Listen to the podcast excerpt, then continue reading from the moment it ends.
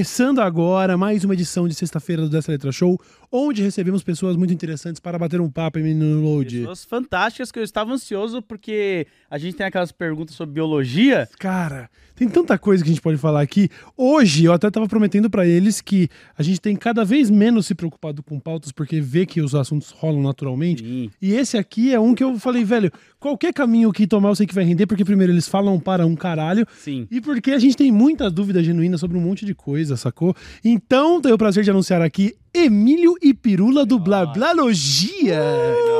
Gatinhos! Olha aí, hein? Chegamos, chegamos. Ô, Tem que pegar o microfone do Pirula ali, hein? ah, é verdade, né? Ele não faz isso, né? ele não tá na internet. Ele não tá acostumado, né? Tá aprendendo. Ele tá aprendendo. Você foi o nosso primeiro convidado, né? Foi. Foi, Não, foi o primeiro. Fui o primeiro, não. Foi o primeiro, foi o primeiro. Foi foi o que eu falei. Foi o que eu falei, foi o que eu falei. Sim, Você falou que eu ia ser o primeiro o convidado de todas as temporadas. Ah, Na entendi. temporada fui o primeiro convidado, na segunda temporada fui o primeiro convidado. Ah, então. Tô quebrando a regra. me Não, não, não, a gente só trocou de estúdio. A terceira temporada começa em fevereiro. Relaxa. Ah, é porque ele não responde mensagem. Toma, a Camila falou aqui. É que você não responde mensagem. Ô, Cauê, ontem, ontem a gente chegou pra almoçar antes da nossa gravação dos Três Elementos. O Pirula falou: "Oi, então nós vamos no Cauê amanhã. Eu falei: Nós quem? Ele falou assim: Eu e você. Aí eu falei assim: Cara, eu não tô sabendo de nada. Olha isso, Aí. Ontem. Aí eu falei: Eu não tô sabendo de nada. Ele falou assim: Não, mas a Camila não te escreveu. Eu falei: Que Camila? Aí ele falou Não, a Camila te escreveu. Deixa eu te mostrar aqui a, minha mens- a mensagem. Aí ele virou o WhatsApp e ele falou: Caralho, eu não respondi a Camila. Ô Camila, será que. Olha aí, ó. Por isso que. Por isso foi na hora que a gente Ontem, tava é, no programa. ontem a gente tava aqui fazendo o programa ao vivo, e eu sei exatamente que momento foi isso, porque a gente tava aqui fazendo o programa ao vivo. Daí a pouco a Camila começou a cochichar com o Buba. Eu falei, o que que tá acontecendo? Aí o Buba falou assim: pode anunciar o convidado de amanhã. Eu falei, caralho, ele confirmou agora, Agora. 23 horas antes. Por causa do almoço. Foi por causa do almoço. Senão eu ia ler, sei lá, duas Hoje. da manhã. Ou eu ia duas ler da duas da manhã. manhã, Eu tenho- que era a hora que eu, Eu tenho tratado. Esse, é o- esse é um problema que eu tenho muito e eu tenho tratado na terapia, sacou? Sobre a minha total falta de responsabilidade, talvez, não sei se nem seria esse o termo, com esse lance de mensagens e estar presente pras pessoas.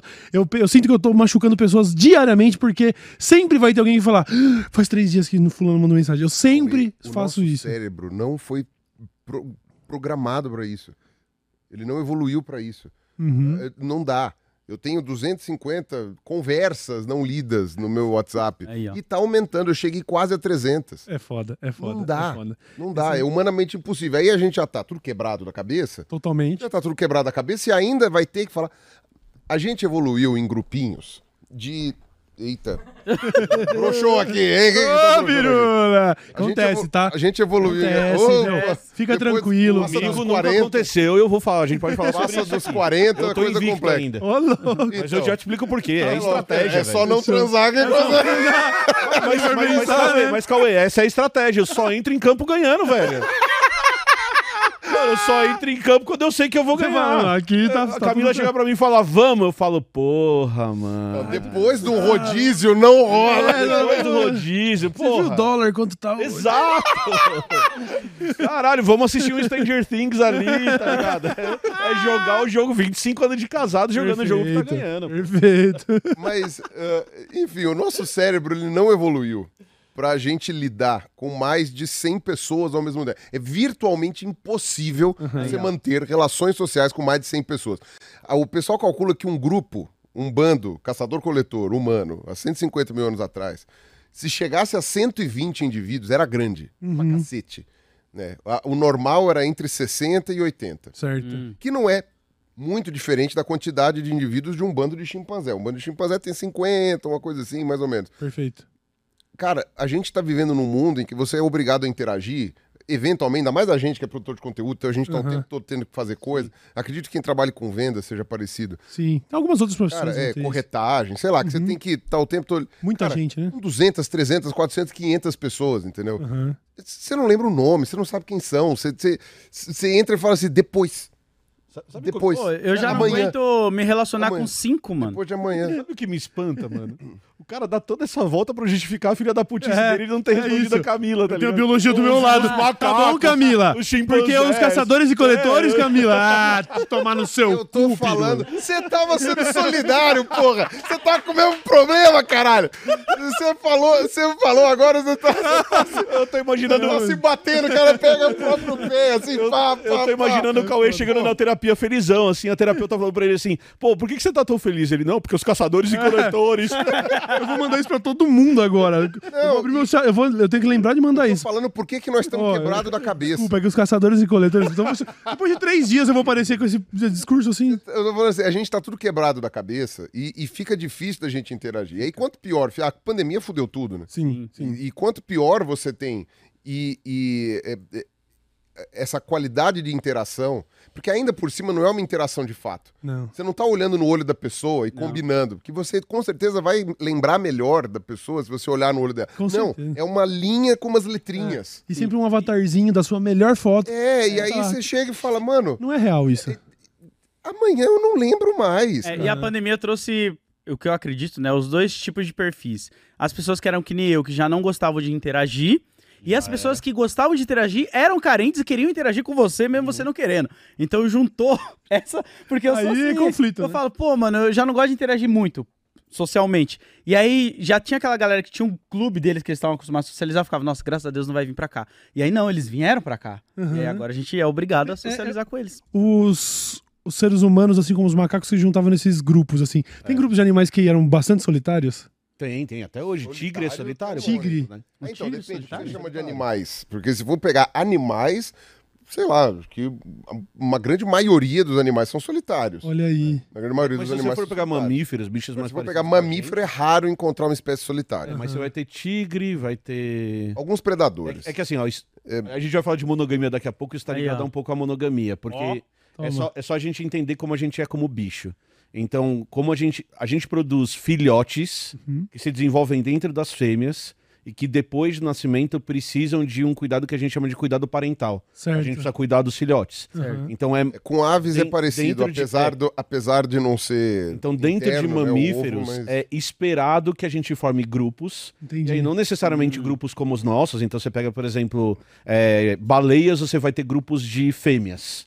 Então, as fêmeas se juntam para proteger os filhotes. Os filhotes são filhotes de todo mundo ali. E aí, você vai ter o grupo de fêmeas. E aí, você tá- vai ter machos solitários. Certo. É, e aí, você vai ter poucas exceções de bichos que realmente vão viver sozinhos. Tigre é um exemplo que você vai ter animais vivendo mais isolados. O tigre ele vive literalmente sozinho assim, tipo, é ele e o mundo? Isso, é ele e o mundo. E aí, quando a fêmea tiver Época do filhote... acasalamento, Foda, não. É, na época do acasalamento junta, e daí depois a mãe vai ficar com os filhotes. até os Urso filhotes ficarem- também é isso. Urso também é a mesma um- coisa. É um bicho bem É coisa. verdade, você não vê solitário. muita. Você não vê um Só bando de urso acasalamento. junto. Aham. E, e- ou mãe com filhote. O- um, um bicho que é mais próximo da gente e que ele é atipicamente solitário, né, é o orangotango. né? Então, ao contrário dos chimpanzés, dos bonobos, que formam grupos super coesos, ou dos gorilas, que formam haréns, e também tem ali né, os filhos, sobrinhos que estão sempre junto e tal. Uhum. Ah, os orangotangos, eles são particularmente solitários. Então, ele é um bicho muito esquisito para um hominídeo. Né? diferente, Para um primata, é, assim, Mas de ele é solitário porte. porque os outros animais meio que dão uma excluída nele, falando, pô, irmão, você é diferente de nós? Cara, ou... estranho, mano. É, isso é muito para. estranho. É, Gordão. é um, bi- é um bicho, é um bicho que, sei lá, ele não, ele não forma bandos. Ele tem amor próprio. Então não é que ele Exato. e não é que assim, tipo, aceita qualquer um. É. e não é que assim, tipo, ah, você tem aqui uma árvore com orangotango, o outro vai estar, sei lá, dois quilômetros de distância. Não, é assim.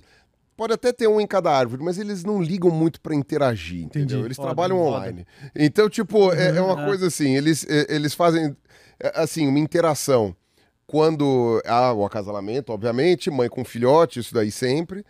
E em algumas situações muito particulares, né? Como, por exemplo, quando você tem um, um macho mais forte e ele quer que ninguém enche o saco dele. E aí, eventualmente, rola um comportamento agonístico, que a gente chama, né? Umas, umas tretas. Sim, Umas sim. brigas em volta ali com outros machos. Ou então ele querendo garantir, por exemplo, que ele pode acasalar com alguma fêmea. Mas, em linhas gerais, são relações sociais muito frouxas. Entendi. Se alguém sai de lá, ninguém liga.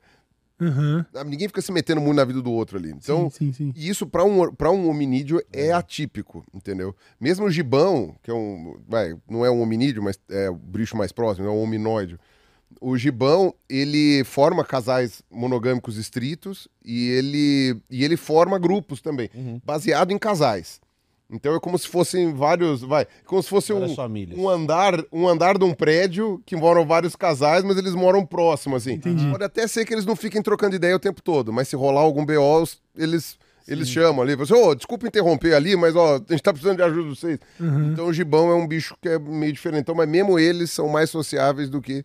E eles formam esses casais que dão a mão pro resto da E vida. o macaco do metal lá, ele é mais tranquilo? O macaco do metal, mano. O bugio. Ele é vocalista. Ah, de- tá, Ah, né? é. grupo. É. É grupo tenho uma história boa com o Bugio. Eu trabalhava com o Bugio no, aqui numa mata em Campinas. E aí eu. eu Que mamata é essa? É uma, É, que não é uma é uma mata. É, e eu trabalhava, na verdade, com passarinho. E aí eu, eu construí uns, uns negócios que eu chamava de coletores de semente, porque eu queria coletar as sementes que estavam caindo na floresta, para analisar é, o impacto do- da gente na floresta, né? E aí eu construí uns coletores, e aí tinha um desgraçado de um bugio que morava perto de um dos coletores. Então eu chegava ali perto, o bicho brrr, ficava Ah, fazendo trash fazendo metal dele. gutural ali, trash metal, e ele ficava batendo no peito, ficava me desafiando. Mano, eu cagando de medo, né? No meio do mato, tá ligado? Floresta pra tudo quanto é lado. Eu, mano, essa desgraça desse macaco vai pra, vir pra cima de mim, o que, que eu vou fazer com Dá um isso, soco né? nele. Mas daí ele fez o que. É, é verdade, era a alternativa. É, o bicho é muito menor que você. Só que a gente é muito Ele inocente. Ele é forte, mas ele é muito menor que você. Macaco é um bicho desgraçado. Nossa. Ele cagou no meu dispersor de sementes. mano. Eita. Eu cheguei um dia, bom, tô juro zoando. pra você. Não, e o Tava bugio- ele, ele desceu, ele via, porque como eu chegava, interagia com. Eu ia lá no coletor, mexia, pegava as minhas sementes. Então ele ficou me estudando. E aí um dia eu cheguei lá, o coletor de sementes tava tudo cagado de bugio. Na hora que eu olhei pro ba- mato, tava ele lá fazendo. Ai, eu mesmo, caralho. Vai, caralho. Caguei mesmo, filho da puta. Não, não, mas o bugio, o bugio ele tem uma interação com bosta que é meio foda, né? Ele usa, né? eles usam a bosta de uma maneira muito lu- não lúdica, mas geral. assim muito interativa, né? Lúdica é ótimo. Lúdica. De Joga, bosta eles- lúdica. eles eles jogam e olha, são, são uns toletes gigantescos, cara. Porque aquele macaco Caralho. caga de uma maneira que você fala, não cabe esse tanto de bosta dentro Ah, mas o adolescente tem um pouco essa vibe, né? Ah, ele tá com a bosta nos outros. Tem. Com certeza. Porra, Quem nunca pegou? adolescência da hora? Quem tá nunca o quê, Load? cara. Não, é sério. É a hora do É almoço, sério. o que você tá Não, eu falando? tô falando, quem nunca pegou aquele cocô e colocou num papelão e acendeu na casa do vizinho? É, eu nunca peguei no cocô dos outros, não, mano. Eu Sou muito do velho. pegado cocô. merda no, no orelhão, assim, pro cara atender Não, e melar o... Não, não, Aí, não. tá vendo? Eu acho que você tem a merda mais presente na sua vida do que o normal, mas assim, não normal. Não tá já normal você É. ser do sketch. Mas é bom, Não, não, não é bom você sketch. se informar, até pra encontrar pessoas que também, sabe, vibram na mesma Hoje é frequência. mais fácil de achar pessoas assim. Você Oh, não consegue- sei. você Não, consegue- não, Por mas falar era isso, vibe. falar nessa forma de amor que é o que eu preciso sketch. gravar meu stories aqui. Ah, tá, é verdade. eu tô Agora, fazendo. Ora, eu tô aqui ao vivo no Desce a Letra Show. A gente tá falando de sketch. A gente É, tá tá falando sketch. de assuntos não muito. É, se aí, ó. É, assuntos não muito bem vistos pela sociedade. ó, estamos aqui, ó, tá aqui o Cauê e o Load. Venha. Certo? Vem aqui, vem. Tá certo. Chega aí. aqui no- Você Olha que só. tá vendo o programa, aproveita e compartilha aí e deixa o like Isso, também. É isso É aí, isso aí. tá clicado, é, é, só clicar aqui, tá? Já estamos ao vivo, tá só falando Venha. bobagem aqui. Olha só, ainda no ensejo do desse. ah, todo, toda forma de amor vale a pena. Se for Isso, com cocô, se não for, tanto faz. Não, mas eu não faço isso, Não, não. não tem problema, Load, não tem problema. Só passa no orelhão. Tipo, É, eu só pego no. Quem nunca pegou no cocô? Quem não gosta de sketch, mas normal. tá bom. Normal. Era o seu questão- cocô, pelo menos desculpa a pergunta. Não, era de cachorro. mano. Ah, não, não, beleza. Ah, não, aí beleza. Aí ficou problemático Aí tá demais pra gente continuar zoando. É outra espécie. Deixa quieto. Chega. Volta atrás, era só uma brincadeira adolescente. Ah, é outra É, espécie. vai cair a live. É, o Buba ali tem essa pergunta, mas ah, ah, hoje ele não tá micro- microfonado, porque nós- a gente. eh, Nós somos um podcast pequeno de orçamento limitado, nós não temos o quinto mic ainda. É, mas aí ele me passou essa pergunta, Quebrou, velho. Quebrou. quebrou no sketch, Não, já era. Tranquilo. Quebrou, tranquilo. vai. Essa pergunta, na verdade, Ainda a gente levantou esse papo ontem e falou, pô, amanhã os caras estão aí, vamos falar disso. É. Você tá falando sobre, ah, por exemplo, as baleias, elas se juntam em grupos pra cuidar dos filhotes. O, e mamíferos em geral tem essa coisa de cuidar do filhote. Ah, ex- existe como comprovar um sentimento de amor entre essas coisas ou é uma- só uma parada instintiva? Então, é que assim. É que. A fêmea com um filhote, ela ama que nem um ser humano ama um filho? Não sei. A gente Isso é não uma coisa super saber. importante. Primeiro, define amor. Então, é difícil, né? É, a, a grande questão que eu acho que a gente tem que colocar aqui é: a primeira é o seu amor não é instintivo? É. No, É. no final das contas, é. Então, se você É, for. é, é, E aí é a gente pode. E, e aí, como eu não tô na cabeça da baleia, não falo baleiês, Uhum. não sei como o cérebro de uma baleia funciona. É, os dois falam. Eu ainda, eu ainda não sou fluente. eu ainda não sou fluente. É, E você sabe que tem vários idiomas de baleia, né? isso é verdade. Nem idiomas, A mesma espécie. Porra! E de- dependendo da onde- sotaque. Não! É, com sotaque. Eu, eu vi isso aí com Tem um baleia- passarinho. Passarinho tem baleia também que tem fala isso. inglês, também. tem baleia que fala francês, tem baleia que fala É, os é real, é, não é zoeira, deles não é zoeira. Os é real. passarinhos também, os de interior, tem um É, sotaque o diferente sotaque- dos eles piam de um jeito diferente. É verdade, é verdade. É, é muito louco. E, você percebe, você percebe que Um passarinho da moca, tipo, faz. Peu! Não, ele faz, em Piracicaba ele faz, ele faz pir. Pir. né? É, essas É, tipo isso. Mas, Mas tem sotaque mesmo. Aí no, Passarinho no, carioca fazendo. no Rio, no, Rio de, no, Rio de, no Rio de Janeiro é pir. Mas o, Mas, mas falando, vo- voltando pra pergunta aí do no amor. sul é pir. Pierre! Pierre! Pir, Pierre, meu! É, Pir legal. consegue- Não dá, não vai acabar, não. Vai. Não, não vai, não vai. A piada vai embora. A gente já fala de sotaque nos bichos. Certo. É, a gente E o japonês, será que faz? Peu! Peu! Pirou. Chega, mano, por favor. Desculpa, Emílio, por favor. Meu amor. tá da boa. É muito boa a piada. Pô, pior que quando Emílio eu descobri rindo de isso, aí, eu nervoso. fiquei feliz pra caramba, rindo- mano. Muito boa a piada. Eu tenho que rir, né? Ai, ai, ai, Vai. Voltando ao amor dos animais. A gente consegue traduzir isso na forma de comportamento. Então, por exemplo, uma coisa que a gente consegue ver frequentemente em mamíferos é um comportamento muito estranho de você abrir mão da sua sobrevivência em função da sobrevivência do seu filhote. E isso você vai ver em baleia, você vai ver em leão, você vai ver em um monte de outras espécies, você vai ver em, em outros macacos como a gente. Então, se a Vai gente ver em, em aves, em linhas Em gerais, em aves, crocodilos, le- em linhas gerais, são em- os bichos que têm cuidado parental. Então, se algumas vo- espécies de peixe, algumas espécies de anfíbios. Então, se você partir do princípio de que esses comportamentos são uma evidência de que você está abnegando do que você é Sim. pro próximo e você chamar isso de amor, É verdade, poderia fazer né? um paralelo, tá Aham, ligado? aham. Então, ah, eu não sei como a baleia tá pensando, eu amo esse filhote. Não, Sim, sim, mas eu sim. sei que, por exemplo, quando baleias são atacadas por tubarões, as fêmeas ficam em volta e os filhotes ficam no meio. Caralho, que E bonitinho, aí você mano. tá vendo esses bichos, elas, e aí é muito louco, porque não necessariamente ela tá protegendo o filhote dela, porque pode ser que naquela época reprodutiva ela não teve filhote. Mas Sim, daí mas todas as fêmeas vão ficar em volta pra proteger os filhotes que Os estão no pássaros meio. fazem isso com o tucano também, né? E com outros pássaros que vão atacar os ninhos. predadores, vão é. proteger ali também. Não, protege de gavião. Eu já vi gavião muito tomando corre, de É. sabiá, de coisa. E O, o, louco é o seguinte: isso tem uma origem ah, genética e, e hereditária, porque a gente sabe que evolutivamente a gente consegue ver. Uhum. Então, por exemplo, se você for pegar répteis em geral. Né? Se você for dizer que, por exemplo, uma mamãe pato ama os patinhos, né? A mamãe tartaruga é uma filha da puta, né? Que ela É chega ela na larga. praia e fala, se vira. E foda-se. Mas mais de 80% vai morrer. Ah, não tô nem aí. Fazer um monte. Vou ter um monte pra isso. Então, quer dizer, é, répteis em linhas gerais, né, ah, eles não cuidam dos filhotes. Então, por exemplo, lagartos e serpentes, que hoje são o grupo mais numeroso, eles não cuidam dos filhotes. Essencialmente, acho que não tem nenhum exemplo de lagarto né, ou serpente que cuida dos filhotes. No máximo, cuida até eclodir. Eclodiu, ó. Nasceu, é cada te um, é vira, cada um com filho. seus- cada um com seus problemas. Uhum. entendeu? Cumpri minha função. Ah, no caso ah, das tartarugas, então, menos ainda, né? Zero cuidado. Agora, quando você chega em arcossauros, que aí hoje são os, os crocodilianos e, a- e as aves, você vê esse cuidado parental acontecendo. Os únicos grupos que você olha e fala, pô, eles cuidam dos filhotes. E, tipo, crocodilo não é que cuida pouco dos filhotes. Cuida pra caralho. E cuida por muito tempo. E cuida com muita delicadeza. Caraca. né? Você não chega perto da Mas muito mamãe tempo seria o quê, mais ou menos?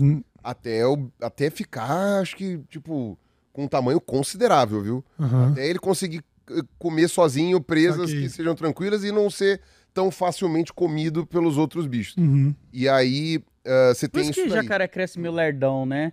Tipo, pô, Não, é o contrário. É mimado. É mimado. Ah, é tá, mas mimado. não, não ao contrário, eu tô falando, a gente também é assim, né? Vai, vai- ele vai, ele vai, como é que fala? Vai, vai, como é que fala? Vai esquentar o peixe, corta o dedo. Né?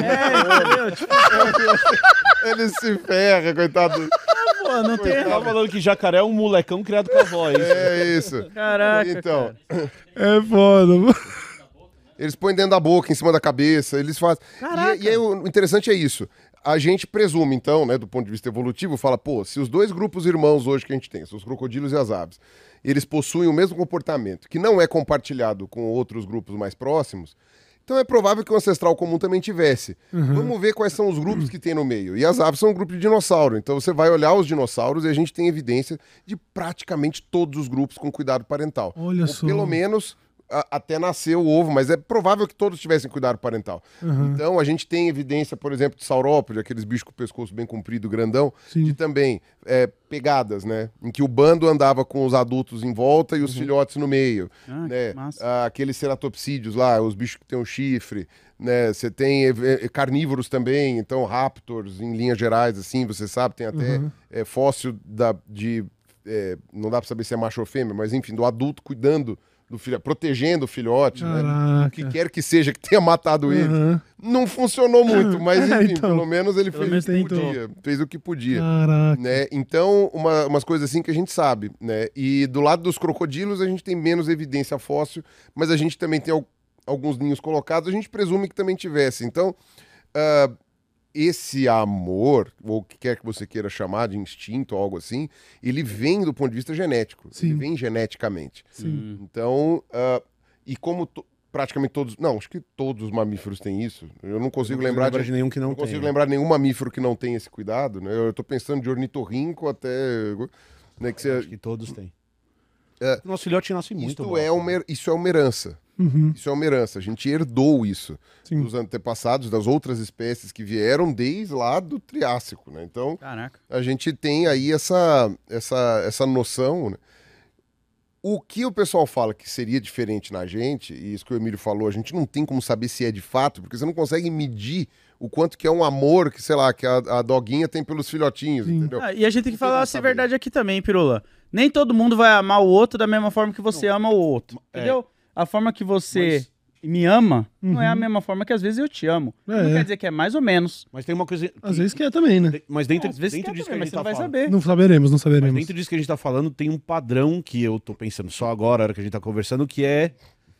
A gente sempre tá falando de amor, e aí- volta pro tema que a gente tava falando antes de começar, de amor de um indivíduo que é mais velho por um indivíduo mais novo, de amor É. de Ah. adultos por filhotes. Uhum. Que é algo muito específico dentro da biologia que faz sentido. Uma coisa que é muito rara a gente ver na natureza, muito rara mesmo, é esse amor que o Lodi tá falando. Uhum. É tipo, beleza, pelo meu filhote, eu vou proteger. Agora, tipo.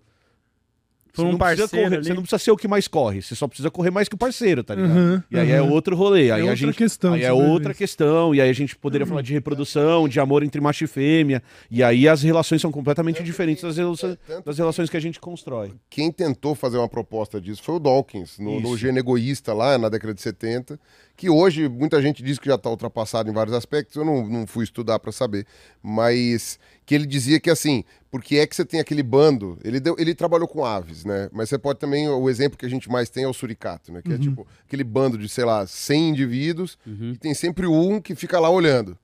Ele vai lá, olha, olha, olha, e ele se arrisca porque ele grita para atrair o predador para ele, para que todos os outros possam se camuflar. Ah, e você foda. fala, qual é a vantagem evolutiva de um indivíduo se sacrificar pelo resto? Sendo que não necessariamente são filho, filhotes dele, ou a, a parceira ou parceiro, não é necessariamente. E aí, o que o Dawkins levantava a hipótese é que é, obviamente que de maneira inconsciente, o bicho sabe que aquelas pessoas, aqueles indivíduos, na verdade, eles compartilham pelo menos uma parcela do DNA com eles, que seja sobrinho neto, não importa. E isso já ajudaria eles a sobreviver. E aí a lógica que o Dawkins propôs é que são os genes que fazem isso. Então o gene quer se reproduzir e ele seleciona o comportamento Sim. de, de proteger cópias dele mesmo, né? Sim, sim, sim. Então, por isso que aí ele propõe o meme, que seria o análogo do gene, só que para ideias e Sim, tal, sim. lá. Da hora, o, mano. o gene- então, eu eu até queria entrar um pouco nisso. Então, esse lance de cuidado parental Sim. E também olhando pra como o ser humano tá sempre em busca de se reproduzir. O ser humano não, seres em geral. Natureza. A natureza tá sempre assim. Isso é uma questão genética, como se for. Porque é o que eu tô falando assim, de maneira consciente, você se sente meio. Uma marionete da sua genética, sabe assim? ah, então eu só quero proteger meu filho e eu só quero comer todo mundo Mas esse filme é um filho por, da puta. por uma questão mas- de mas- Mas sobrevivência. é uma questão. É que assim, ó, a gente tem um negócio em biologia que é muito importante a gente deixar claro nesse momento da live, por- porque isso é. Cai-se num perigo real que gerou eugenia, por exemplo, a partir Certo. desse tipo de, de cuidado que a gente tem que tomar. Nossa, nossa estrutura, o que a gente é, ela sempre tem uma base biológica e uma base ambiental. Perfeito. Essa base ambiental ela é geral, ela pode ser tanto a influência da temperatura em como eu estou me sentindo, até a interação social que a gente está construindo agora Aham. como seres humanos aqui, batendo esse papo que a gente está batendo. Uhum. Quando a gente fala da biologia nesse sentido que você está falando, não, então eu sou um, um- um organismo que está no planeta Terra com o objetivo de passar os genes para frente, que é um pouquinho a ideia do, do, do Dawkins quando ele fala do gene egoísta. E aí, se a gente for pensar do ponto de vista meramente biológico, cara, você é uma máquina que serve para crescer, se reproduzir e morrer. Morrer. É isso. Uhum. O Todo o resto é acessório para te levar para esse momento.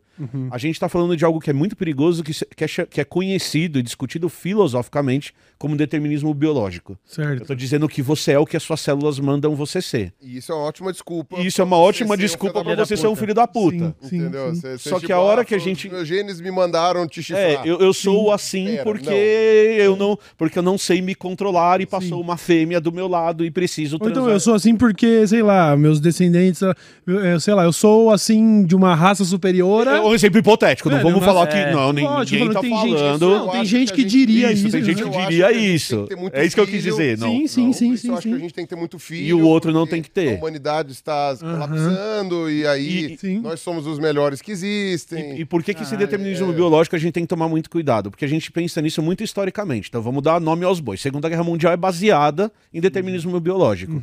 Só que Dos tem- dois lados. Dos dois lados, tá? A gente tem que lembrar que nos Estados Unidos tinha segregação racial na Sim, década sim, de sim, 60. sim. E que o- 20 anos depois da guerra. Não, não, não. Tá?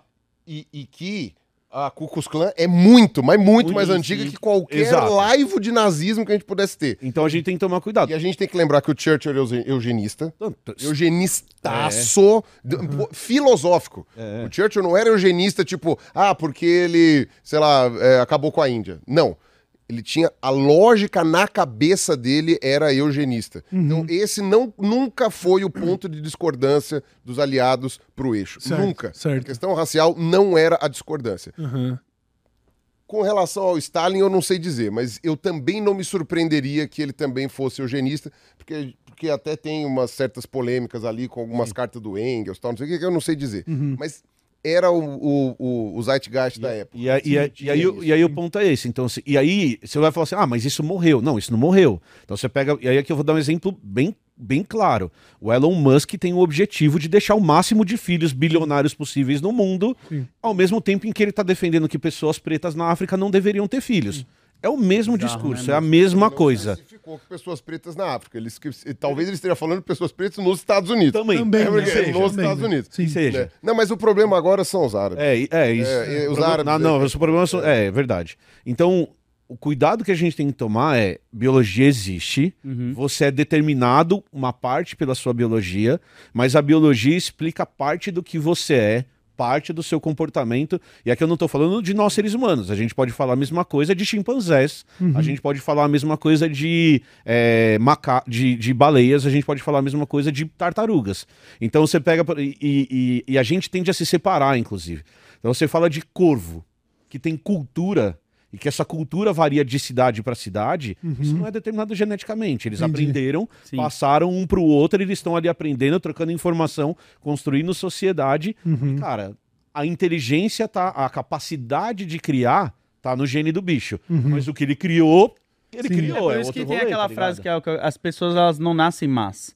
Elas vão Isso, ficando. é- é- Porque a sociedade onde você cresce, você tá em volta, vai mudar a sua linha de. exato. O ambiente tá se mudando, tá ligado? Você pode fazer o quê? Você pode dizer que, ah, dado como funciona a inteligência de determinada espécie, se o ambiente apresentar essas características, provavelmente essa espécie vai rumar para tal. Isso. entendeu? Então, quando você chega e observa um ou outro padrão, observado não só em humanos, mas em outras espécies, tipo lança lá o experimento dos macaquinhos com a uva e o pepino e tal, não sei o quê. É muito legal. Que é, tipo assim, que os, os cientistas, eles davam, eles descobriram, né, estavam fazendo experimento com os macaquinhos lá, da, da- macaco rezos, acho Isso. eh, diz que eh, quais eram os alimentos que eles gostavam mais. Eles descobriram que pepino eles gostavam, mas que era uma comida tipo ok, e uva eles achavam uma delícia. E aí eles começaram a fazer comparativos, dando uva para os dois macacos, dando pepino, Pepino para os pros dois, dois. macacos. E aí, em determinado momento, eles começaram a dar uva para um e pepino para o outro. E o que tinha pepino começou a ficar puto. Porque ele falou, pô, por que, que o outro lá não Vai tá se me fuder, né, mano? dando... É, por que você não tá me dando uva? Porra.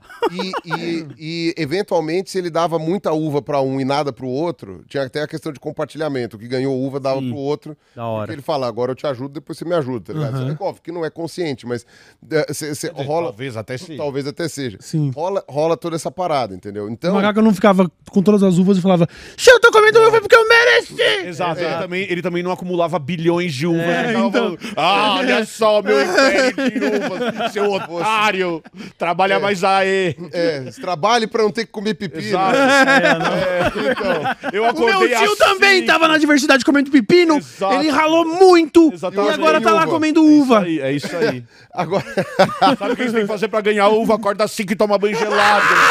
O meu dia tem as mesmas 24 horas que Exato. o seu. É, velho. Você trabalhar 14 horas, mano, e comprar o meu curso, você vai ganhar uva. Vai ganhar uva. meu curso, uva enquanto eles dormem. você plantou a uva, velho. Você não plantou a uva, como é que vai vir uva? É, então. É. Então não vou te dar uva, vou te ensinar a plantar uva agora.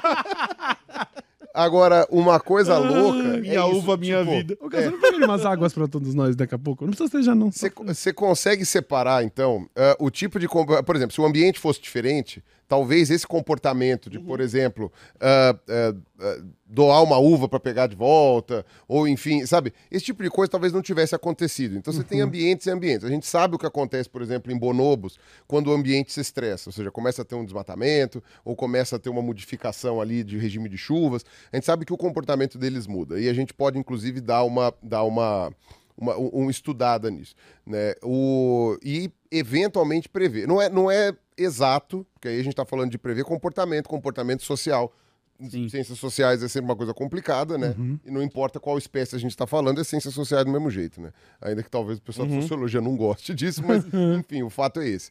Ah, e, e o que acontece? Ah, a gente consegue, por exemplo, ah, observar que geralmente na nossa espécie o medo favorece o desenvolvimento de, vai, lideranças mais autoritárias. É, é- é meio que padrão, se você for olhar. E o pessoal de história pode ser que arranque, o- arranque o- o- o- as calças pelo pescoço, mas eh, se você for observar, você tem esse, eh, esse parâmetro. Essa tendência. E isso você consegue observar de alguma forma em chimpanzé.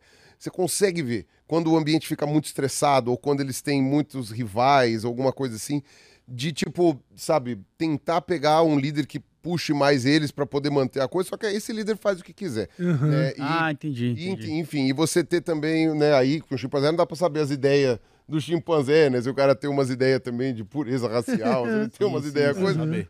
Mas, em linhas gerais, a gente consegue ver, né? O, o que a gente sabe é que chimpanzés não respeitam quem é de outro bando. Uhum. Não respeitam mesmo, eles matam. Então, isso, isso a Caraca, gente me- tem. da mesma espécie assim. Mas da mesma espécie. É outro tem- bando, tem é outra espécie. mano. Outro bando é outra espécie. Tem, tem um, tem, tem um vídeo cruel, assim, que você vê o- o- os cientistas é, filmando, tem uma trilha, e aí tem um chimpanzé sozinho pulando, assim, ó. Ele tá provocando, ele tá gritando, provocando. E aí, de repente, vem um muito maior que ele na direção dele. A hora que ele chega no menor, os outros amigos do menor estão escondidos na floresta do. Mano. Emboscada E eles- mesmo. E é, e, é, e é cruel, porque eles desmembram. Desmembram o outro bicho. Eles, eles São quebram na muito porrada. bravos e muito fortes. E E, é combinado, tipo, É fizeram esse combinado. combinado, Cara, Load. vai conversando. ficar ali Não, na e o louco, você trilha. vê- e, e o louco Caralho, é que tem, eu é, vou pular, né, vai é, arrancar os gestos, braços É dele. exatamente Tem isso. gestos. Tipo, por exemplo, eles estão na, na, na- na emboscada e falam assim: vamos atacar. O líder dá um tapa nas costas Caralho! do vizinho. É. Aí eles vão dando tapinha pra indicar que, ó, bora, bora, bora. Caralho. Você tem, você tem até o, o comportamento corpóreo. É muito e, louco. e eles entendem, ou seja, é uma linguagem que não é um que está desenvolvendo, isso daí é compreendido. E o louco é que, por exemplo, o que um chimpanzé de um determinado bando aprende a- tá passando É de um pro cultural outro ali, dentro, é. o chimpanzé é do outro bando, Não do outro sabe. lado do rio, porque chimpanzé não atravessa rio, tem essa coisa, né? Eles não, não sabem nadar direito. Ah, do outro lado do rio, o chimpanzé não, ah, não desenvolveu essa, essa, essa invenção, digamos assim, aí Você tem uma. você- aí, aí lá isso daí não desenvolve. Que é a mesma coisa que acontece com nós, né? Se eles, se eles conseguissem atravessar rio, tipo, vamos supor, do nada, sei lá, eles sabem, aprendem a fazer barco, vai ter guerra de chimpanzé. Não, tem um Lógico. trabalho clássico, muito foda esse trabalho, que é uma. Tem vários grupos de pesquisa, mas tem uma pesquisadora muito famosa chamada Jane Goodall, que estuda. Que tava no Brasil semana passada. no Brasil semana passada, e que ela descreve anos, tipo, 30 anos de uma guerra civil entre chimpanzés. Nem Então você tem duas populações diferentes, dessas separadas, e aí eles entraram em guerra, e aí ela acompanha a extinção, o genocídio Caralho. de uma população de chimpanzés pela outra. Mas essa, Mano, mas essa- aí. Fala, fala.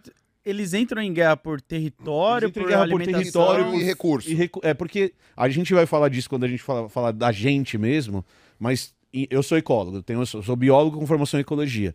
Quando você pega. em- o- tem uma coisa importante: é recurso. Recurso é tudo que é limitado. Sim, sim. Água é recurso. É, comida é recurso. É, parceiro sexual é recurso, porque é limitado. Oxigênio O- é oxigênio é recurso. e na água é ainda mais recurso. Então, sempre que você vê essas disputas, é sempre por algum tipo de recurso. Então, Hum. nesse caso, eles estavam disputando território, porque o território resume o recurso.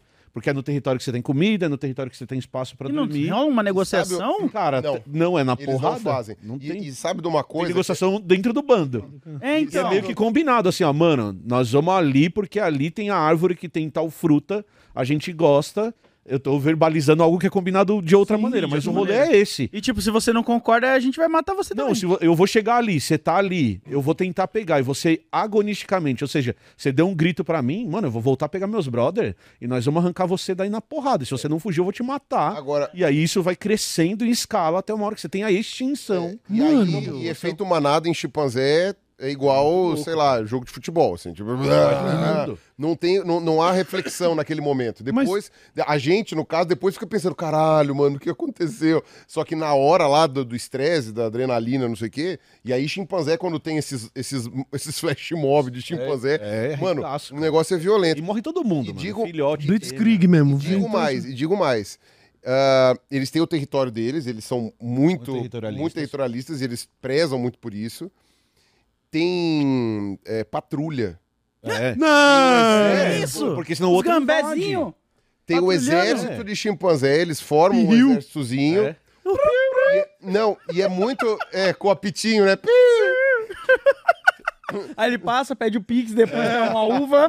Falou, irmão, tava tô- patrulhando tô fazendo aí. a segurança aqui, Fazendo me passa segurança aí. Não, mas eu só tenho pepino. Filho da puta! Filha da Não, puta. mas Sua casa eu vou deixar Ele roubar. marca a casa assim, né?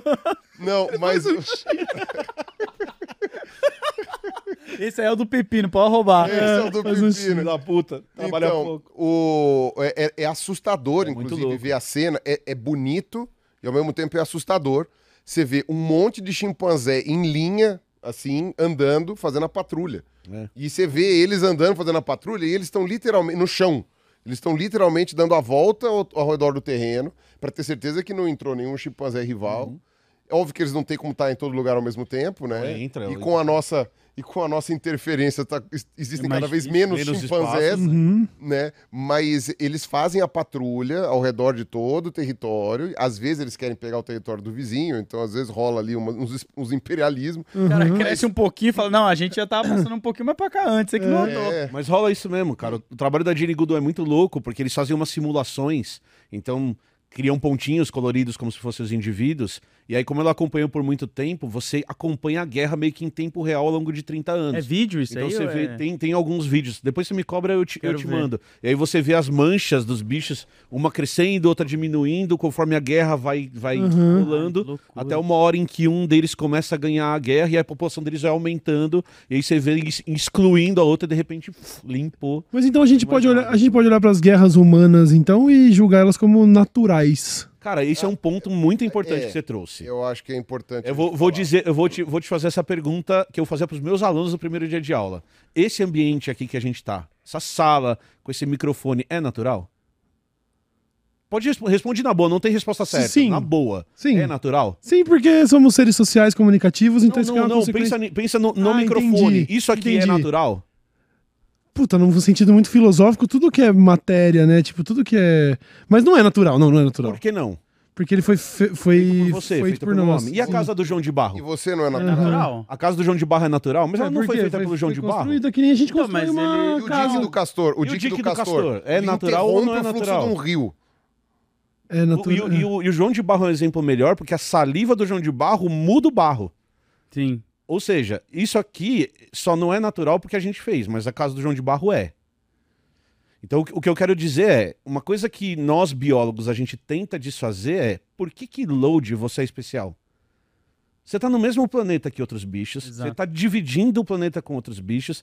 Então, quando a gente fala muito de conservação, quando a gente fala de uso de recurso, tem uma coisa que é, é muito religiosa, inclusive, que é a gente partir do princípio de que a gente mora num planeta que foi feito pra gente. Aham. Hum. Se o planeta foi feito pra mim, eu estou aqui pra explorar o que foi feito pra mim. É meu. É minha propriedade. Eu posso usar como eu quiser. Esse é um conceito bem perigoso. Mas, e é muito perigoso. Defendido por gente nós- que a gente sabe que é muito ruim. Porque pra nós, biólogos, o planeta não foi feito pra gente. A gente é uma outra espécie que A, tá a aqui. gente que, que surgiu E a gente pro que planeta. E a até, gente não que surgiu pro planeta, planeta. né? Então, se você partir desse princípio, dessa mudança de ponto de vista, cara, a gente está compartilhando recursos com outras espécies, a gente está compartilhando recu- recursos com outros seres humanos, e isso daqui é natural. Foi feito de coisas que já estavam prontas no planeta. Eu não criei nada, eu só modifico as coisas. O homem só criou dinheiro pra. Isso, a gente, É? e a gente criou, a, a gente criou, e- a gente tem uma capacidade, você tem toda a razão, de criar coisas que não existem, como dinheiro, que é um conceito muito dinheiro. abstrato para substituir esse conceito aqui que é real e que ainda fica mais perigoso, Sim. porque daí ainda eu tenho direito de comprar tudo com coisas que não existem. Exa- É, e quem foi que determinou que tal pedaço de terra é seu, Não, sendo é, que ele é já. muito bizarro, Tá cara. ligado? Aí- que aí é sendo que esse pedaço de terra sempre esteve aí, tá ligado? E aí a pessoa vive, não, agora eu posso pegar porque é meu. E por, e E por que, que entender isso? papel. Esse É, porque papel. a E é lógica, isso, é uma a construção lógica- humana. Então, isso é uma expansão da lógica do territorialismo. E aí, só que aí como a gente inventou essa questão propriedade tipo individual, né? é, é, leis e sim. não sei o quê. Tipo, o seu território, que seria seu caso você fosse, sabe, tipo, uma outra espécie Aham. que tivesse ali, não sei o quê, né? Um grupo, a tua família, alguma coisa assim. O teu território, a partir daquele momento, por lei, sem que ele tenha que invadir e degolar todo mundo, por lei, aquele teu território agora não é mais e, tipo, de repente. Mas até você fazendo analogia com o João de Barro que você trouxe. O João de Aham. Barro, ele constrói lá a casinha dele, depois que ele termina de fazer o que tem que fazer, ele vaza. E outras espécies utilizam a casinha dele. e Então- às vezes eles constroem até várias, uma em cima da outra, isso é fazendo uma um questão sobradão. temporal, Load. E, Infelizmente morreremos. E quando a gente morrer, cara, outros organismos vão ocupar esse espaço e usar esse recurso que a gente tem. Sim. Então, quando eu pergunto pra você, é, cara, isso é uma mudança de mental muito fundamental. Porque a gente entendeu o nosso papel no lugar que a gente vive. Sim. Eu vivo num planeta que é finito, com recursos finitos, e que eu preciso desses recursos para sobreviver. E não só sou eu. Então o planeta não tá lá para eu usar meu bel prazer. Por Exato. quê? Porque esse metal aqui veio de algum lugar. E foi tirado de outro lugar, e foi manipulado em outro lugar, e gastou-se energia para tudo isso. Então, quando a gente começa a se colocar no ambiente, e aí, as- a- por isso que as comparações, na minha visão, assustam. Porque eu falo assim, mano, chimpanzé faz guerra. Eu faço guerra. Minha guerra é natural? Cara, se a gente for pensar em biologia, é, por mais bizarro que seja. A Uhum. única coisa que tem diferente do chimpanzé é que ele dá um soco na cara do outro macaco. Eu construo uma metralhadora. Sim. Agora, eu, eu tenho o- tecnologias mais eficientes para matar mais macacos como eu de uma maneira Sim. mais eficiente. E às tá vezes tem pessoas também que estão te influenciando e te Total. fortificando com o equipamento pra você poder acabar com outra população, Mas né? em chimpanzé tem uns Botando brother que chega pra você e também dá um pau, um pedaço de pau na sua mão e fala, ô, bate lá no Ah, é? Maluco É, lá, né? botando velho. pilha, botando pilha, porque às vezes o chimpanzé que tá controlando lá, não necessariamente ele é o mais forte. É diferente do gorila, por exemplo. O gorila é o mais forte, é o maior mais forte. Chimpanzé é aquele mais bem relacionado. Uhum. Olha Não, isso, ele é um- ele não precisa ser o mais forte, ele precisa ser só aquele que melhor se Articulado. relaciona com outros. Ele puxa o saco dos fortes, que viram guarda-costas, Caralho. e aí ele consegue. Então ele puxa o saco como? Eles se puxam o saco catando piolho, né? Então ele vai lá, cata o piolho Ah. do fortão, troca uma ideia, dá uma comida pra ele, faz não sei o quê. Aí o, se o fortão catar o piolho dele, selou, entendeu? É o aperto de Fechou, mão exato. dele. Ah, perdi mão. Fechou, ele catou meu piolho também, então não sei o quê. Então ele faz essas coisas com os, né, os, os fortões. Ele sabe que ele não vai conseguir vencer os caras na porrada. Aham. Então ele fica amigo daqueles que vão vencer os caras na porrada, e aí o lance dele é político. Aí, por exemplo, ele, uma coisa que é importante assim, a, a espécie do chimpanzé é patriarcal. Ah, mas, mas você depende das fêmeas para uma série de coisas, Certo. inclusive para a coesão do grupo. Então, puxar o saco das fêmeas também é muito importante. Né? Então, eventualmente, sabe, rola também uma puxação de saco, porque o primeiro sinal de que um li- uma liderança está indo mal é as fêmeas não quererem ficar perto dele mais, porque, tipo, ah, não sou obrigada. Aí Isso é um primeiro sinal de que a liderança não tá boa, porque fala, pô, esse cara tá destroçando o grupo. Ah, Tá gerando só BO, entendeu? Aí os caras mandam pro paredão e expulsa da casa. Caralho. Os caras fazem Mano, um... paredão. E, e aí, só ter- terminando o raciocínio, que é uma coisa que eu lembrei, que é. Então, a, a diferença da gente para outros bichos não é se, é se é natural ou não, mas é que as alterações que a gente faz são muito mais extremas do que as alterações que outras espécies fazem no Como o planeta. João de Barro e o Castorzinho. até- Como o João de Barro. Então você pega, por exemplo, quando cresce uma árvore no ambiente, ela mudou o ambiente que estava ali embaixo.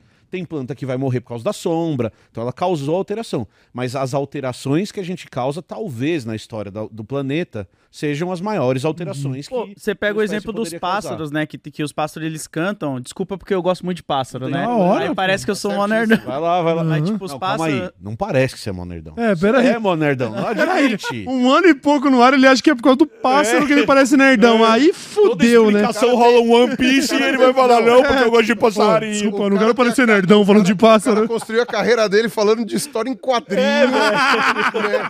revistinha, Mas eu sou nerd porque eu gosto. desenhinho, Narutos em geral.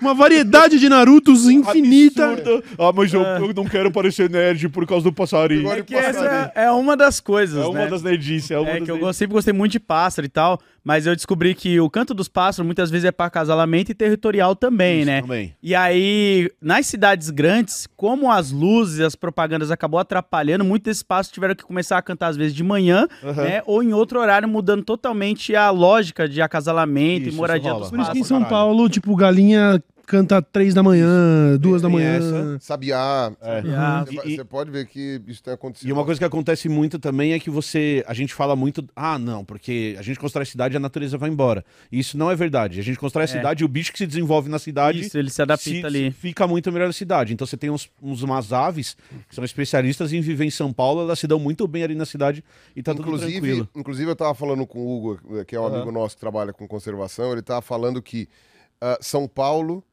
é o ambiente urbano com maior diversidade Sim. de aves do mundo. É. Né? Então, tipo, ó, São Paulo tem a maior quantidade de aves do mundo. Eu acredito que é o segundo. Acho que a primeira é o Rio de Janeiro, Uhum. mas porque o Rio de Janeiro ele tem a, floresta, tem a né? floresta, da Floresta, Tijuca tudo, né? e o mar. Aham. É. A gente não tem mar, então você corta, sei lá, umas 20 espécies de ave marinha ou mais. Uhum. E eles têm a, floresta- a Tijuca, que inclusive tem endemismo. Tem, tem espécie que só espécie que é tem só- na espécie só tem na, na, na floresta da Tijuca. E, e aqui em São mas assim, aqui em São Paulo tá meio que em segundo lugar. Então, e a gente tem o cinturão verde que agora já não é meio um cinturão, agora é uma pulseirinha, mas enfim. ah, Você tem ali a Cantareira, você tem aquela região ali na lateral ali que tem Imbu, que tem um monte de parques, tal, que, Itapecirica. Você tem ali o, Mar, o Marcilac, o Grajaú ali, que ainda é bastante florestado. E isso acaba mantendo algumas rotas de, de, de coisa. Então, em São Paulo é possível, dependendo de onde você mora, do nada parece um Sim. tucano. É, eu já vi uns Acontece. tucanos já. É, acontece, não é comum, mas acontece. Esses bichos, eles se adaptam, né? Mas voltando ao, ao- ao- ao que você tava falando. Eu também, gente- desculpa de cortar, mas é Por um favor. pouco mais raro de ver tucano em São Paulo também, porque todos eles agora são do PL, né? Aí, tipo, Aí É, tá já difícil. foi. Já rolou foi. um bagulho, um verdade, movimento tá de, extremo, de, extrema, de extremismo, assim, os tucanos Comentário Exatamente. de G1.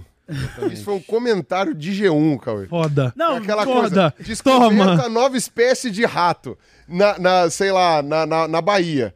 Aí sempre vai ter o cara comentando assim. Faz tipo, o L, esse "É, rato fez em o L. Mas em Brasília tem muito mais. Descobriu o rato. Muito em hardcore, né? É o Caralho.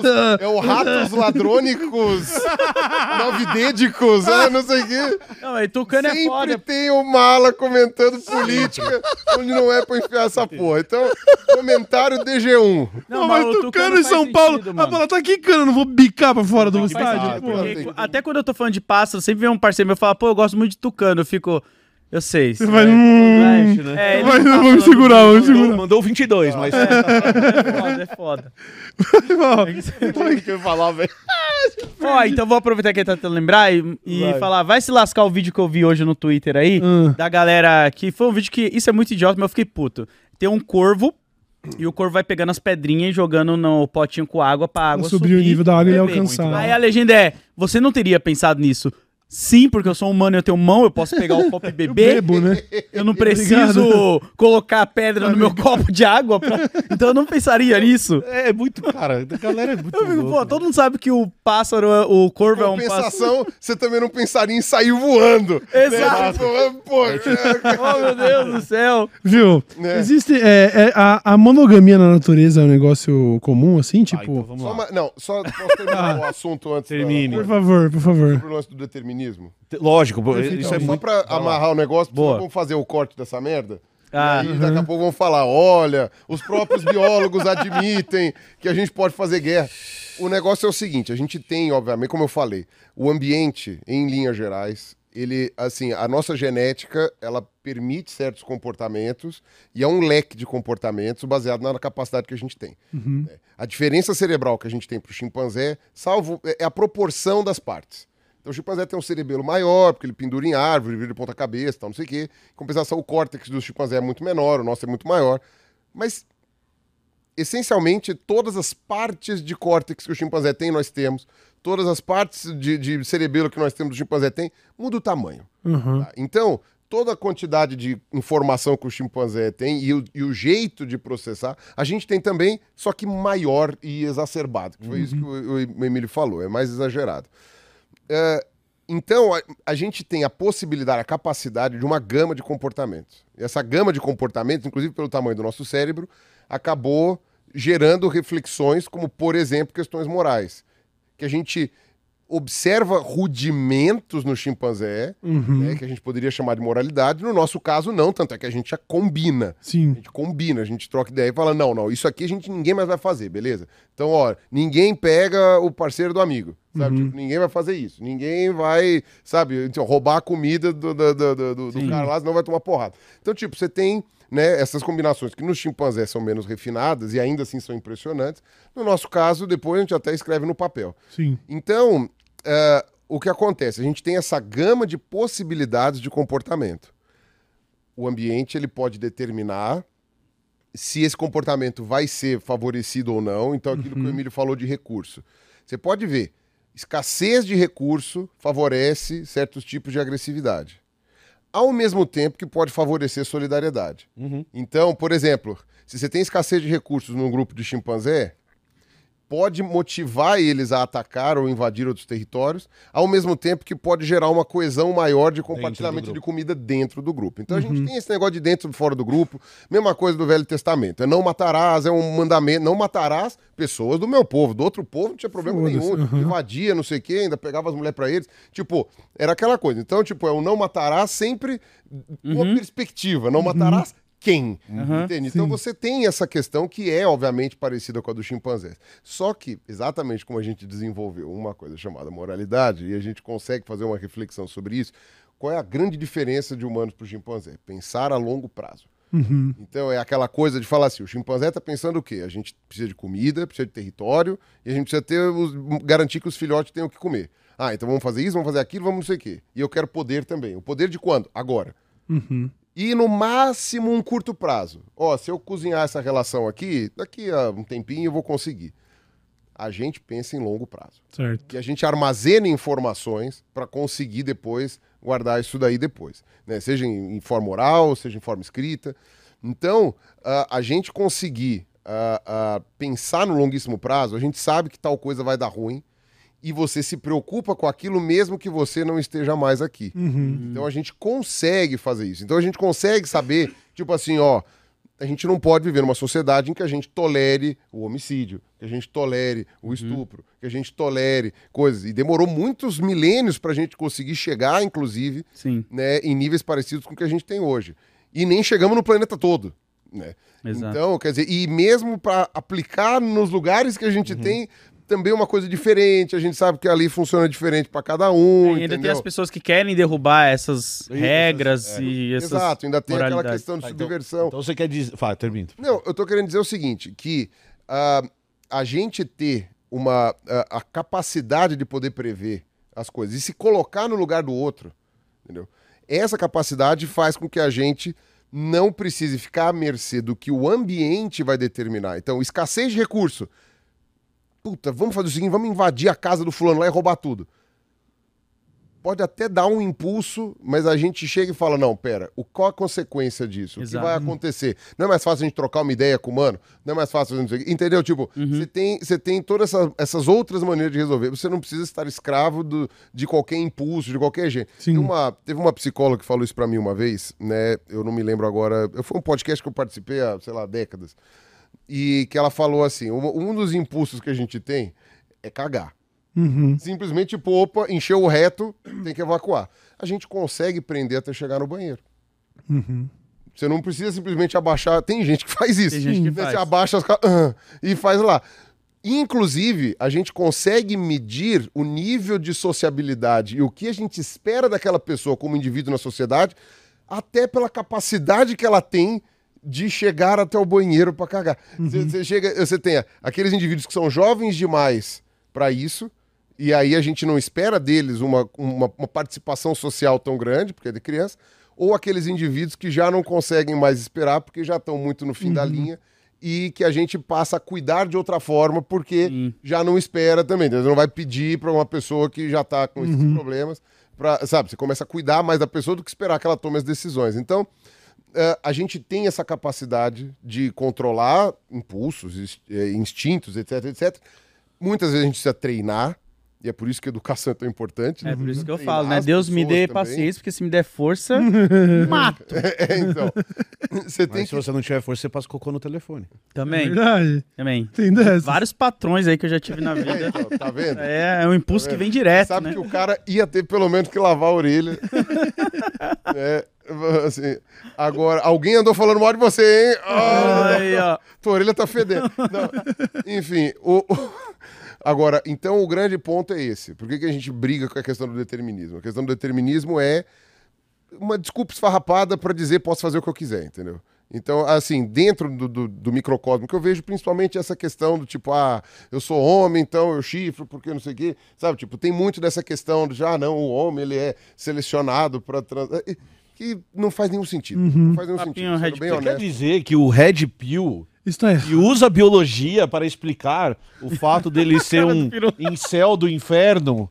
É, não, não tem base biológica, Pirula? Ó, eu diria assim. Faz o corte aí. O que tem de base biológica tá deturpado, tá? Não vou dizer que é 100% mentira, porque nunca é 100% mentira. É. Mas, assim, você pode torcer as coisas pra encaixar dentro Sim, da... é, sim. a, a peça redonda no buraco quadrado, sabe? Tipo, você tenta fazer, uma hora você pode até encaixar, mas não é pra colocar ali. Sim. Você fala pro cara, você não é um chimpanzé. Você não é um Nem lobo. o chimpanzé. Não, Nossa, essa nem o parte- lobo. Não, essa parte, inclusive, da questão de que o macho tem... Em chimpanzé não é Nem assim. em chimpanzé funciona. Nem lobo é assim. É, não funciona dessa forma. Os chimpanzés são promíscuos. Macho e fêmea. Transa com Dois são mundo. promíscuos. Inclusive Então, tipo, entre eles. ah, o chimpanzé, acho que. Ah, não. Macho o com chimpanzé macho, tem também. opa, É, se tem. tem, é. Ah, então aquele vídeo que eu vi do cara falando que ele teve que beijar o amigo dele pra pegar a saliva de testosterona do amigo. Esse vídeo é poder- maravilhoso. Ih, Não, mas é, é humor, é ele humor, é viu, humor. ele É, viu. é, é, é um sketch. é, Ah, mas é uma muito- sketch? é, não- Não, é Nossa! de verdade aquilo, não. é. Eu- eu- Eles estão você ver- zoando os Red Pill. Pra você ver como eu olhei e falei, eles são Red Pill. É porque a você ver como o é- Red é Pill, não só a estética, mas vê até como o diálogo. tem limites, O né? discurso do Red Pill é tão, isso é tão crível É. que isso mostra como o discurso deles é fora da casinha. É, é, o negócio, o negócio que, que existe nessa, nessa questão aí reprodutiva tem muito desse, dessa pegada. Então, você usar isso como desculpa, né, ou fazer más interpretações, às vezes baseadas em alguma hipótese científica que foi proposta. A maioria das hipóteses científicas que os Red Pill se baseiam, que eu vi, são da década de 80. De Todas 70 furadas, inclusive. né? E a ma- aquelas que não são furadas estão mal interpretadas ou foram reanalisadas. E, e boa parte foi descartada ainda na década de 80. Então, tipo, sabe, não faz sentido perante os dados que a gente observa e talvez não tenham feito sentido nem na época. Mas, enfim. Então, ah, a, a gente usar esse determinismo biológico para justificar certas coisas é burrice. aham. É útil você saber o que acontece com as outras espécies para saber do que somos capazes e para saber o que, que pode acontecer, principalmente de pensamento coletivo, né? Como por exemplo essa questão do medo. Você gera medo em milhões de pessoas ao mesmo tempo que vivem no mesmo lugar. Uhum. Pode ser uma coisa perigosa, pode ser uma coisa que pode dar merda, etc, etc. Sim. Você gera revolta em milhões de pessoas, entendeu? Revolução Francesa, o cara da quatro, sabe? Tipo, você po- pode rolar algumas coisas assim, e isso Uhum. pode ter a ver até com um sentimento mais instintivo, porque vai aquela coisa da emoção. Sim, Agir pela emoção. sim.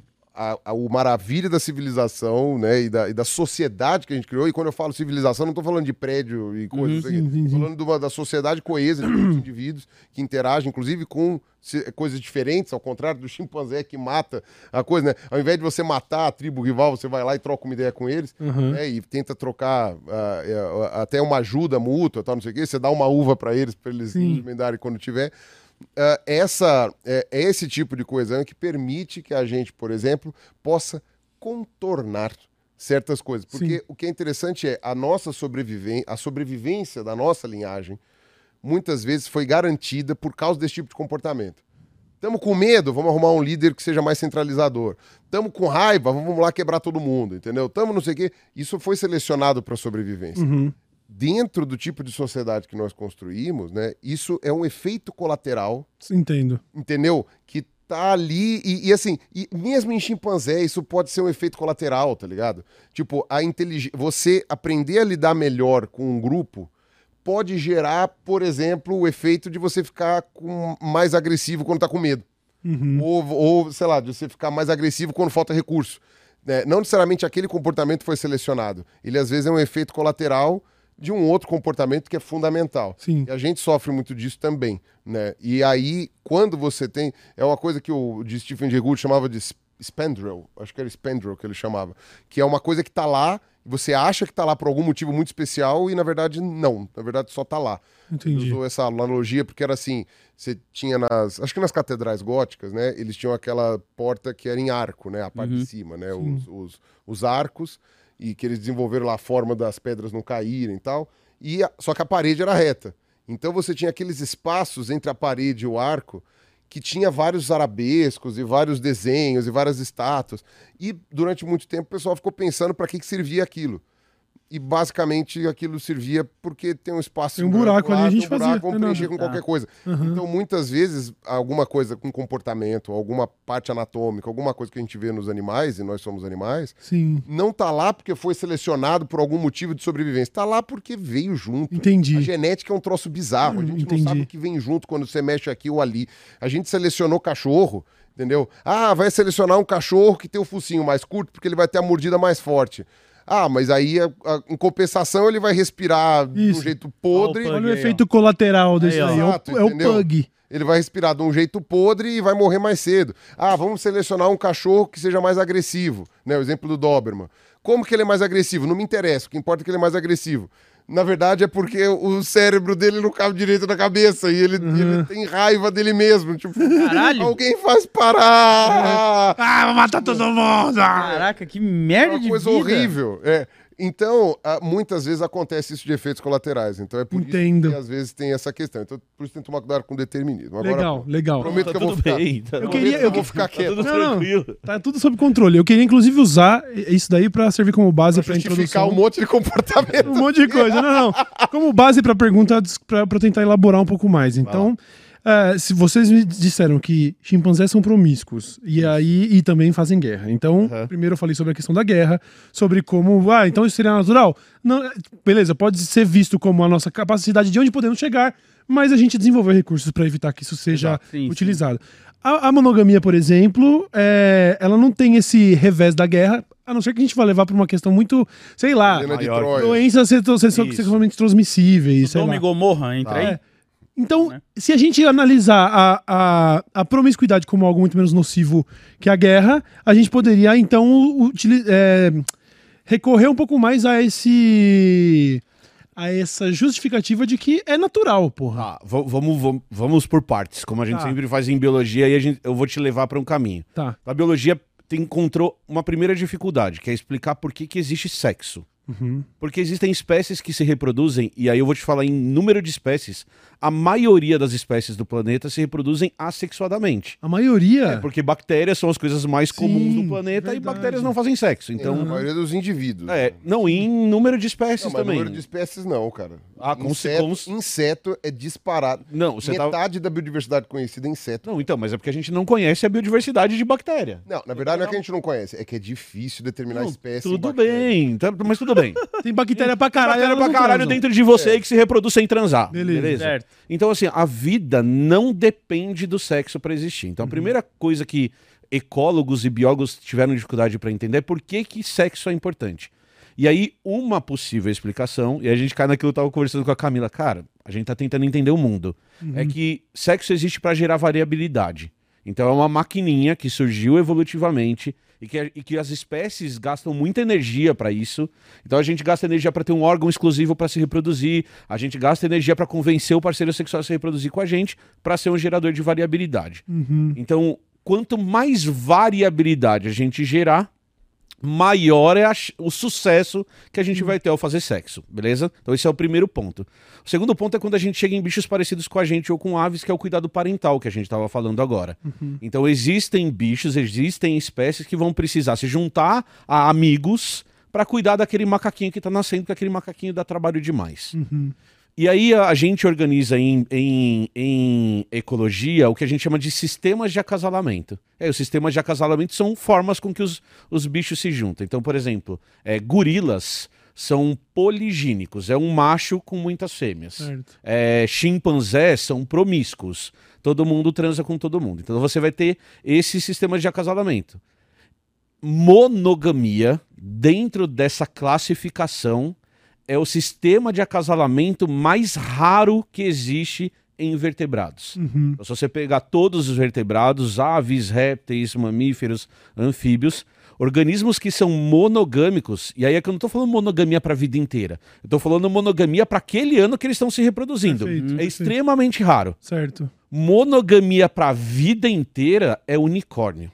Então, assim, são, você conta no dedo a quantidade de espécies que são monogâmicas. Você fala pinguim imperador. Pinguim imperador é monogâmico para aquele período reprodutivo. Uhum. Para o período reprodutivo seguinte, eles se separam depois que o filhote cresce e vão juntar outro casal que também se classifica como mono- monogamia. Uhum. Então, É, eu não lembro agora se albatroz é monogâmico pro resto da vida. Eu acho que é não lembro. albatroz é, você vai ter a- alguns exemplos de arara que formam casais, e inclusive tem umas histórias bem tristes. Tem uma história que é triste mesmo do, do Zoológico de São Paulo, que você tem uma ararinha azul super rara que formou um casal com outro macho de uma outra espécie. E aí, pô, os caras queriam reproduzir porque a espécie está desaparecendo. Aí tiraram o casal deles e aí trouxeram uma ararinha. E aí a ararinha original entrou em depressão porque ficou sem o seu casal. E aí tiveram que trazer de volta porque o bicho tava sofrendo. Então, assim, a nossa Isso mono- é amor. Isso, é, isso Uhum. é amor? Voltando Uhum. à pergunta original. Sim. Então, monogamia é extremamente raro. Sim. E o Em qual- gibão é um exemplo. Em co- e Eu tinha gibão, falado que é esse, esse primata que tá Isso. muito. É o grupo irmão dos hominídeos atuais, né? Então, tipo, ele, ele tá perto da gente. né? Uhum. aí se a gente compara com os chimpanzés, que são os macacos mais parecidos com a gente tem hoje, fica ainda mais raro. Então, o que se diz da nossa espécie, aí agora chegando, Uhum. finalmente, é que quando a gente tinha aqueles grupos de caçadores e coletores, e nós temos alguns exemplos até atuais hoje, com povos originários, no Brasil, na Índia, na Ásia, Na África. na África você tem, é muito provável que nesse conjunto dessas tribos você tinha algo muito parecido com o que acontecia com, com o que acontece com chimpanzés. Certo. Então você tinha essa galera reunida e meio que todo mundo era de todo mundo, ninguém sabia quem era o filhote de ninguém Uhum. e rolava. A- e aí a gente tem que discutir vantagens. A vantagem disso é que, cara, eu tenho um filho que é compartilhado com o meu bando, é mais fácil de cuidar. A desvantagem disso é que você não sabe se o filho é seu. Uhum. E aí isso é um problema para nós que temos pênis e que temos testículos. Uhum. Porque a fêmea na nossa espécie sabe que o neném é dela, Sim. mas nós não sabemos. Então a discussão que existe é que a nossa monogamia é uma monogamia não determinada biologicamente. Ela é uma monogamia social. Sim. Então, para a construção da estrutura social do jeito que a gente tem hoje, se estabeleceu em certas sociedades, e é a sociedade que nos influenciou, Uhum. que ter canais, casais monogâmicos seria mais interessante. Você acha que assim, nessa, nesse entrando aí, entra alguma parte da religião ali, do Entra, catolicismo? total- entra duas partes. A primeira é a parte da religião Certo. e a segunda parte que entra, que influencia diretamente a religião. Mas não a nossa religião, não a nossa, não a religião dos pobres, é a questão de herança. Uhum. Então, É, se eu não sei pensando quem nisso. é meu filho, Fica essa difícil. Aí tem a ver eu- com a liderança. Aí tem a ver com. Então você pega, por exemplo, cara, por que, que monogamia é importante quando você fala de monarquia? Uhum. Porque o filho do rei vai ser rei, porque ele tem esse direito de ser rei. Sim. Então o rei precisa construir um casal monogâmico que ele tenha certeza que a rainha só transou com ele para ter o filho dele, que será o rei. E aí, isso, isso tá muito ligado. Eu não sou especialista em história, gente, então eu posso errar algumas coisas. A por que, que a penalização com mulheres é muito maior do que a penalização com homens dentro da monogamia. Uhum. Então, por quê? Porque eu se Pra vê. se eu- garantir que o filho é do cara. Isso, pra garantir que o filho é do cara. Porque se eu transar fora do meu casamento, ninguém vai saber os filhos que eu tive. Pensa do ponto de vista do rei. Mas se a rainha engravidar de um cara que não é o rei, isso é um problema muito sério. Uhum. Então, se você for pegar nas histórias desses grupos que você vai ter essa construção, o que você vai ter são as mulheres, as rainhas, sendo muito mais penalizadas nos casos que você vai ter essa traição desse acordo de monogamia Sim. do que os reis. Os reis não tinham esse problema. Aí ele tinha bastardo, o bastardo não tem direito a porra nenhuma mesmo, foda-se. É, E aí você tem essa construção baseada na igreja. Então isso influencia na igreja. Sim. E aí você pega, por A exemplo. igreja você- já está indo longe. Na religião Isso, existente, existente, da, época. Não, né? mas, é- mas é porque o eu, eu ia- cristianismo ele vai surgir depois Eles- que você já é, tinha a esse igreja, a igreja mais, mais geral, na verdade, a gente poderia dizer, Sim. que aí você tem essa retroalimentação. Então você tem essa necessidade do surgimento dessa regra que influencia na religião, que influencia na regra, que influencia na O religião. pessoal, o pessoal eventualmente faz uma comparação bem complicada com leões. Ah, eu o vi já leão isso aí. mata os vídeos. filhotes de outra da fêmea para ela entrar no cio de novo, para não sei o quê. Para começar aqui, Leão não é monogâmico Não, também. é, e, o- e a outra, as fêmeas da nossa espécie não entram no cio porque no mata cio, o filho dela. Pelo contrário, ela entra em luto, né? E, e- e rola uma Tristeza. coisa muito mais, muito mais grave, né? Então não tem, não, não há essa comparação. Ah, agora, eu já tinha lido uma coisa, que eu não sei até que ponto está hoje, que eventualmente a lógica do que a gente poderia chamar de amor, eventualmente poderia ter a ver, essa, essa minha frase ficou pessimamente construída, né? mas enfim, né, poderia ter a ver com uma manutenção por mais tempo do casal, uma vez que os nossos filhotes nascem muito prematuros. Então, se você ama aquela mulher e aquela mulher te ama, a chance de vocês dois cuidarem mais daquela prole sua, daquele filhote, que só vai conseguir ficar meio que autossuficiente, entre aspas, né, para andar no meio da savana com quatro anos, né, você teria que manter, não sei o quê. Tanto é que aí, mas aí pode ser lenda, né? O pessoal fala que vários relacionamentos têm a barreira dos quatro anos, uma coisa assim, né? Eu não sei se é, mas aí os caras aproximavam. Mas aí no meu já caso são começa... 24 já. Né, Té, que você passou por vários quatro anos. É verdade. Esses foram vários quatro anos. Fala, Passa quatro anos, depois mais quatro. Sempre ótimos. É, então. Sempre a cara dela. Não, então, Sempre, Sempre ótimo. maravilhosos. Né, você só renova a carteira a cada Exato, quatro anos. Sempre né, renova. Não passamos por nenhuma Hum. crise. É, é, ó. nenhuma briga. Nunca. Então, é quando não quer, dois não brigam. Exato. Exatamente. Então, o, o ponto. É, lá em casa ou eu melhor, já, te disse, briga. eu já te disse qual que é a regra lá em casa. Briga. É, manda quem pode e obedece quem é Emílio. É, mas o, o, o- uma coisa então que agora isso faz muito tempo que eu li, é possível que seja uma puta uma bobagem. Agora que o sentimento mais próximo possa ter sido uma coisa que com o nosso cérebro se desenvolveu mais, porque a gente chama de amor, possa estar vinculado justamente com esse cuidado parental, Uhum. né? inclusive é, aquilo lá que você falou, a mãe todo mundo sabe quem é. Uhum. O pai não. Então o amor ele poderia fazer com que o grupo ficasse mais coeso para cuidar desses filhotes, Uhum. entendeu? E aí você nem precisa ser o pai, Sim. Você não precisa, né? Não precisa nem ser homem, E, mas e- e a- e o veredito final da monogamia, que é pra, pra terminar, é. Então eu falei pra você que tem poucas espécies monogâmicas. E aí, recentemente, na história da ciência, a gente desenvolveu uma ciência chamada genética, que eu consigo determinar quem é filho de quem naquela população. Uhum. E aí os, os caras discutem hoje que nas espécies monogâmicas tem vin- de 20 a 30% de pulada de cerca. Tá Ou seja, zoando? mesmo naqueles caras, no pinguim imperador, que todo mundo falava forma o casal, o macho dá uma viradinha de costas. Então trair também é natural. No caso do pinguim Olha aí. imperador. Olha aí. Mas tudo tem a ver com acordo. Paulo. Você tá, você tá sendo determinista biológico. Tudo tem a ver com acordo. Tudo tem a ver com acordo. Sim. né? É como se se você conversa. combina que tá tranquilo, É. vai que vai, entendeu? Mas mesmo nos casais, nas poucas espécies que a gente fala, não, isso aqui é monogâmico, o macho, a hora que ele sai. Isso acontece em ave, por exemplo. O macho sai pra conseguir comida pro filhote, ele pega, dá uma transadinha com uma fêmea que tá bobeando ali, volta, dá comida pro filhote e todo mundo finge que tá tudo a bem. outra tá vacilando lá e fala, ô, e aí, já é, já é. E a mesma Mano, coisa acontece- traição na E eu só dei exemplo de macho, mas tem exemplo com fêmea também. O macho foi pegar o- o- a graminha ali no chão pra construir o ninho, veio tá outro esperto. Até porque ele, rabo, essa assim. fêmea que ele foi pegar lá, talvez ela tivesse um namorado também. exato. Exato, então, provavelmente tinha. E aí já era, já, já formou. Então, mesmo nesses casos, A- a, a genética mostra Agora- que o filhote não é do cara. Para pra pensar que interessante. A gente tem, então, vai, se você for incluir hominóide, né? A gente tem cinco linhagens vivas hoje. Você tem o gibão, né, que separa dos outros. Aí, orangotango, gorila, chimpanzés e bonobos, ser humano. Certo. Todos os outros macacos vão se encaixar em, em uma dessas cinco. Fora, é, não, os outros Não, macacos são outros- por fora. Ah, tá, entendi. Você falou o Darmo como é homem. hominoides, homem- que parecem Hominoides. com a gente. Hominoides, É, perfeito. São os macacos sem rabo. Isso. A gente Perfeito, pode falar, são os hominoides. macacos sem rabo. né? E todos os outros são mais antigos, de outras linhagens mais antigas. Uhum. Quer dizer, a nossa é igualmente antiga, mas enfim, é de, é de outro lado. Ah, aí o que acontece? Você vê, o gibão, monogâmico exclusivo. O orangotango é meio antissocial. Certo. E é aquela coisa meio bizarra, tipo, de, de, de encontrar só quando vai. Coisa. Tem uma questão do macho.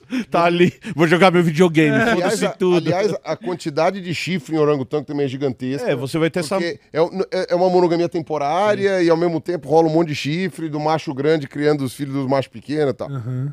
Gorila, que é, Poligínico. Harém. poligínico. É É harém. harém, Harém, harém, chama harém mesmo. Em biologia a gente Ah, chama é. de harém. harém É a classificação. e, e porrada em quem chegar. É. É, aí a garantia dele é na porrada.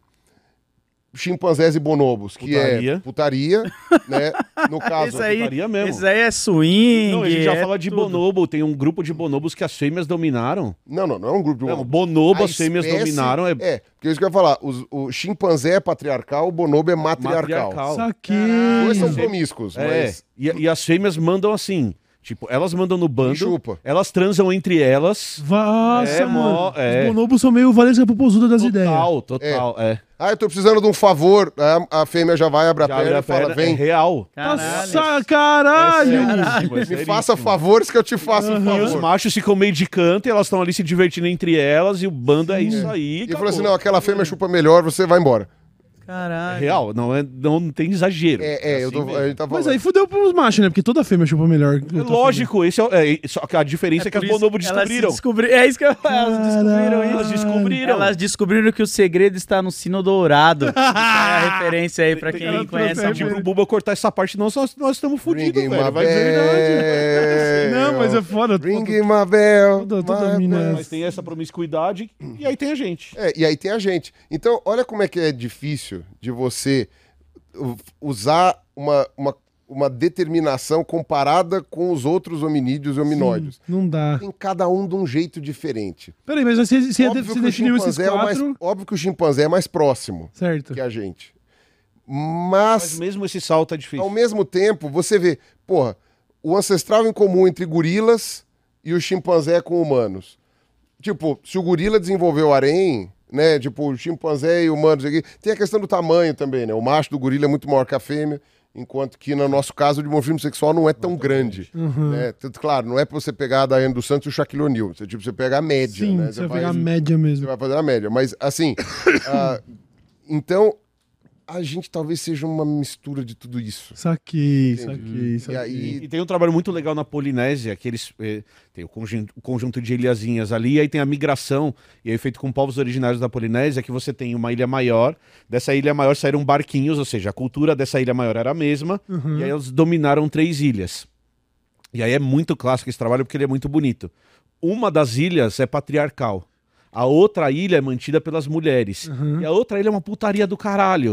Ou seja, o ambiente, sei lá o que, que determinou. Às vezes é efeito fundador. Quem foi num barco, ele falou assim: ô, não quero ir naquele barco ali, vamos no barco da putaria. Aí foi todo mundo Sim. pro barco da Ah. putaria e montou uma sociedade desse jeito. Então é Doideira. difícil saber Não tenho a menor isso dúvida que a mais bem desenvolvida é a das minas, né? é. Ah, não, Não, isso, dúvida. isso é um fato. menor Ah, dúvida. Uma, uma garantia é é a mais pacífica. Isso é um Isso fato. dá pra dizer. E, e uma coisa interessante é que A gente mesmo. se corta com micro-ondas, velho. É mais desenvolvida. Vocês viram aquele E precisa vídeo? do quê? E precisa chamar uma mulher pra resolver. chamar uma É, mulher. Agora, Aí a Você nossa viu mamãe aquele- fala, chama empregado pra te ajudar. Você viu aquele porra, vídeo do. Que é uma, eu acho que é um cara, né, que fica perguntando o que, que você faria se o mundo inteiro fosse só de mulher.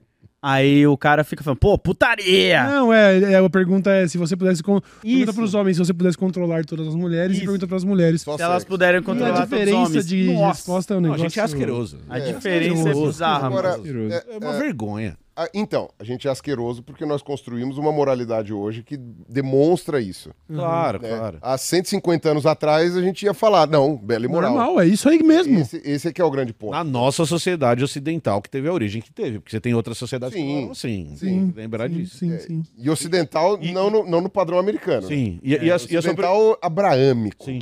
Vamos E a- colocar É, assim. em cima do patriarcado Abraão. também, né, E a, e a sua pergunta é interessante porque a gente pode fazer a mesma análise quando a gente fala de heterossexualidade. Uhum. E aí eu tava lendo um artigo muito louco outro dia, como quem faz o estudo influencia no estudo.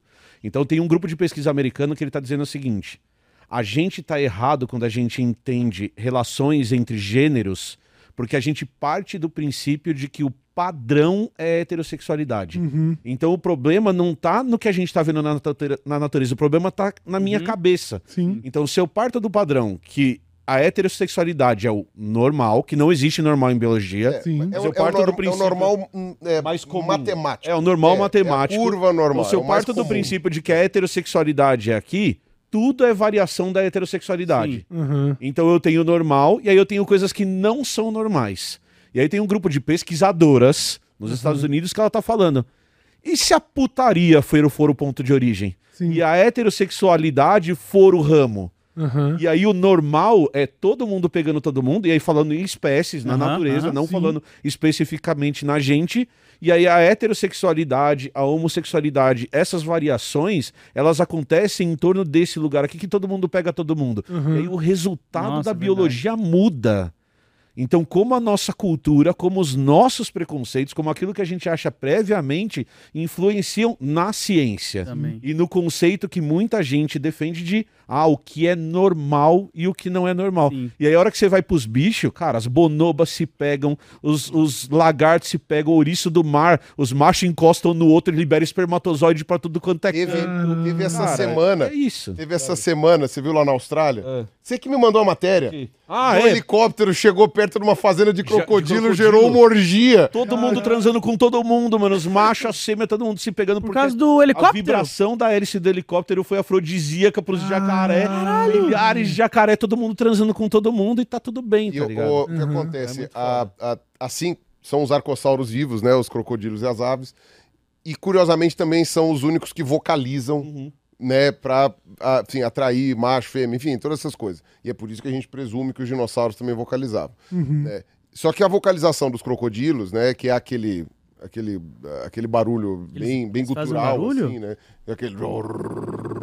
Né? É um barulho muito grave também tem uma segunda comunicação que é, é, subaquática, que é como se fosse um ultrassom. Uhum. Então, tipo, né, é, ele, ele vibra e a água faz, uns, faz umas ondinhas, porque eles têm a pele muito sensível, especialmente ao redor da boca. A fêmea lá do outro lado vai sentir a vibração da água e vai falar: opa, É hoje. Isso aí é forte, hein? É hoje. Ah, Então, você caralho, tem isso vibrou daí. legal, Obviamente que dependendo do grupo, da espécie, a coisa vai variando. Né? Então, sei lá, gavial Sim. é bizarríssimo. Jacarés aqui do Pantanal é uma outra pegada. Mas os crocodilos, principalmente alligator nos Estados Unidos, é um dos bichos mais bem estudados. Né? E aí você vê eles na época reprodutiva, eles fazem um barulhão, um grito fora da água, e depois eles fazem o, o, a- o- o Caralho. impulso. Loucura. Manda DM e zap. Exato. Pra É, garantir que não. Chega na DM, chega no zap E- pra e- não. E aí, o louco é que possivelmente essa hélice ela fez Vibrou uma na ondulação na água que ela vibrou na frequência certa. nossa, tá rolando puta caralho. Foi, Caralho, foi agora quase como se estivesse tocando o Mr. Catra. E, É ninguém, e como ninguém sabia da onde tava. o pau ficando duro, o bagulho tá sério. Aí os caras já, mano, já É agora. É Já agora. era, filho, É agora. Não, e o louco não é isso. O louco é que, assim, como não veio de um lado, veio de cima, porque, assim, o, o- as fêmeas não tinham como detectar de que lado tava vindo aquele barulho. né? Aham. Quer dizer, eu tô presumindo que foi Não, é isso. isso, né? é isso, é isso. Aí os. O, o, Não, meio que, todos tipo, pegar. tá, então todo Abriu Virou porta. um quarto escuro Virou do... um quarto escuro, da exato. farofa da. Jecai. É isso aí. Basicamente, ah, mano, onde couber... Noronha. É, É, surubão de Noronha. Caralho. E só a Camila lembrou agora, a gente em biologia usava promiscuidade, mas daí tem um julgamento de valor. Não tem julgamento de valor na natureza, tá ligado? Nenhum. É sempre importante a gente lembrar. Então, podia chamar de acasalamento aleatório. Sim. Cada um transa com quem aparecer sim, pela sim. frente. É, porque usar o termo promiscuidade Dá parece esse- essa Ah, conotação errado, meio... Você é promíscuo. Ai, é, Não, eles não são é tudo- isso. Uma coisa meio, meio, né, meio suja e moral, né? Exatamente. Não, é só relacionamentos aleatórios. Certo tá os jacaré, né, mano? Se para pra pensar, mano. É, Tá certo, cê- é uma questão de analisar. Pô, aí, né? veio um bagulho. Aí todo mundo olhou e falou: É hoje, irmão. Da hora. Bora. Eu não sei quem não sei quem Não, foi. e Acho bom- que Deus e- tá me mandando fazer Deus tá alguma mandando coisa. um sinal, Deus do jacaré. Deus do tá jacaré. É, como é que Liber- fala? É o, é o Sebec. É, o deus, é o deus egípcio, Deus do egípcio jacaré. tá? Então, uma coisa louca é que bonobo, por exemplo, né, ah, quando você tem algum impacto no ambiente que altere qualquer coisa ali, inclusive recursos, assim, tipo, ó, a, a estação seca durou mais do que podia, do que costuma, ou a estação chuvosa, ou, sei lá, desmataram uma área que era perto do nosso território, não sei o quê, é, ah, eles fazem uma suruba. Caralho, qualquer coisa é. É um né, pretexto. velho? É uma desculpa. Que nem a feijoada deles é suruba. Não, chimpanzé, chimpanzé é diferente. Foda, tá? apesar do chimpanzé ser uma espécie promíscua, Aham. eles resolvem de uma maneira mais agressiva. Enquanto que no um caso puxão de cabelo. do bonobo rola uma coisa mais Um puxão Mas uma forma. Peraí, eu, eu preciso entender. Eu preciso entender. então, preciso entender. Os chimpanzés resolvem de uma maneira mais agressiva. Nós estamos falando disso? BDSM mesmo? Não, não, não, não é nem o sexo que eu tô falando. Eu tô falando Ah, que eles tá, resolvem mais de uma maneira agressiva. Só pra entender, né? Achei que eu ia chegar a de fêmea de amarrada no cipó, sei lá. É, não, não. Foda, foda. Curiosa- curiosamente, a espécie que resolve as coisas mais na porrada é justamente a espécie patriarcal. E a Entendi. espécie que resolve as coisas mais no amor Como esperado, é a né? espécie matriarcal. Não, não sei se há realmente uma relação nisso, porque a gente só tem duas para comparar. Se a gente tivesse outros hominídeos vivos hoje para fazer, né? O N amostral de dois costuma ser desprezível, né? Certo, Então, certo. É, e não tem nem como perguntar se nas espécies animais alguém julga pela altura ou pelo, Não, pela tem, calvície. Tem, tem. Ô, Load, boladaço, tio. Dio- Load. Já tá em choque, Load? Load, dá, dá a mão aqui pra mim. Só que isso não acontece, isso não acontece em macacos como a gente, isso acontece no outro grupo de animais. Certo. Então, tem um tipo, aí agora ampliando a ideia do sistema de acasalamento, tem aqueles caras que, como o gorila, que eles são poligínicos. Então é um macho com várias fêmeas. E aí tem várias maneiras de você ser poligínico. O gorila, por exemplo, dá porrada nos outros machos. Certo. Aí você tem um outro bicho que ele dá presentes pras fêmeas. Hum. Então você, você, você, você é o dono. Vou te dar um exemplo com um bicho que, que eu adoro, que chama rola bosta. Sabe o que Tô que é ligado, rola bosta? tô ligado. Os besourinhos rola bosta. Então Sim. tem, tem o rola bosta na África que eles brigam pelo tamanho do monte de cocô. Eles não brigam pela fêmea. Então os, os elefantes fazem cocô, os besouros chegam e eles vão tentar brigar pelo tamanho do monte de cocô que ele tá Aí em você cima. falando de acumulação de capital. Falando de acumulação É, de aí, ó, capital, ó, aí, são os bilionários da natureza. Caralho. E aí, assim, não, mas eu já vou falar. E será que tem uns besouros comuns que falam, não, nós temos que tomar os elefantes, não tem, mano? tem, eu vou te explicar. É muito louco. Aí, essa, essa história. Eu vou falar de leque daqui a pouco, mas essa história é muito louca. Então, o que que. Os bichos brigam, e aí fica o besouro lá em cima do monte de cocô, o macho. Certo. Olha o meu monte de cocô aqui, que da hora. Aí as fêmeas passam olhando o tamanho do monte de cocô. Ih, E aí o cara que tem o maior monte de cocô consegue mais fêmea. É tipo uma É Ferrari. tipo uma Ferrari, só que representada por um monte de caralho, cocô. cara. Então o que que ele Ou faz? seja, Machista esse não muda né? muita coisa. não muda muita coisa. Mas é tipo uma Ferrari. Ah, pô, Você, calma aí, você, calma aí, você calma gosta aí. de Ferrari? É aquela câmera que tá ali? Qualquer Você um. gosta de Ferrari? Pau no teu cu! Mas é, mas Foda-se! Puta troço inútil do vai ver, mas você vai caralho! ver como a Ferrari não funciona muitas vezes. Então você tem lá um monte de cocô. Certo. E aí você tem o besouro, que ele é. Esse que briga mais, ele é grandão. E ele tem um monte de espinhos, assim, aqueles besouros que tem os chifres e tal. E aí os chifres eles cresceram tanto que é um bicho que não enxerga muito bem, mas foda-se. Ele vai cair na porrada, um vai estar do lado do outro, que caia na porrada. E aí, pra garantir as fêmeas, o que ele faz? Ele abre um túnel embaixo do monte de cocô. Então a fêmea chega, olha e fala: Ah, gostei do seu monte de cocô. Ela entra ali no túnel pra esperar ele. A hora que acaba o dia, ele entra no túnel pra se reproduzir ali, beleza? Certo. Só que a hora que você vai analisar os besouros, você tem dois tipos de besouro. Você tem o besouro grandão, que Certo. quebra o pau, e de repente os caras foram ver, tinha um besouro pequenininho, que não Ah! tinha chifre nenhum, que não tinha nada. Então olha o que o besouro pequenininho faz, isso é genial. Ele olha para um monte de cocô e fala, mano, eu não posso ir ali que eu vou, vou apanhar. Então ao invés dele brigar, tem o, o monte de cocô e O tem um túnel. túnel. Ele abre um túnel paralelo aqui, ó. E aí ele pega e faz um túnel perpendicular. É dele. Enquanto o grandão tá ali em, cima do monte do de cocô túnel. falando vem pra porrada, ele tá lá dentro do buraco pegando todas as minas as do cara. Então se você passar muito tempo na academia, olha. ali ó, Olha é, lá, ó. e aí esse carinha aqui ó, é exatamente essa imagem. Esse Caralho. carinha só vem E tá lá a besoura falando, cadê o, co- o cara, o besouro falando, cadê o corno do teu marido? Ela fala, tá lá em Exato, é, cima. tá lá na academia. Não, não, e, cu- Ah. e curiosamente. Conclusão, e tá lá o... Não, e curiosamente, quem que tem chifre? Quem tem chifre é o que Chifre é o briga. cara que tá lá em cima, ó. Tá vendo? Então esse cara aqui, aqui, esse é o exemplo mais de comida, mas é o perfeito, representa muito bem. Esse carinha aqui, ó, só vai ali pro lado, pá, pá, pá, pá, e vai embora. Ele nem entra na pirulito, briga. pão Não, doce, tá certo já é ele. Um, ele dois não nem me viu, já utilizou subi na músculo, ele utilizou a cabeça, É mano. muito louco. Foda, É foda bem demais. legal. Quer dizer, ele usou o músculo pra cavar o buraco, Isso. né? E aí, esse a gente chama por defesa de recurso. Então, quem tem mais comida é o que deveria se reproduzir mais, mas a natureza sempre dá um jeito. Uhum. Mas tem um bicho que faz isso que você falou, que é pavão. Pavão se reproduz porque ele é bonito. Ah, Então, olha que louco. Esse trabalho é muito legal. Você pega o pavão e o pavão tem a cauda, né? Tem Certo. aquela cauda grandona. Só os machos têm. As fêmeas não têm Ah. aquela cauda. Uhum. E aí, como que a, a fêmea escolhe o macho? Então tem um trabalho que mostra isso. Pelo número de bolinhas que Preta. tem na, causa, As na bolinhas. cauda do, Uhum. do pavão. ah. Então os caras conseguiram ver que quanto maior a cauda, maior o, o- o- maior, mais vezes aquele macho vai ser escolhido para se reproduzir. Caralho. E, aí, e piora, ou melhora do ponto de vista bio- biológico. Por quê? Porque ter aquela cauda é uma merda. É difícil de andar, o predador te enxerga melhor Sim, tal. sim. Então, eles fizeram um segundo trabalho. Eles pegaram os filhotes que nasceram desses machos. E eles perceberam, acompanhando a vida dos filhotes, que os filhotes de machos com mais bolinhas eram mais saudáveis. Uhum. Então, a hora que a fêmea tá escolhendo o macho, tá ela tá escolhendo escolhendo saúde do macho. Caralho. Porque o macho mais saudável consegue segurar uma cauda maior. É, e pelo Ele- tempo de vida que ele sobreviveu também, né? Com aquela do- cauda gigante. É claro que a fêmea não tá ali, ó. Pensando um, dois, três, nisso. quatro, cinco, seis, sete, oito, nove. Saudável. Mas a Uhum. consequência disso é essa. Caraca. Então existem exemplos na natureza de escolha por essa característica. Pavão voa, não Então, voa? então Voa. Vou dar uns pulos. Voa. né? Não, voa. Mas o Eu já macho vi uns também? vídeos. Voa. Voa também? Voa. Só que assim, é um galinaço. Isso. É Então, uma galinhona. Ele vai voar daquele jeito e o rabo atrapalha. Só que, eh, o- assim como praticamente todo galináceo também, dorme no alto. Sim.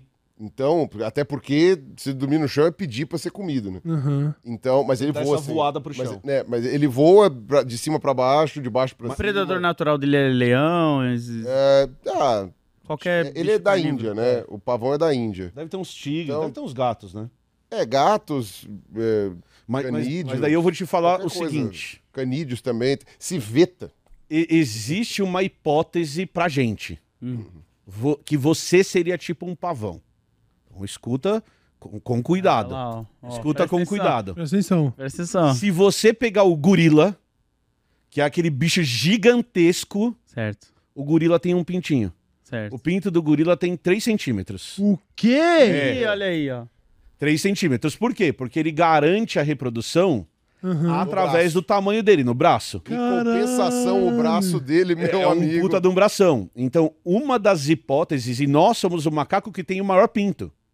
Então, uma das hipóteses é que o, o seu pinto é a sua cauda do pavão. Ele seria um Hum. caractere sexual de escolha pra reprodução. Eu, e É uma hipótese, agora, então não é, existe comprovação ser- disso. Eu mas... vou ser muito honesto que eu sempre questionei essa Não, mas é uma hipótese. eu Não, Eu não existe achei comprovação. Essa hipótese meio Mas é uma, furada, é uma mas hipótese. É, a hipótese porque a gente tem a... Eventualmente, não pode ser por fertilização. Eventualmente pode ser É. ao acaso. Pode ser ao Pode acaso. N É aquilo que eu, que eu tinha falado no é Vilema. Ah, Uma coisa que, que a gente sabe é, por exemplo, nós somos os únicos dos que sobraram, pelo menos, que andam em pé.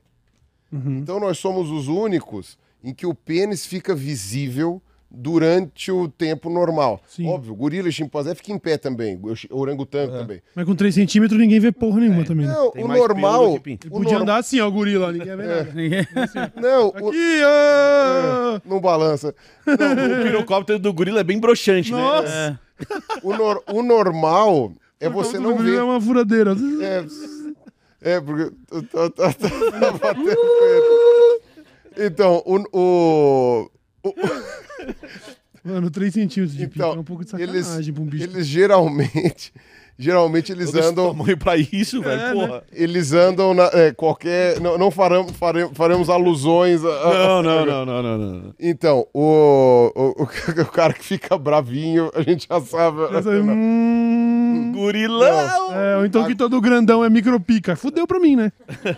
Não, Não é verdade, tá? A mas internet. você resolve na não porrada? sou gorila, não. Você resolve na porrada? Não, então não é a mesma coisa. É, o rolê é o temperamento do cara que se garante É só no braço. temperamento, exatamente. Fechou. fechou. Então, eles, por exemplo, né, chimpanzés e gorilas, não sei o que, eles andam com os nós dos dedos, né? Sim. Então, eles geralmente estão curvados.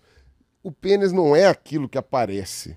No nosso caso, que, que a gente anda em pé, né, os machos têm o pênis visível Sim, é o o tempo todo, full time. Aham. Eventualmente pode ter havido ali alguma coisa que pode ter sido Uhum. uma seleção de fêmeas, pode ter sido até um mecanismo de intimidação entre machos. Uhum. Chegava, não, o meu é maior, vai Uhum. pra lá.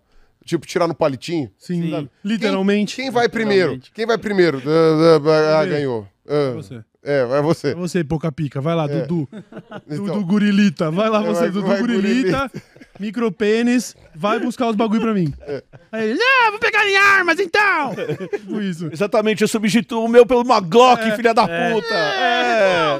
Não que a gente esteja falando especificamente de alguém. Ninguém. Não, absolutamente não, ninguém. não, não, não. Eu Fiquei brisando muito nessa parada do pavão das bolinhas, porque se ele soubesse pintar mais bolinhas, era ser um procedimento estético. Era lipo do pavão, É exato. ia ser É. uma desenhar bolinha. Exatamente, podia ser. Podia ser. Caralho. Pegar umas penas caídas e colar Colar, atrás. Tem é. vários rolês. Que brisa, É velho. muito louco. Esse trabalho é um trabalho clássico de ecologia que é muito foda. E no caso das aves, em linhas gerais, são os machos que são mais coloridos. Ou que cantam mais. ou- E é- porque no caso, a- é- é, as fêmeas, se chamassem muito atenção, poderiam gerar, por exemplo, a perda dos filhotes, né? Sim, Entendi. os predadores. entendi. Tudo bem, muitos, muitas espécies de, de aves, o macho e a fêmea são iguais e os dois chocam os filhotes, chocam os, os ovos e tal, não sei o quê. Mas algumas, né, geralmente as que têm maior dimorfismo, né, que o macho é mais diferente da fêmea, são as fêmeas que chocam os ovos E- e, e- aí aí, o, o é melhor que ela tem- fique escondida, né? Entendi. Então, geralmente ela tem uma cor mais camuflada. O pessoal chama de sem gracinha, eu não gosto muito desse termo. É camuflada.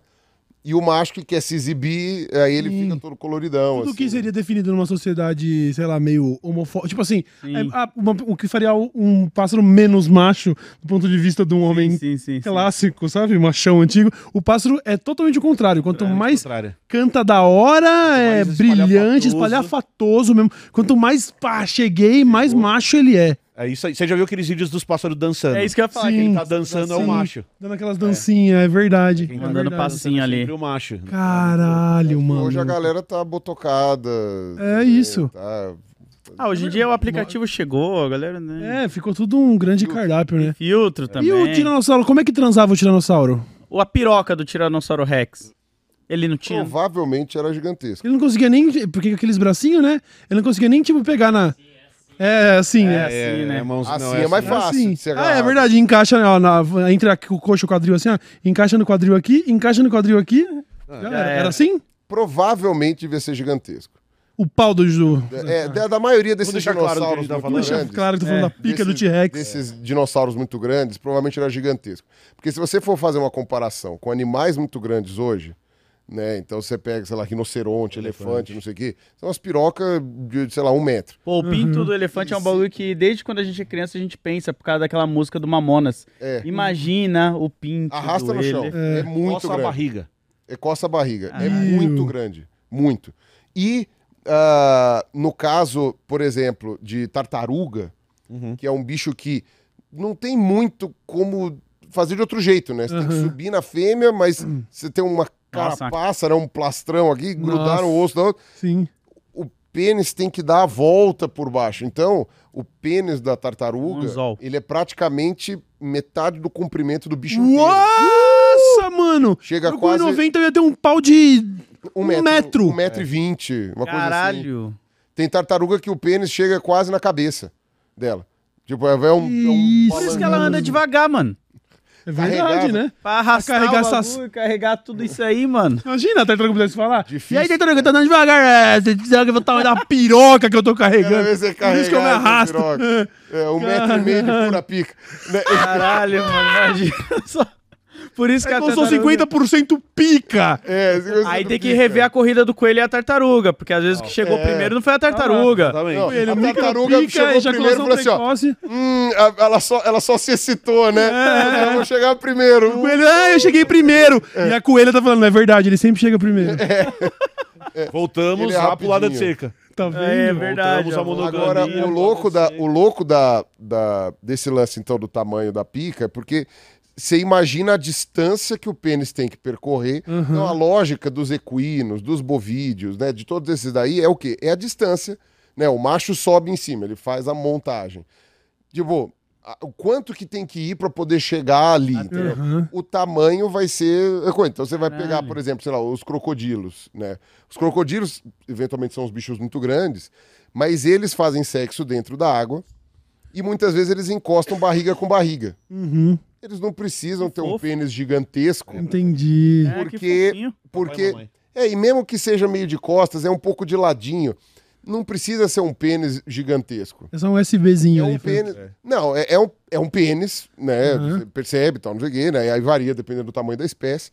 Né? Mas ele é o suficiente para conseguir penetrar ali, Uhum. entende? Então não precisa ser que nem o pinto do elefante, ou da, ou da baleia também, né? Que são as São coisas as grandes, gigantes. porque tem que dar a volta tal. Então, Caralho. quando você tem é, a, a compleição física daquele tamanho, presume-se que o único jeito de um tiranossauro, que é enorme, ou de um triceratops, ou de um braquiossauro, um bicho de sei lá quantos metros de altura, né, sei lá, mais de 10 metros de altura, de abraçar a fêmea e conseguir penetrar, ainda mais com um rabão enorme, É. Uhum. o único jeito é ter uma piroca É verdade. assustadora. Isso é uma lógica do ser humano também. Então só faz, só, só faz sentido se for assim. Sim. As aves atuais, por exemplo, as aves de grande porte, como avestruz, ema, etc., ah, a- a- se não me engano, todas elas possuem um pênis. Todas elas possuem um pênis. E aí você tem eh, patos e galinhas, né? E aí os patos têm aquela piroca gigante lá. Que O pato tem uma piroca gigante? A rolha Saca-rolha. Nossa, Ai, cara, é tipo porco. vai, até o- vai- também vai até a cabeça. A piroca do pato é do tamanho do pato. Não é possível. Vai? Você continua achando o pato um animal fofo depois dessa Não, e informação? piora, porque daí a vagina da fêmea, da fêmea dos patos ainda tem uns, é um labirinto. E aí. O quê? Ele tem que acertar aquela senha do Android, assim, pra conseguir É transar. isso. Não é pra cá? Peraí. Ah, não é pra cá? Se errar três vezes, trava. Vai entrar no mecanismo sexual dos patos, eu acho que Não, não, é melhor não, é melhor não, porque É. é pesado. A gente É faz lá. É meio criminoso. É. Que Mas- caralho. É, não, é, é sério, assim. é. E aí, os, e aí os é, que eu agrado essa fofos. porra mesmo. Não, não são Não fofos. são fofos. Só a parte, só a carapuça, a parte de Isso, é. É assim, é, só- tá vendo? Muitas semelhanças, né, mano? entendi. Olha Muitas aí. semelhanças a gente tem com ser humano, né, mano? E aí, por exemplo, Porra. galináceos, é, ainda que alguns tenham perdido o pênis, a maioria possui. Uhum. E aí tem até o recorte que agora tô- tô- o Cristiano tá usando no meio de delírio, né? Tipo, galináceos têm pênis. Né? Mas possuem, em linhas gerais, os galináceos têm pênis, mas tem um ou outro que perdeu, mas a maioria possui, ainda que seja um pênis muito pequeno, muito reduzido. E aí, quando você chega no grupo que a gente chama de neoaves, que são todas as outras aves, tirando essas que eu falei, que são muito poucas espécies proporcionalmente, dá umas 250, não mais do que isso, 300 talvez. Pega todas as outras aves, nenhuma delas tem pênis. É cloaca com cloaca. É cloaca com cloaca, é beijo cloacal. Então, se você for ver, sei lá, quem tem periquito em casa, uma coisa assim, vai ver, eles se reproduzem, levanta a perninha, tal, não sei o que, encosta e fica lá. E fica lá, e faz os barulhinhos deles lá. Caralho. Encosta, faz o beijo cloacal. Faz... Então o, o a genitália do macho e da fêmea é, é semelhante. É semelhante. Muda as gônadas, né? Um tem testículo, outro tem ovário. E o fluxo, né? Sim. Um, um entra, outro recebe. Mas, tipo, não tem uma, algo pra penetrar. Caralho. praticamente todas as aves que você lembrar, então todas as aves canoras, eh, todos os, os psitacídeos, né, papagaio, arara, não sei o quê, todas as, as águias, gaviões, urubus, abutres, corujas, eh, eh, tucano, pica-pau, gai- eh, todas as aves marinhas, então gaivota, albatroz, cegonha, pinguim, pelicano, ah, ah, aí as terrestres também, quer dizer, beija-flor, eh, ba- bacurau, eh, pombas em linhas gerais. Nenhum tem pinto. Toda. Nada desses bichos tem flamingo. Eles transam por aproximação, que nem a gente É paga igual com cartão de crédito. Lembra- isso. Eles transam assim, ó. Quando a gente Não é trans- por inserção, é por Infla aproximação. vermelho, no- na época que os celulares começaram a desenvolver, que a gente passava música por mão no infla vermelho aqui, É, ó. Passa filho. isso Não, mas eu gostei dessa do cartão. Tem uns que é por inserção, uns que é por aproximação, É, né? muito É, foda. Neo Aves é por aproximação. É, tem, tem um termo aqui, rapidão, que ainda no, no tema pica, que é. a gente falou aqui outro dia. Voltando ao tema pica. Vamos, voltando ao tema pica. O Bubu outro dia ele levantou esse negócio, né? Que eu não lembro qual foi o contexto, mas a gente levantou esse termo de seres humanos que são growers ou showers, né? Pessoas Ah, é que têm o, o pau naturalmente Alguém- grande. Alguém fez essa pergunta pra mim numa live. Deve ter sido vindo de vocês, então. Não É, sei, mano. Alguém fez uma live pra mim, pergunta sei. pra mim, eu cheguei e falei assim, mano, É, o shower é o cara que nu, ele já tem ali um negócio que você fala, ah, é um pau. E o shower é o que vai com aquela coisa meio tartaruga. É. Que cresce. E aí, você tem essa lógica aí no, no reino animal também de animais que são growers e outros que são showers? Cara, eu acho que nunca foi analisado do ponto de vista ecológico. olha, Tem um ó. estudo novo. Vamos criar essa nova, ó, tá vendo? A gente Ó, acabou posso usar a por gênese do lógica? estudo. Ah, Pode. Por lógica, eu acho que praticamente todos os pênis são embutidos. Certo. Por uma questão de proteção. Perfeitamente. Sim, tipo os patos, por exemplo. A gente não fica Pato. vendo diariamente. Não, mas todo, é o pato, mesmo o cavalo, né? Você vê que tem uma parte que fica pra fora ali, mas não fica aquele troço pendurado. Sim. Ah, Cachorro, verdade. fica aquele troço embutido. É, o cachorro tem um pau nojento, né? É, o Como batom. pode? Então, Aquele é o batomzinho batom, horroroso. né? É perturbador, né, mano? Perturbador, mano. Então, quando você vê isso, provavelmente por proteção, você tem um negócio mais embutido, né? Então, provavelmente, Ser um grower é melhor do que a ser um- maioria É, dos seres Aí. vivos é A grower. gente tá falando uma hora de pau, mais ou menos, já, né? Já, já. Ah, mas é biologia, tá dentro do, do contexto. Eu queria, aí, né? antes da gente começar a abandonar esse tema, eu tenho mais uma pergunta. continuar. Ainda no, no ensejo da pica, não tô zoando. Calma, calma aí que eu sou um grower, eu preciso entender É, isso. preciso- Calma. Pera aí, eu preciso entender Não, direito. É engraçado, né? Porque foi pensando assunto porque eu falei de calvo e altura, É verdade, né? é E aí já- verdade, é verdade. Chegamos. É, não, é uma curiosidade que eu acho que é, é válida. Os anima na natureza, animais praticam sexo de outras maneiras que não sejam só dessas de penetração é, genital, assim? Eles. Sim. Vocês falaram do, do, do- maioria- da, maca- da, da, da, da matriarcal maioria- primada. Como é o nome do- da espécie matriarcal que fala assim, vem me chupar e tal, Boa, beleza? bonobo. É que, é que assim, Bonobo. vamos pensar em sexo como reprodução, nesse caso. Uhum. Específico que bonobas transando, elas só estão se divertindo pra caralho. Perfeito. Gol- é, golfinho também se diverte pra caralho. Então, Hum. existe, re- existe sexo sem reprodução. E o golfinho é perturbador, né? Não, é muito. Cara, tem a história da mulher que mal masturbava o golfinho, que essa história é muito bizarra. É- O Conta em é off pior. essa aí que eu não O- conheço. Então, o pato é pior. É, O pato é não, pior. pato é muito pior.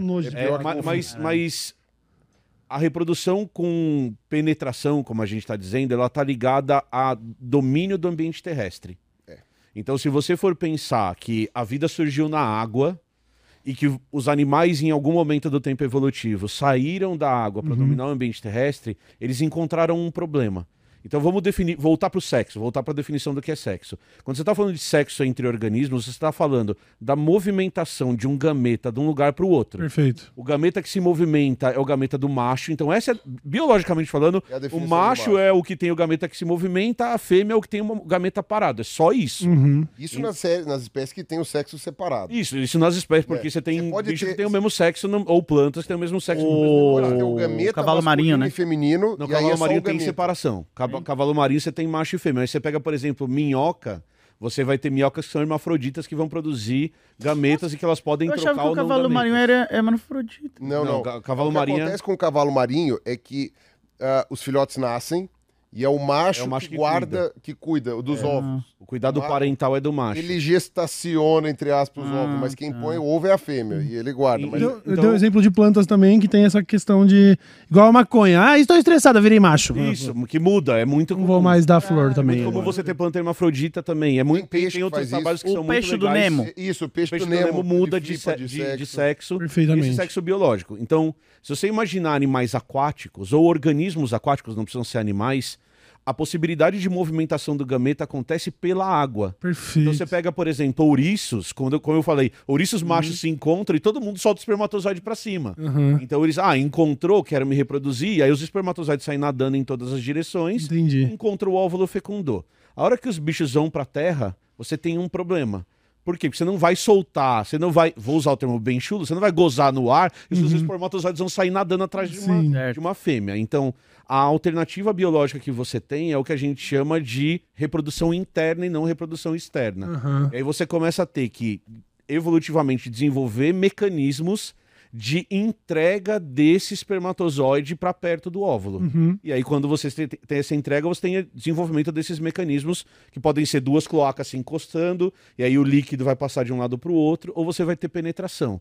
E o que é mais legal é quando a gente sai de animal. Então, se você for para planta, por exemplo, a alternativa que algumas plantas acha- acharam se chama polinização.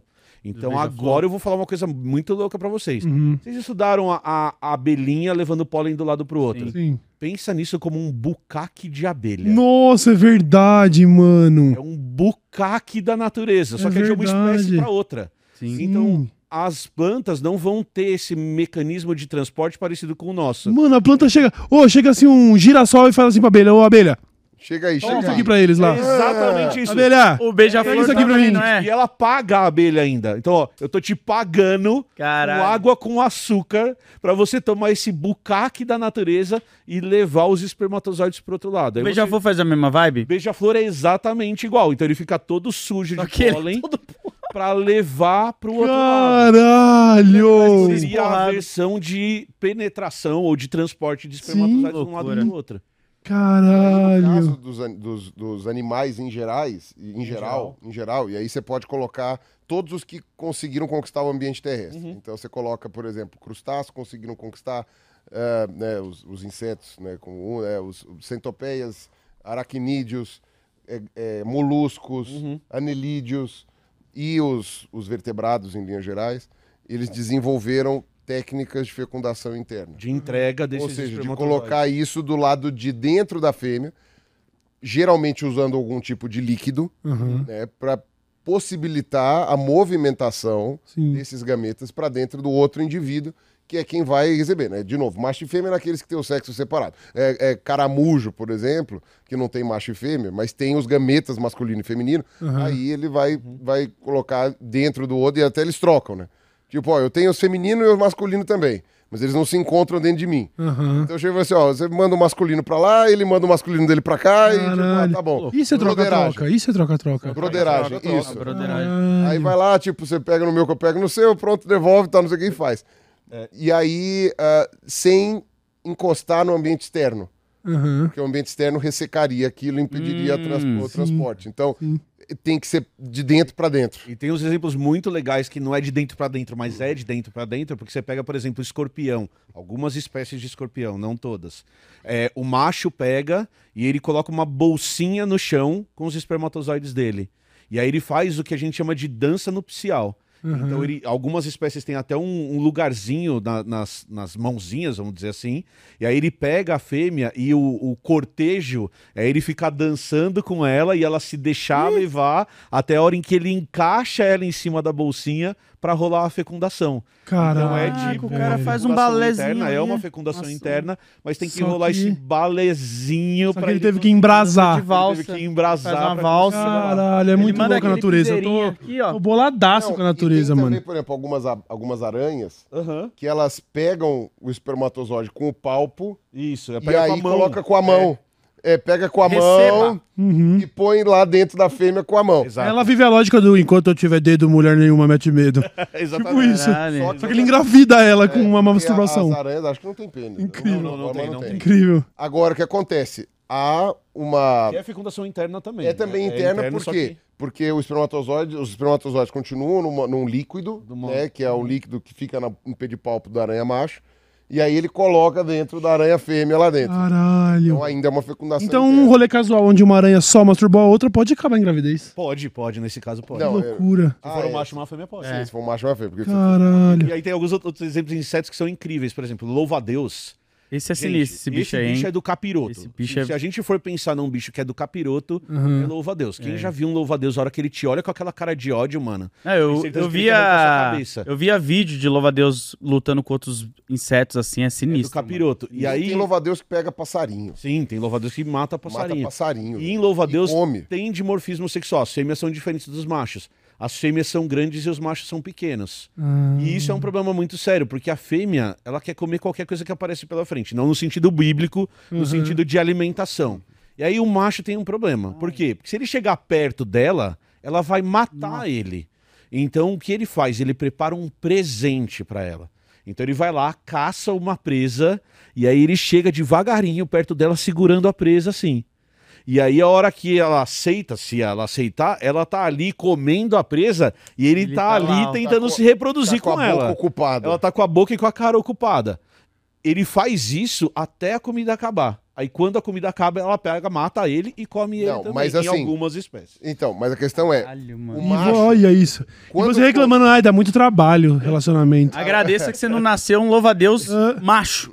É. Nossa, Agora, o que mano. acontece?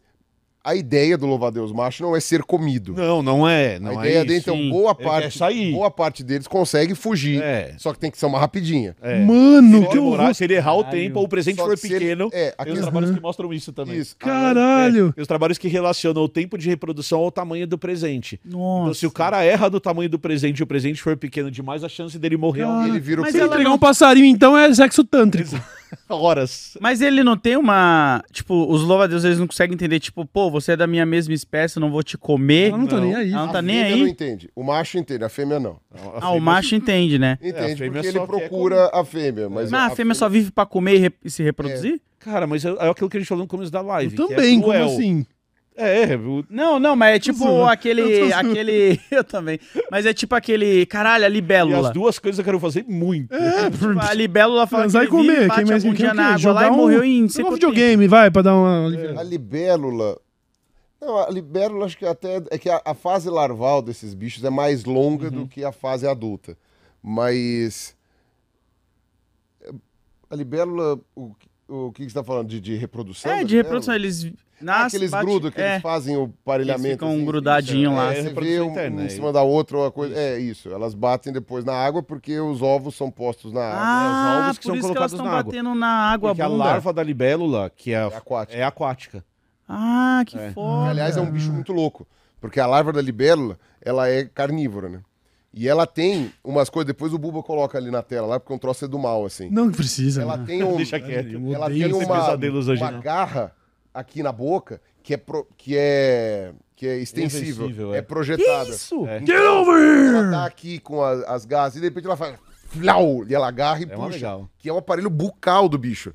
Então até inspirou, acho que até teve uma inspiração com o Alien, alguma Um coisa assim. Predador ou puxar alien, né? assim pra, pra puxar pra dentro. É um troço muito Ô, mano, biologia é material do, do, do terror, né, Não, mano? não, não. Não, é uma Não. larva de libélula. Coloca Dragonfly é, é larva. Larva aí. Caralho, mano. Mano. Tá vendo você aí fazendo carinho no pato? Falando, ah, que patinho bonitinho. Não, mas é, quanto mais você se aprofunda na biologia, o bagulho vai ficando um terror. Pato é do mal. O bagulho do iceberg, sabe assim, de conhecimento? É, é. Aí é tipo, o pato é bonito. Vocês estão lá embaixo, tipo, mano, o pato é o demônio. E eu não quero saber, de verdade. Ai, conta em off. Não conta, não. Deixa. Vai, você não vai mais gostar Camila, de você não vai pato, mais gostar de pato? Você não vai mais gostar de pato só mesmo, que o assim. problema é você moralizar É, os isso. bichos. Lógico, né? É E o ganso, é suavão? Não, É igual. o ganso é um Hot Valley, cara. É, é um Não, é que eu, eu nunca brabo. gostei de ganso por causa que eles são agressivos pra caralho, territorial. Mas ele é assim em tudo. É uma desgraça em tudo. Caralho, mano. Mas deve, eu não sei, boa pergunta, mas deve ser igual. Deve ser parecida a Deve ser reprodução. parecido. deve ser parecido. Pa- ans- Anseriformes em geral deve ser isso. Olha, Dia, assim, eu falei que a gente ia fazer um papo sem pauta definida, mas eu não previ que a gente ia ficar tanto tempo focado nesse No tema, caso, né? O pau tá definido, né? Porque É, a, o a- pau- Pauta definidaço. é, porque Isso que a pauta gente nem... falamos disso. E a gente nem mergulhou no panda. Ah, não. Não, mas vamos falar. Ninguém falou, não tá acabando ainda. Eu Ah, quero- não, calma. Inclusive Não. dá pra falar de Deixa o sexo em panda. panda. Então tá. Ontem, por Ah. acaso, a gente entrou nesse assunto de que eu acho que o panda é meio merda.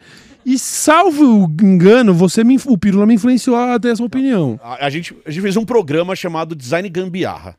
Então presta atenção no que eu vou te explicar. Por favor. Você tem um grupo de animais chamado carnívora.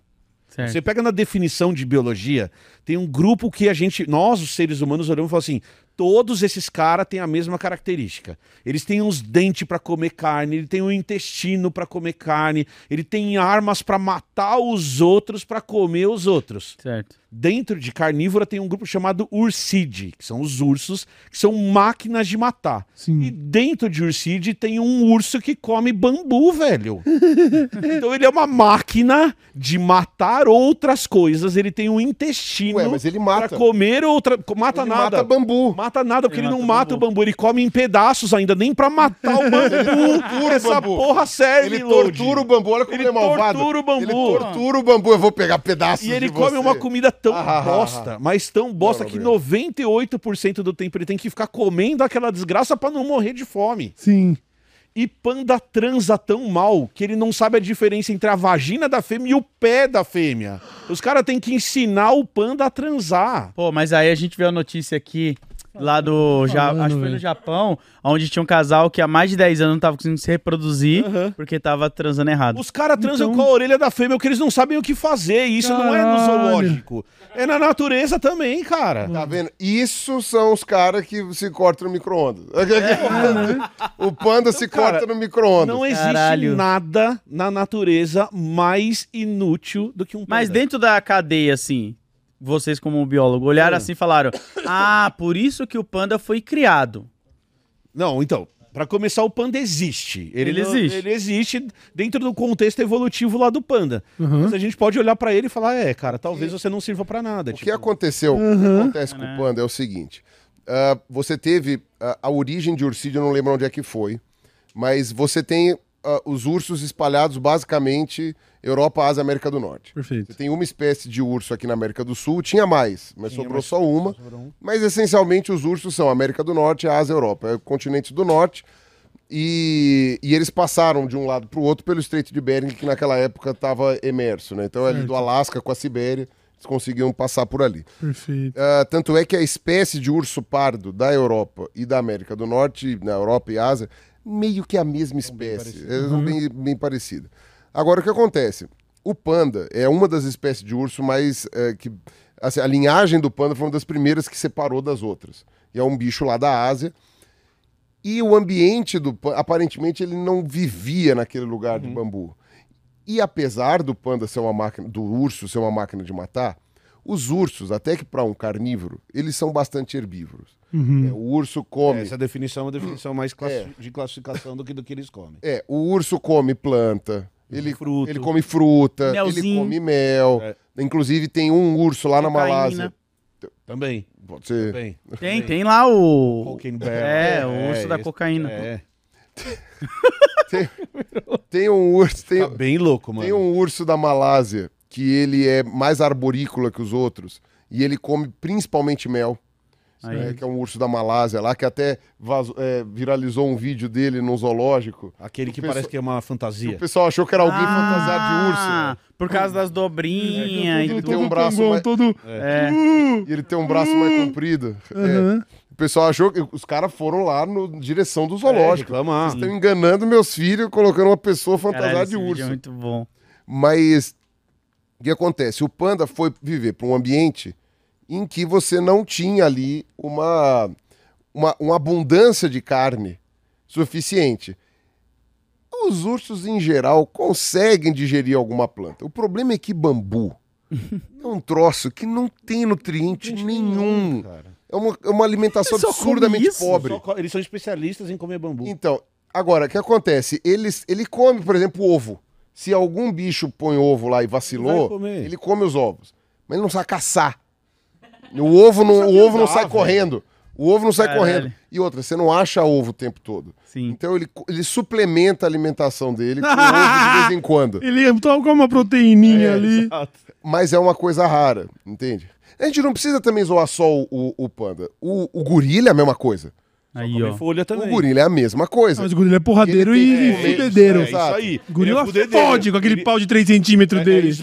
Quando ele quer transar com a orelha de alguém é de propósito. né? É, sem então, querer. E ai de você se não deixar a orelha ali. Exato. É isso. Ele Não. te desce a porrada, mano. Mas, o, mas, por exemplo, mas é uma coisa assim, não pense que se você der de, de cara com um panda, que o panda não vai arrancar teu braço. Sim, sim, sim, sim. E é um gente bicho. Tava vendo, falando, comentando isso do caso do cara que foi mexer com o panda dentro da jaula do panda e foi atacado. Lógico, é. Sim. Não, E é um urso no final E das ele contas, tem uns né, gente? dentão desse tamanho, é um bicho agressivo. Mas não dá pra também. ganhar dele no murro. Todo desnutridão de bambu. Da onde. Chegar lá eu, com, meu, com, com anos de outback no bucho, uma pá de Big Mac e vou perdendo murro pra um... pra panda. Cara, depende da onde murro, você vai, acerta esse murro, velho. Não, Foda. mas se você correr e trupica, o cara não sabe nem andar, velho. Os Ele bichos- rola. Só tem vídeo Tem do bicho dessa, caindo. né? Tem dessa, É, é só tem correr dele. Mas é também. que É. assim, ó, agora eu sei que eu, eu sempre trago a seriedade pra porra do programa, desculpa. Não, é bom Não, pra mas é caralho. bom. A gente precisa desse lastro, Ah, mano. é só você que é, traz a que é uma seriedade coisa que é uma coisa que, que de novo eu discuti em sala de aula que apesar da brincadeira do pra que serve um panda eu sempre sempre que eu recebia essa pergunta eu falava eu mudava a pergunta falava para que que você serve Exatamente. então esse utilitarismo que a gente coloca nos bichos apesar de panda continuar ridículo tá É, ah, eu não, sou mas- Cauê. Eu Eu fiz, sou- eu mas eu falei exatamente disso, né? Que eu... Ah, Isso daí é uma piada tão idiota. Aí, ó. Mas eu falei disso, que eu comentei com a minha ex-namorada de que eu não gostava de panda porque ele só come e não transa. E que por mim eles podiam ser instinto. E ela falou, ué, por que que você não se mata então? Ela falou basicamente isso, entendeu? Aí, tá vendo? É, então, ex-namorada, realmente. né? Não, não, Ex-namorada. nada que- Ex-namorada. Por que será? Não. Nada relacionado. nada relacionado a comer e não transar não, não é isso, Mas- não é isso que a gente quis dizer Não, nada disso. Mas uma coisa, por exemplo, que a gente pode dizer que é muito interessante e é como que a evolução ela continua acontecendo, apesar das pessoas não estarem vendo no momento é, ao vivo, né? Porque ela não percebe. Mas a evolução é que nem uma árvore que você olha e você fala, hum, parou de crescer. Não, ela não parou de crescer, mas é que em tá cinco percebendo. minutos você não Você não percebe. ver, aham. Agora, você pegar, sei lá, s- é, 40 anos, você vê. Sim. Ah, o, o panda, ele tem uma vantagem adaptativa muito grande. Ó. Muito grande frente à realidade do ambiente que ele vive. Ele conseguiu cativar a espécie dos dominante daquela região. Perfeitamente. Ele é fofo. Perfeitamente. Então o que acontece? Ninguém deixou ele ser sumir. extinto. É. Sim. Caralho, aí, ó. Diferente Isso é uma- de é outros. verdade. Ele arrumou um jeito de sobreviver. Ele não é que ele arrumou um jeito, mas tipo, Arrumaram. ele sobreviveu É verdade. porque por um acaso você tem razão ele é bonitinho. Sim. Ele- Vai eu parar no meio da rua. Gente, estou com fome, me dê caras falam, te vira, louco. Ah, ô, Tá maluco. chapando, mano. Ele é o seu expoente quadrado? máximo da fofofa. Cauê. Eu falo assim, por favor, calma aí desse. Olha, eu não sei andar, eu não, olha como eu Eu rolo. falo, te fode, gordão. Vai se rolando, fuder, rolando. mano. Vai trabalhar, tio. Cauê, é, exatamente. A gente tá pior adaptado do que o panda nesse Caralho, sentido. cara. E vocês, como biólogo, agora eu vou colocar vocês na saia Eu justa. também não aqui. como. Não, não. Tem um animal que vocês odeiam. Você fala, nossa, esse animal eu sou biólogo, mas. Fora gente, É, fora o humano. seres Tô humanos. falando Fora seres humanos. que vocês olham e falam que nem o panda, que nem o Pedro, certeza, com o jacaré, tá ligado? Você tem dois? Dois. O quê? Vamos lá. Eu odeio mutuca. O que, que é mutuca? É uma varejeira que su- suga sangue. Hum, não. Vocês não. Vocês não. Vocês não, o nome não, não... pro- O problema não é se ela transmite doença, o problema é que dói, que é uma desgraça. não, e outra, ela não tem aquele mecanismo que tem que nem é, pernilongo, Uhum. que pica, tira o biquinho e você só fica uma bolinha. Não, a mutuca tem um aparelho é, picador lambedor. Então ela fura E fica e ela vai rasgando. É. E aí depois fica o sangue escorrendo. Desgraça. Caralho, eu nunca vi isso. Desgraça. É uma, Cara, você não- uma varejeira. Você não Ah, pesca? uma varejeira Vocês vocês nunca pescaram. O, é, 14 anos, peguei cara, a labarica tá lá- no lá olho, no- nunca mais Você vai pra algumas regiões em que Eu- a minha experiência é a mesma. Nem fuderam que eu vou fazer isso. Deixa Você quieto. vai, você vai em alguns ambientes que tem muita água, assim, sei lá, lacustre, né? Ou então até de rio, etc, etc. Ou é, perto de mar, assim, mas estuário, né? Onde o rio chega no mar. Cara, você vai ver mutuca até não poder mais. Fica doído. Se cara. tiver uma, uma, uma preservação ambiental em volta, né? Então, mutuca é um bicho Uhum. que realmente eu odeio. E, e- e óbvio, e barata. Ah, é, o Ah, Pirula tem problema sério com barata. Mano, tem uma história tão engraçada com o Mano, pirula. barata Eu já- mas eu já falei no último podcast, É o mas a gente bicho- atualiza. é o bicho do inferno, cara. Uma vez o Pirula ia dormindo lá no sofá de casa, na época que eu era casado no apartamento, né? Lembra? E nunca tinha tido um histórico de barata lá. E do nada ele me fala: Ó, vou dormir aqui, mas não tem barata não, né? Porque, tipo assim, eu odeio muito barata. Eu falei. Qual é a chance de ter barata? Nunca teve uma barata aqui. E aí, acho que de curioso, ele ergueu o sofá, né? Tipo, não, não, entrou voando pela janela. Nem eu, fodendo. Eu falei assim, não, aí, não, no que você respondeu, mano, nunca teve uma barata aqui. Você falou pra tua, pra tua ídola, teve uma barata aqui, Dani? Ele falou assim, não, nunca teve uma barata. Tá vendo, cara? Pode ficar tranquilo. Cara, a Dani abriu o... o, o a, e entrou uma barata. Flau! Bateu na Nossa. parede e entrou embaixo do sofá. Foi assim, Isso. bateu na parede. Cara, na hora que você, você olhou com a cara, mano, Que isso? não acredito. A gente teve que erguer o sofá pra tirar a É um barata. imã de barata. Caralho. Caralho, imã de barata. Ah, mas é tenho mais por pergunta. nojo? Hã? Mais por nojo? A barata? É, barato É nojento, E não é qualquer barata. A barata silvestre, eu não tenho Ah, é, problema. tem isso também. A periplaneta mesmo, o chi- É, o- aquele urbana. chinelo vinho. Ah, mano, não. Assim, ó, é que o, o- Não, mano. A barata o tradicional? gru- o grupo das baratas ele é um grupo bastante diverso também. Tem um monte de tipo Tem de muita barata. espécie. Aham. Quando muito, você vai pra milhares. Mata Atlântica, por exemplo, você vê muitos bichos que parecem barata, eles são muito bonitos, de verdade. Coloridos, o formato é diferente. Tem verde, azul, Essa, laranja. essa barata que é a vermelho. barata normal que a gente Do e chama, as baratas. ela é uma, é uma barata urbana. Então lembra que eu falei ali atrás que ah, tem bichos que se desenvolveram muito bem na cidade? É dessa barata que ele tá falando que são os bichos Entendi. asquerosos, mano. É Nojento. velho. Eu quero fazer uma pergunta sobre insetos em seguida, mas eu queria ver a resposta Não, do Emílio eu- também. Cara, bicho que eu não gosto, velho. É que eu e a Camila, a gente tem um problema.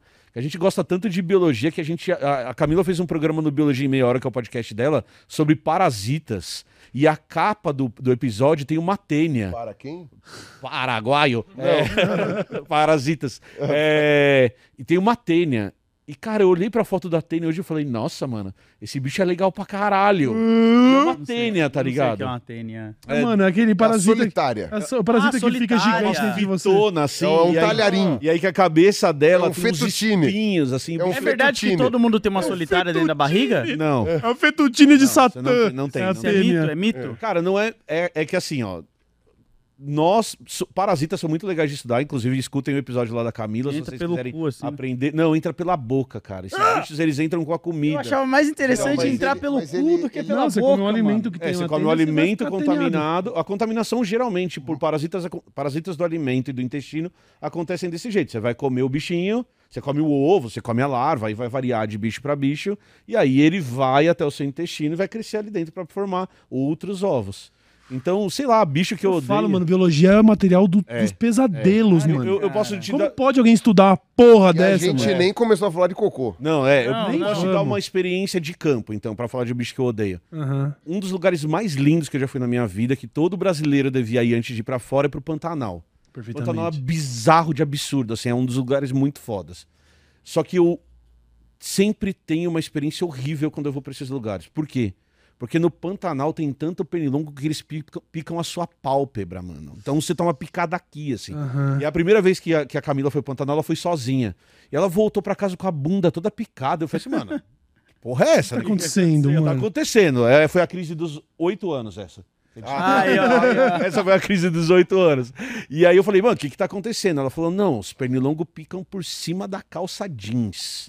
Eu falei, não, sacanagem. Tá Cara, chapando. eles picam por cima da calça jeans. Tem que passar repelente na calça.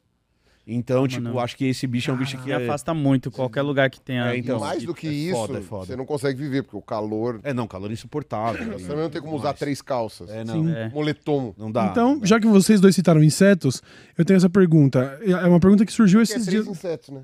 É. É, fomos, falamos de três insetos. A galera fala muito sobre. Muito não, mas você ouve falar ao longo da vida que as, as abelhas, por exemplo, se elas desaparecerem, Sim. vai dar merda. Mas eu- eu- uma coisa que eu não entendo é: isso seria um, term- um termômetro de que as coisas estão dando merda e que as abelhas morreram? Ou se, por exemplo, a gente sumisse com as abelhas agora, o mundo acabava? É isso, é mais É isso? Então, eu, vou te, eu vou te contar uma história real, de novo. É um lugar na China, tem de Aham. novo artigo pra isso, te mando sem problema. Sim. Lugar na China de plantação de maçã. Então os caras lá tinham as plantações de maçã e por quê? Porque eles usavam muito agrotóxico, o que aconteceu é que a população de abelhas desapareceu Sim. e a produtividade de maçã sumiu. Então o que você tem que considerar é que muitas das espécies de plantas que a gente come são polinizadas por insetos e em muitos casos abelhas. Entendi. Então, o que, que Elas aconteceu na, levam. o que, que aconteceu na China aqui? Cara, essa história é muito foda. Os caras falaram assim: ah, acabou os insetos? Tudo bem. Então nós vamos contratar trabalhadores para polinizar as Nossa. árvores. Então eles contrataram as pessoas lá da vila que eles estavam e o cara pegava um pincelzinho e todo dia de manhã centenas de pessoas iam lá nas florzinhas da macieira e iam molhando com pólen e polinizando as outras para produzir os frutos. Aham. Porque o fruto é o resultado da reprodução da árvore, certo? Só que aí abriu uma fábrica nessa cidade. E aí valeu mais a pena ir trabalhar na fábrica. Então os caras começaram a importar a abelha para fazer o trabalho de polinização. Não Caralho. era, é, não era mais fácil importar chinês também? Então, Pegar de outros talvez. lugares os chineses. É, Talvez. trazer trabalhadores É, pra polinizarem exato, né? também, E né? aí- O e que aí- mais é que, É, digamos que não falta mão de obra. Talvez fosse. E aí isso é uma abordagem que a gente tem para conservação, que é de serviços ambientais. Então, quando a gente fala de conservação de espécies, eu vou falar para você assim, cara, é importante conservar o macaco amarelo da bunda roxa, Aham. que tá lá na Amazônia, mano. A Amazônia é longe pra caralho. Eu moro em Paulínia, que é a cin- 100 quilômetros de São Paulo. Eu nem sei o que é a Amazônia. Te convencer disso é um negócio muito difícil. Uhum. Porque na sua cabeça, na minha cabeça mesmo de biólogo, no final das contas é, mano, a minha conta de água vence amanhã. Foda-se o macaco amarelo da, da bunda roxa. Uhum. Então, uma abordagem que a gente faz de conservação é levantar quanto custaria contratar chineses, no caso da maçã, para ver quanto custa o serviço que as abelhas trazem. Aham. E aí você está falando que os serviços ambientais no mundo e feito pelas abelhas, eles estão numa escala de trilhões de dólares. Meu Deus. Trilhões Olha de isso, dólares. Que é a Caralho. economia mantida por esses bichos. Aham. E, e por que que isso é assustador? E aí eu vou lembrar de uma coisa da minha infância que talvez vocês lembrem. Eu era de São Bernardo do Campo e a minha família, a família do meu pai era de Limeira. Então uma vez por mês a gente fazia esse caminho, 150 quilômetros até Limeira. E eu lembro de eu criança e o para-brisa do carro do meu pai sujo de inseto na hora que a gente chegava em Limeira. Uhum. E uma amostra que a gente tem hoje é que a gente faz esse mesmo trajeto, Jundiaí, São Paulo, e o para-brisa chega limpo. Limpo, limpo. Não tem um inseto. Uhum. Então o que se discute muito é o que a gente chama de apocalipse dos insetos. Real. Esse é um termo Caralho. real. Então a atividade humana está acabando com os insetos do planeta. E esse serviço de trilhões de dólares desses serviços ambientais, se não for feito por ninguém, vai afetar a produtividade de todas as plantas que são polinizadas por insetos. Sim. Então não é que é um sinal de que o mundo acabar. É o final dos insetos Acaba vai com- acabar com a gente. Caralho. Ou a diminuição dos insetos vai acabar com a Os gente. Olha insetos nunca vão acabar. É, né? os insetos não. Nunca, nunca vão acabar. Só quando acabar o planeta Isso, mesmo. Mas, mas, Mas é provável que isso acelere problemas que a gente vai ter. e isso Então, pode acabar com a É. gente como espécie mesmo. Saquei. É, eu, eu, eu sou um defensor de que a espécie humana não vai acabar. Né? Que sempre vai sobrar um grupinho. aí. Pode acabar como a gente entende a civilização, Uhum. essas coisas todas, mas a espécie humana não vai acabar. Salvo se tiver, sei lá, uma queda de um meteoro absurdo, assim, e não tiver tempo de prever, ou se acabar termina. com os insetos. É, isso é bem Caralho. assustador. Assim. Acho que ainda assim, eu acho que algumas sociedades no Ártico, talvez. É, mas, mas é, é um negócio que é bem pesado. Quando a gente discute possíveis finais do mundo. E lembra, gente, vocês que estão assistindo, final do mundo é sempre o nosso final, tá? É. O mundo existe há bilhões de anos, O vai mundo continuar. tá A gente suave. vai embora, o mundo tá suavaço. aham. O George Carlin, que é um humorista Tá que eu gosto pra feliz. caralho, ele falou assim: a Terra precisava de plástico, não sabia fazer sozinha, criou a humanidade, criou plástico, foda-se. Vocês podem embora. desaparecer. Sim, sim. É, e isso ele tem razão, então a vida sabe, vai continuar no planeta. Muita coisa pior que a gente já aconteceu no planeta e a vida tava aí, mas o apocalipse dos insetos é algo muito sério. E aí a gente poderia falar causas. Uso indiscriminado de agrotóxico é uma causa muito importante e a outra que permeia toda e qualquer discussão ambiental, que é mudança climática. Aham. A mudança climática é algo que afeta muitas espécies de insetos que a gente conhece. E a gente tá vendo que essa mudança climática ela tá cada vez Ah, é, maior, maior, maior. É, né? é deprimente até entender isso. E mesmo os pernilongos, eles têm uma função. É, é porque se- se- e aí, entrando mais na minha área, que é a ecologia, que é você pensar que, cara, nenhuma espécie acontece sozinha no planeta. Aham. Então você vai ter ligações de interação entre todas as espécies do planeta. E Sim. pensando nessas interações, elas vão ocupar um espaço. Sim, claro. Se você tirar essa, es- essa espécie, é meio imprevisível o que vai acontecer com essa cadeia de galera que tá ali no meio. perfeitamente. Porque Então- daí vão falar, ah, por quê? Mas aí esse inseto come o pernilongo. E aí outro come esse lá e a É gente ex- e aí vai pra um, é um panorama muito isso. maior. É hora. Aí, meu pai era o cara que eu já falei várias vezes aqui, ele preservava as, as lagartixas. Mas tem Sim. Sempre que a gente mudava, é muito ele hora, levava a Come da os nossa casa, jogava legal. na casa nova Que antes louco. da gente morar, né? Ele ia lá, lavava a casa e jogava lá a lagartixa pra Pra ela limpar os os, pernilongos. os É Muito foda. É. Então, já que o Load entrou nessa, e é um assunto com- potencialmente chato, mas muito necessário, questão de crise climática, né? É... Vamos morrer. Vamos, a gente vai morrer pra caralho, Ah, né? É esse é tipo, um assunto que vai. eu gosto. parece que é uma. Um... sei por esse momento. É, vai ser um problema. Se não fosse sofrido, né? O problema é que vai ser sofrido. Não vai, né? não. Ele, ele falou que os dinossauros talvez nem Ah, sentiram. não, mas, mas a gente vai morrer devagarinho. Fica É, não tranquilo. Não, um- eu pô, quero que Não, não, a gente não vai ser um asteroide. Ah, Não vai ser um asteroide. vai ser crise devagarinho. Muita é um gente vai se fuder. Climática é aí- pior, muito pior e que algumas pessoas vão se foder de um jeito bem horroroso, Então. outras menos. E, e parece que tá. é, é, talvez seja parte disso, seja a conscientização que nós temos agora, mas fala-se muito mais em desastres ambientais porque parece que tá muito mais em crise climática, porque desastres ambientais estão muito mais frequentes, assim. É uma coisa. Isso é uma consequência da mudança climática. Perfeito, Quando perfeito. você teve a construção dos primeiros modelos de mudança climática, então a gente poderia fazer até uma análise histórica bem rápida aqui. Então, na década de 50, 60, você começa a discutir a questão ambiental do ponto de vista mais governamental. Uhum. Apesar que já tem, se você volta para Roma antiga, a gente sempre tem aquelas histórias. Dom Pedro plantou árvore porque estava tendo. Não, mas a- Uhum. vamos falar de coisas mais modernas. Então, na década de 50 e 60, principalmente no pós-segunda guerra, tem a construção da ONU, todos os países falando, somos amiguinhos agora, Uhum. acabamos Michael Jackson o lá mal. o clipe do- Michael Jackson cantando. e- world, the é, world, e- aí você tem essa galera começando a olhar e falar assim: ó, a gente tem dois problemas no mundo. O primeiro problema é a água. Então tem uma, uma frase clássica do Kennedy falando a terceira guerra mundial vai ser por causa de água. Mad Max. E você, é, e você tem os, os primeiros pesquisadores olhando e falando: o clima está mudando de um jeito que é diferente do que a gente tinha previsto. Uhum. E aí gente- é importante a gente situar. Calotas polares, como a gente tem no planeta hoje, elas são raras na história do planeta. Então, se você pegar é, 5 bilhões de anos da história do planeta, a maior parte do tempo não tinha calotas polares. E nós, naturalmente, estamos saindo de um processo de glaciação. Então, se a gente pega os dados históricos, as calotas polares elas eram maiores e elas já estavam diminuindo até é, com a chegada do homem, isso estava acontecendo naturalmente. Até uns 12, 10 mil anos atrás. Ex- Exato. Então, de 12 mil anos para cá, já está diminuindo, Sim. certo? Não, não, não. Não. Não. Não. O, o, Eu- o eu- último, o- assim, tô falando, o degelo, ele, assim, você teve um ótimo climático Isso, há 12, tá, 10 mil anos atrás, que era mais quente até. E, sim. E aí depois Você teve a glaciação de teve novo. a glaciação. Sim. Não. Então explique. A glaciação foi anterior.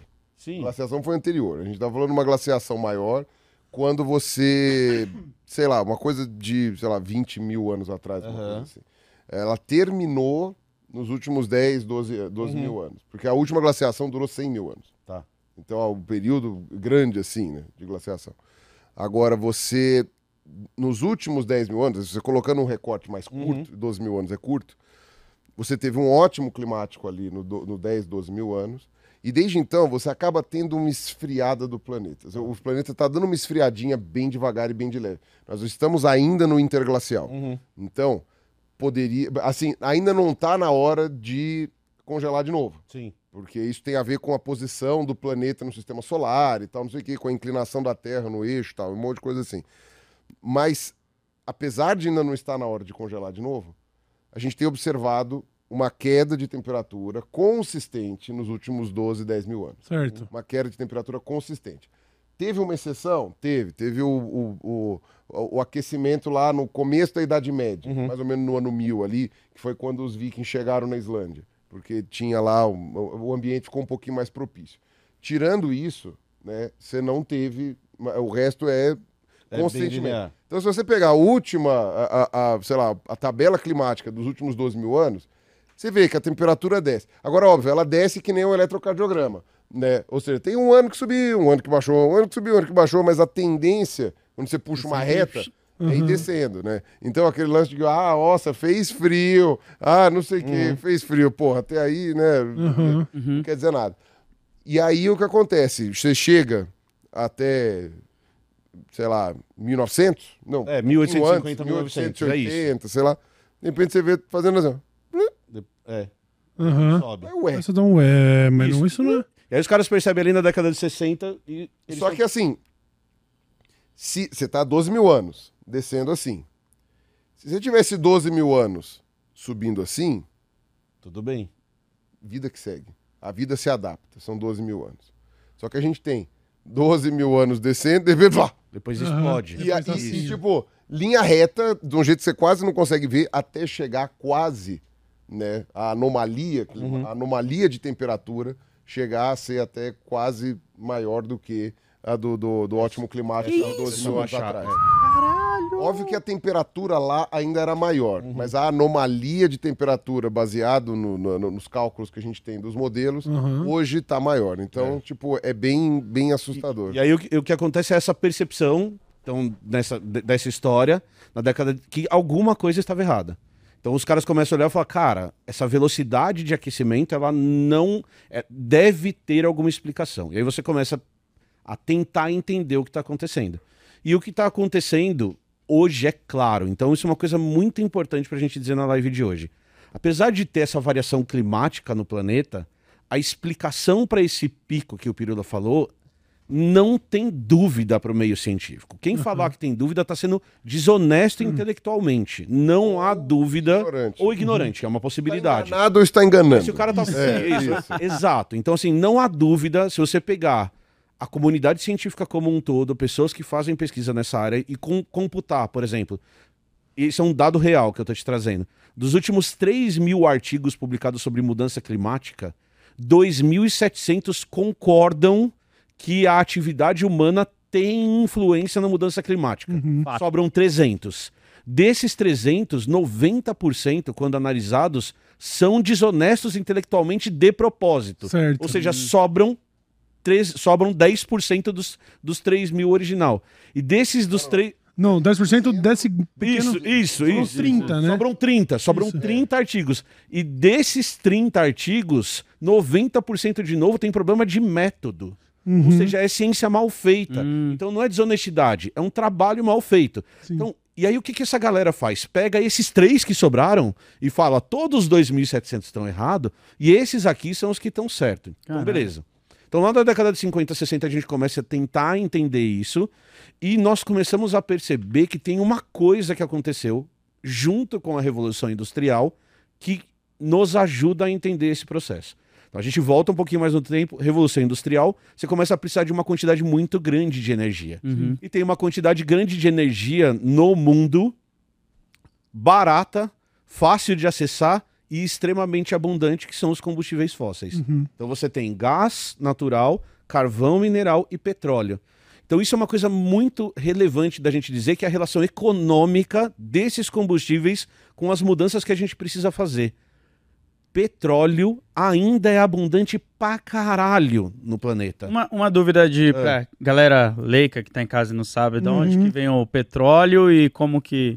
Então, o petró- petróleo O petróleo ele é fóssil. É, E a origem, a origem dele é a decomposição de matéria orgânica Isso. de milhões e milhões de anos atrás. Só que não são dinossauros. É, então, isso que é É, importante falar, porque às vezes tem pessoas aí, ó. Que já achar falar, que é osso de dinossauro. não, não é, que não tá- são dinossauros. Não, se você for levar em conta de que é uma.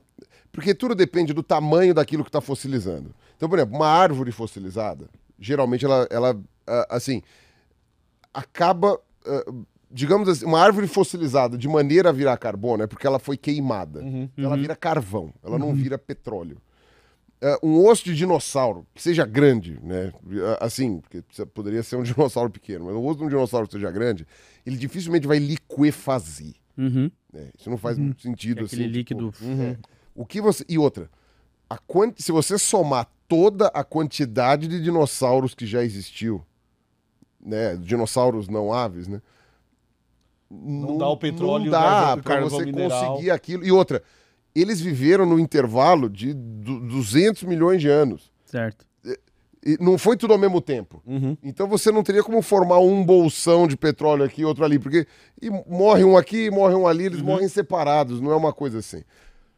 Agora, quando você pega seres vivos unicelulares ou muito, muito, muito pequenininhos, Tem Esse- muito. e- eles são muito abundantes e eles decompõem e viram uma, sabe, tipo, e, Uma gosminha. Uma e, gosminha, literalmente, é. e literalmente eles conseguem, sabe, tipo, apodrecer sem deixar uma estrutura. Uhum. Ficam só as moléculas. E no oceano, você tem quilômetros e quilômetros e quilômetros de, de superfície de água com esses micro-organismos. Sim. Quando acontece alguma mudança climática grave, que nem já aconteceu outras vezes no planeta, morre tudo. E afunda no mesmo, no mesmo momento. Uhum. Entendeu? Ou então nem precisa acontecer uma mudança climática grave. Vai morrendo aos poucos mesmo, né? Vai e vai afundando. afundando. Vai afundando. É que com a mudança climática geralmente faz uma coisa mais, mais, Uhum. como se fala, mais imediata. né? E aí aquilo sim vai gerando aquela, aquela matéria orgânica que vai se decompondo, que vai formando aquele, aquela, aquele churume. E aí vai sendo coberto e vai sendo, ah, ah, vai, como se fala, isolado da superfície da água. Uhum. E com o passar do tempo, aquela pressão vai gerando um peso, vai solidificando ali a rocha, e aí aquilo ali, que aquela matéria orgânica que, liqu- que ela eh, que liquefez, né, depois de um tempo, também, aí ela vai se transformando nessa coisa tipo um óleo e também gás. Uhum. Tem esses bolsões de gás, que é os gás. bolsões de gases, né, que o pessoal faz lá, o, o, o- o gás, gás eh, natural. Uhum. Então, é por isso que você tem áreas gigantescas, assim. Aí eu expliquei isso num vídeo, o pessoal pergunta, ah, mas como é que a Arábia Saudita tem um monte de petróleo? É fácil, porque a Arábia Saudita, milhões de anos atrás, estava embaixo d'água. Era mar. Ela estava embaixo d'água. É, é por isso. né? Por- é, ou seja, hoje, aonde você encontra petróleo, é porque estava embaixo, embaixo d'água em algum momento. Ah, Perfeitamente. Porque só no oceano você tem uma quantidade de matéria orgânica suficientemente grande e concentrada numa área só Uhum. para conseguir formar um bolsão de um óleo de um, que é, uma- é- é putrefação, né? É uma coisa que tá ali apodrecendo e aí você tem a pressão em cima dessa matéria orgânica, fazendo todas aquelas mudanças lá de calor, não sei o que, para virar o hidrocarboneto, que é efetivamente que é utilizado. Agora, como que o petróleo se apresenta na natureza? Você tem variações de densidade, variações variações de constituição química, variações de como ele está na rocha e como fazer a extração. Aí, tipo, sei lá, chama, chama o, Sacani, chama o chama o Serjão, Chama o Sacani. que vai ficar horas explicando as diferenças todas Então, aí. se todo o petróleo é feito de matéria orgânica, assim, de seres que morreram e tal, o vegano não podia usar gasolina. Não, não podia. Não pode tomar banho quente. Olha É aí. material, é, material é, é verdade. Produção de origem animal. É de origem animal. Olha Origem aí. animal. É, pode usar escova de dente porque é de plástico e plá- plástico vem de petróleo. Oh, Olha só, hein? Caralho! Não pode usar plástico nenhum. Não pode usar Não plástico. pode andar de não. carro porque a borracha do pneu é veio do petróleo. É. Beleza, mas então- voltando, Beleza, voltando Não ao pode andar no asfalto. Agora que a gente abriu esse parênteses Mas- idiota, Mas voltando ao rolê. completamente idiota, vamos fechá-lo e jogar lá pro pré-sal essa Não, eu merda os que faz sentido. comentários, um monte da galera que já é mais do veganismo. Tipo, É, vai- porque não tem, não é, não, não tem nada a ver mesmo. Mas Fecha o parênteses. voltando vai. ao É, rolê. não, é Então, zoeira, né? Lá na década de a ver. 50 e 60, os caras começam a tentar entender o que tá causando esse, esse pico que o Pirulo explicou. E aí, Eu tô vendo comentário, tá? Não, não, e outra, tem que olhar mesmo, né? Que a gente tá aqui a tarde toda, mas é com vocês, tá? e aí é verdade. não, se você que manda. E aí não, gente- meu horário, o meu horário é meia-noite que eu vou fazer aniversário, tá ligado? E aí Meia-noite gente- é meu Então, aniversário. futebol. Vamos ver. E aí a gente relaciona, e aí a gente relaciona, e aí os- a gente, a ciência, os cientistas começam a relacionar isso ao aumento de carbono na atmosfera. Então você começa a ter uma discussão Uhum. dos efeitos desse aumento de carbono na atmosfera e quais as fontes desse aumento de carbono na atmosfera. Sim. E a gente começa a perceber o seguinte, que esse combustível fóssil, que é extremamente abundante, como eu disse, está sendo usado de maneira exponencial para produzir energia pós-revolução industrial. Você tem uma mudança da matriz energética. Então, se você pega, por exemplo, os países que a galera considera mais desenvolvidos do mundo, e aí é considera mesmo, porque isso é uma discussão enorme, Sim. então você vai pegar, pegar a matriz energética dos países europeus, mas matriz energética dos Estados Unidos e do Canadá, e matriz energética hoje da China, Da China. ela é muito baseada em combustíveis fósseis. O cara tá tirando óleo do chão é extrativista. Isso, cara, não tem tecnologia nessa porra. Tem tecnologia pra furar. Uhum. Mas você fura e queima. É isso pra que você achar. faz. E pra achar. Pra achar. Não, beleza, mas é. Ó, Sérgio, não convida Sérgio mais ficar nós. Não, mas é, É. extrativismo. Ah, É, é, um- é uma relação extrativista com aquilo. É, Você tá tirando do chão, transformando um pouquinho e queimando. E aí o que a gente percebe é que, como qual- praticamente toda queima de matéria orgânica, se a gente queimar os nossos corpos, vai acontecer isso, você libera CO2 na atmosfera. Uhum. Então você está pegando algo que está enterrado, carbono enterrado, e jogando esse carbono enterrado na atmosfera. Sim. E aí a gente começa a perceber o seguinte, que com o aumento da quantidade de carbono na atmosfera, você aumenta o que a gente chama de efeito estufa, Perfeitamente. que é fundamental para nossa sobrevivência. Uhum. O efeito estufa mantém a temperatura do planeta muito estável, então a gente existe porque efeito estufa E existe. muito acima do que seria o esperado. Pela nossa distância do Aham. Sol, era para nós estarmos muito mais gelados do que a gente está. A gente está numa temperatura muito atípica para quem está entre Marte e Vênus. Sim. Né? E aí, a- o, o vapor de água, principalmente, Sim, o né? vapor de água ele aumenta em torno de 11 graus. É. Perfeitamente. E, e por isso a gente consegue manter, chamado de CNTP, 25 graus Celsius. E o, e o efeito estufa, a gente tem exemplo, você falou de Vênus, por exemplo. É um, um lu- é o lugar mais quente, né, do sistema aham, solar. é um por, causa, estufão. por causa da estufona Isso. que ela é. É. Aham. E, e aí, por, por causa de acúmulo dessas matérias que causam efeito estufa lá também, mas que são outros compostos. Uhum. Então, os pesquisadores, a primeira coisa que eles fazem é que eles relacionam diretamente esse aumento de carbono, e a gente sempre vai falar carbono, mas, por exemplo, é, amônia também tem, é, também tem o mesmo efeito. Tem outros gases que, que a gente usa na indústria, que a gente usa para sobreviver, que Uhum. vão ter o mesmo efeito. Tem o, o arroto da vaca, por exemplo, não é carbono, mas você vai ter Esse um efeito. efeito parecido. Metano, o metano, o cocô da isso, vaca. o cocô da vaca. Então a gente faz um paralelo com o carbono, mas você vai ter esse aumento dos gases na atmosfera e você, consequentemente, vai ter o aumento do efeito estufa. E aí, lá na década de 80, você chama um monte de pesquisadores, literalmente, a ONU faz isso, ela convoca pesquisadores do mundo inteiro para discutir o seguinte: se continuar esquentando, o que vai acontecer? e aí tem uma parte secundária disso que é a criação de modelos. Então eu começo a usar modelos matemáticos falando, cara, se a temperatura do planeta aumentar meio grau, o que, que eu espero que aconteça? Uhum. Se a temperatura do planeta aumentar um grau, o que, que eu espero que aconteça e assim sucessivamente? Isso é o que a gente estudou na escola. Então lá na escola, a professora de ciências falava pra gente assim, ó, o aquecimento global é um problema. No futuro teremos mais temperaturas extremas, mais tufões e furacões, mais incêndios, mais efeitos extremos.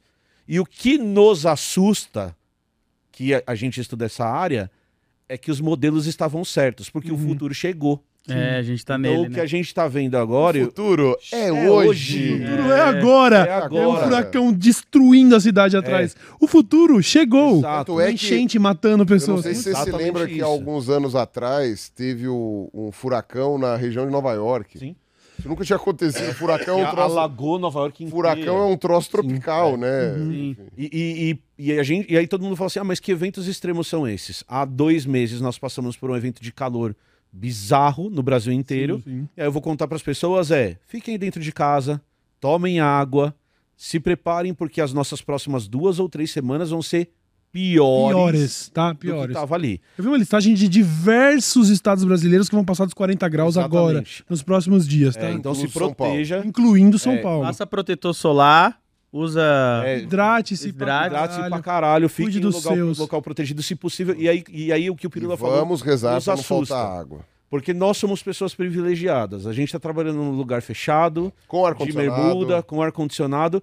Mas, cara, o trabalhador brasileiro, É. Motorista do busão. motorista do Que busão. Alguns ainda têm ar-condicionado. mas- É, mas, mas o cara tá fora na rua Sim. o trabalhando. dia inteiro. Então, quando a gente vê isso, é assustador. E tem uma frase que pra gente pega demais. Provavelmente esse vai ser o ano mais quente da história medida. Então, a gente sempre tá falando de coisas medidas até agora. E o ano mais frio de todos os anos que vão vir depois desse. Meu E essa Deus. frase é muito pesada na, na minha visão. Assim, é- Aham. é, meio assustador a gente O pensar ano- é, nós esse é o ano mais extremos, quente. né? É o ano mais quente até o ano que vem. até o ano que Isso. vem. É o Homer Caralho, falando. meu. É o Homer, é. Até Até o ano que agora. Então, quando você traça esse caminho, você consegue perceber claramente essa ligação entre a nossa atividade industrial. E aí, o, o povo me xinga porque eu sempre caio em capitalismo, que a gente precisa falar disso. Ah, mas é a Mas realidade, é, né? mas É, Não, não, vai, fala do É, capitalismo. e, é ia entre- comentar... e aí aqui nem, nem falando de capitalismo propriamente dito, a gente tá falando de queima de combustível e o resultado disso. Uhum. Então você tem um aumento exponencial da queima de combustível ligada à atividade humana Uhum. e você consegue traçar paralelos muito sérios disso com as mudanças climáticas que a gente está vivendo. Perfeitamente. É, porque o que acontece? O pessoal alega uma série de coisas que poderiam estar causando esse aquecimento. A gente não tinha atividade humana quando teve um aquecimento, sei lá, no Mioceno. A gente não Aham, tinha essas tinha coisas acontecendo. Só que o que acontece? Todas as outras variáveis que não incluem a variável humana não são suficientes para explicar. É. Sim. Uhum. Especialmente por causa disso. Era tecnicamente para estar esfriando. Sim. Tecnicamente era para estar esfriando. Entendeu? Tava, Ao tava, Tava nessa- esfriando. Sim. né? E aquela que o pessoal até chama, né, nos anos 40, 50, lá de mini era do gelo, não sei o quê. Cara, aquilo do ponto de vista estatístico, na hora que você vê, tá- é, nada. sim. É, é o... Não é nada. Era, uma, era talvez, era, era uma variável ali que pode sim ter a ver com outras, outras coisas. Então, por exemplo, vulcões. A gente não tem uma quantidade de erupções vulcânicas acontecendo agora e nem nos últimos, nos últimos séculos para justificar um aumento da temperatura. Para isso ser justificado, era para a gente estar com o céu encoberto, Uhum. Sim. entendeu? Sim. Para gerar isso de, de, de aquela coisa lá do sol vermelho, né? Tipo, para Sim. gerar um calor nesse sentido. E a primeira reação seria esfriar. Né? Depois é que ia esquentar, que é o que aconteceu, é, que é o, é o típico do que acontece. Ah, sol.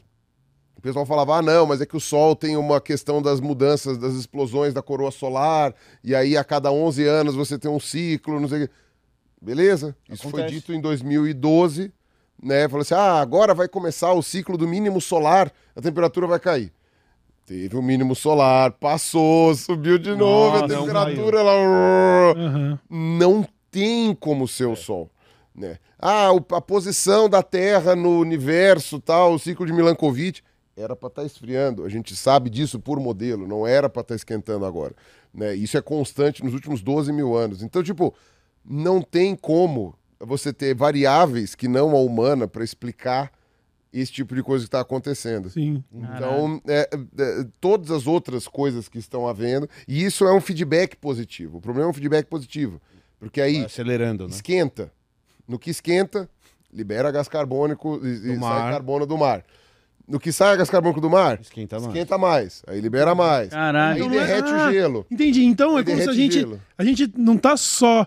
Tipo, causando esse aquecimento, assim, com essa ação humana de queima de fósseis, mas é como se essa atitude ainda fosse como jogar fogo na pólvora. É exatamente Isso, é Tá criando um efeito. É, em é cadeia. retroalimentando, Exato, é. porque aí o que acontece? Aí você tem a, a- a- o derretimento das calotas polares. O gelo é branco. Aham. O gelo sendo branco, ele reflete, luz. do sol. É o que a gente chama de efeito albedo.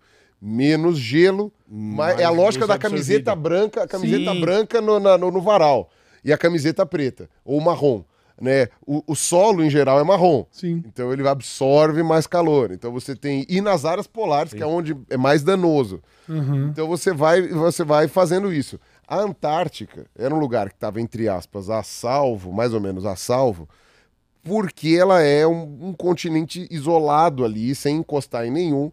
E as correntes marítimas ao redor da Antártica são a serpentina da geladeira. Então, tipo, elas que mantêm a Antártica congelada. Aham. né? É literalmente como se fosse uma serpentina mesmo do, do, do, do, do- do tonel lá de cerveja Sim. e do, do, do barril. Agora, o que acontece, né? A Antártica é um continente cercado por água, o Ártico é água cercado por continente. Aham. Então é por isso que o Ártico está mais suscetível a isso. Uhum. Este ano foi o ano de recorde histórico de medida de degelo da Antártica. Caralho.